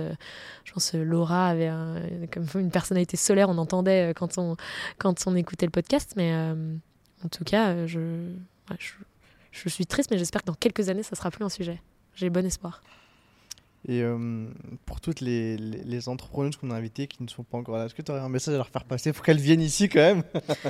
Euh, Déjà, on passe un très bon moment, les sushis sont bons, et je pense que c'est important de faire entendre notre voix pour montrer qu'il y a, y a, aussi des parcours qui peuvent être inspirants. Euh, c'est difficile de ne pas avoir le syndrome de l'imposteur dont on parle. Euh, et puis je pense qu'il faut. Bah, il faut se lancer. Je, sais, je pense que ça vaut le coup et qu'on a autant de choses à dire, un peu différemment, un peu différentes, mais que, que toutes les voix sont, sont à écouter. Donc euh, je leur conseille de, de passer le cap et qu'elles seront contentes, je pense. on les attend. et si tu devais c'est la, question classique euh, de fin d'interview où là tu peux donner ton maximum. Tu, tu peux déjà imaginer les sous-titres en bas. Non, je me dis, oh non, c'est la fin Après, tu peux rajouter une heure en plus avec nous si tu veux, pas de problème. Hein. Euh, c'est déjà trop tard pour tes amis. non, surtout que je prends le, taux, le train de tôt demain. Donc on, pense à temps, on se dit, bon, il faut pas qu'elle soit trop éclatée demain matin parce que sinon on va se dire, ah là là, c'est French joueurs sur le moment, c'était cool, mais putain, je, je vous enverrai un texto. euh, si tu devais donner euh, un conseil à des personnes, euh, des doueurs qui aimeraient, ou des doueuses, euh, qui aimeraient se lancer dans l'entrepreneuriat, ça serait quoi? C'est encore la troisième question. J'ai l'impression d'avoir donné plein de conseils à plein de gens ce soir. c'est de s'entourer un maximum de personnes qui sont bienveillantes et qui aident moi, je pense que c'est. Euh, et de saisir toutes les opportunités. Je pense qu'il ne faut pas se poser 50 euh, 000 questions. Et faire confiance aux gens, en fait, parce que moi, j'ai eu de la chance d'avoir. Euh, bah, vous l'avez compris via mon parcours, plein de mentors qui m'ont accompagné naturellement, qui m'ont ouvert leur réseau, qui m'ont fait confiance, euh, qui ont bien voulu s'associer avec moi. voilà, et tant qu'on est, je pense, motivé, professionnel et qu'on fait l'effort, il y a plein de personnes à qui on peut faire confiance enfin, et qui sont prêts à donner, qui sont bienveillantes et, voilà, de pas se dire, enfin, et, de, de, se laisser la chance de rencontrer ces personnes-là, donc de rencontrer des gens de, et de s'entourer à fond de personnes qui nous veulent du bien, qui nous font grandir, de personnes qui sont, euh, c'est un peu, je crois que c'est un peu des, d'ailleurs c'est des baselines de pas mal de podcasts, hein, la, moyenne des gens. Euh. très cher. Voilà, exactement.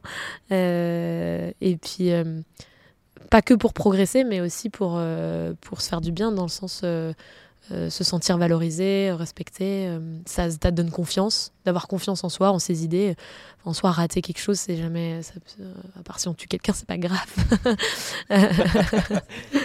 D'ailleurs, je t'ai posé la question si tu fais des cadavres, donc attention, hein, je, me retrouver. Je crois pas. enfin, ils pourront plus parler en tout cas. Tu m'étonnes. Non, j'ai tué personne. voilà, donc c'est ça, de bien s'entourer, je pense. Ça aide énormément. Et d'en parler, de se confier. Et si. Euh, T'inquiète pas, je pas une quatrième question à un million de dollars. C'est, je pense qu'on est, on est bon pour ce soir. Euh, mais euh, si tu devais donner un mot euh, pour que les gens euh, commente pour te prouver qu'ils sont allés jusqu'au bout de, de, de, l'épisode. cet épisode. Euh, ça serait quoi le, le, mot? Il faut que ce soit un mot un peu plus. Un, un mot? Un seul mot. qui doivent, s'ils si, te l'envoient, ils peuvent te prouver. Ah ouais, c'est ce que j'allais dire. ça va être, ouais, ça va être, ah non Allez, tu peux, tu peux mettre une expression. Vous avez déjà eu des expressions? Ça a toujours fait un mot. Hein. Ah ouais? L'expression c'était poulet frit, t'avais Dofus émeraude, je ne sais quoi, mais je ne sais quoi, c'était tout attaché. Sa mère l'hypopète. Sa mère l'hypopète, c'est pas mal. non. Mais ça peut être la première. Euh... La première caméra, la première expression. C'est vrai, c'est vrai. euh, moi, je dirais être copain comme cochon. Être copain. voilà. Être copain comme cochon. Ouais. Bon, bah, parfait. Bah, euh, si toi, doueur, t'es allé jusqu'au bout de l'épisode, bah t'oublieras pas. Bah, merci déjà d'avoir écouté. ah bah, tu seras bien surprise. Franchement, envoie-lui, envoyez-lui un, un, un, message. Euh... Peut-être qu'il y en a qui vont juste à la fin pour dire le mot. bah, en fait, ils savent pas quand est-ce qu'on le lâche. Ah d'accord. Tu vois, là, on peut continuer à parler pendant encore 5 euh, minutes et en fait, euh, le mec, il va dire je vais à la fin. Et, et, et c'est bah, pas non. exactement. Ouais, c'est ça. Euh, non, mais euh, tu, tu, vas, tu vas recevoir des, bon, messages. En tout cas, j'ai passé un très bon moment. Merci à tous les deux pour l'invitation. Je suis ravie. J'espère que vous aurez plein d'entrepreneuses, plein de parcours inspirants.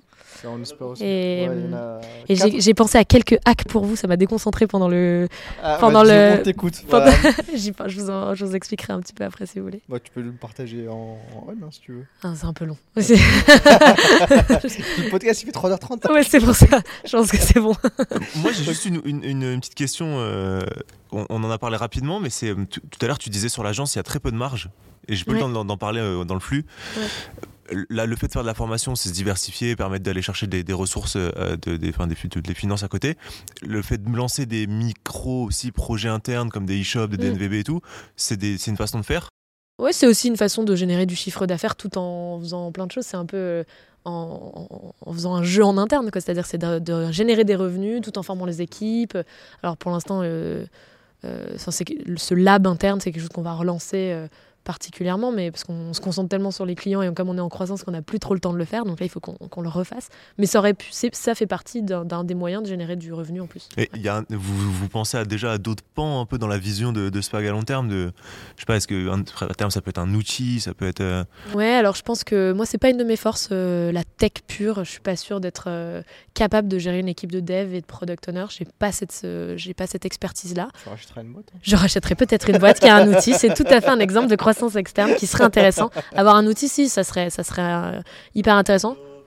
Voilà, ça, ça compléterait tout à fait l'offre. Euh, pour l'instant, je n'ai pas encore euh, trouvé cet outil qui serait parfait. Enfin, si, j'avais développé un petit.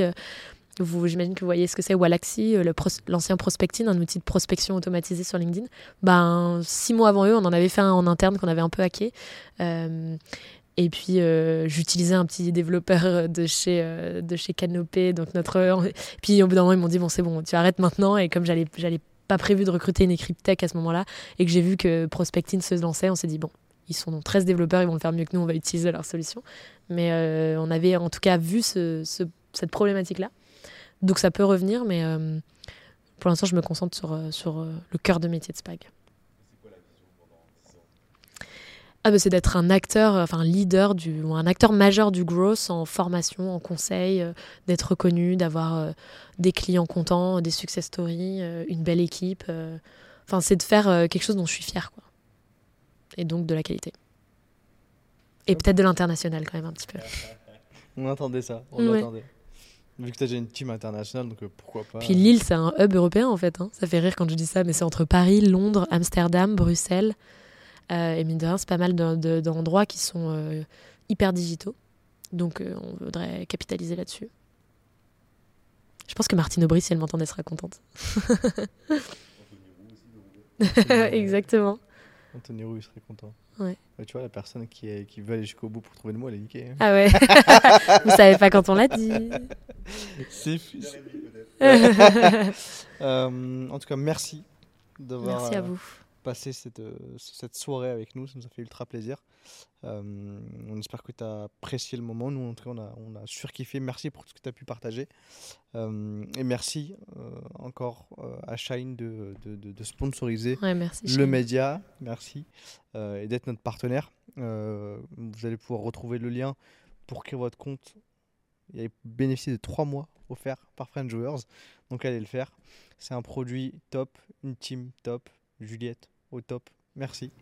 Et évidemment, n'oublie pas de t'abonner à la chaîne YouTube Friend Joueurs, à aller visiter le site de SPAC. Donc si tu as des besoins, euh, en gros, c'est par ici qu'il faut aller. Si tu as besoin de formation, en gros, c'est par là-bas qu'il faut aller côté terminal. N'oublie pas de laisser les 5 étoiles sur Apple Podcast et sur Spotify si tu as kiffé cet épisode. Nous, on se retrouve dans deux semaines pour un nouvel euh, épisode de vrai de vrai avec un, un invité incroyable et une invitée incroyable. On se dit à dans deux semaines. Bonne soirée. Bye bye.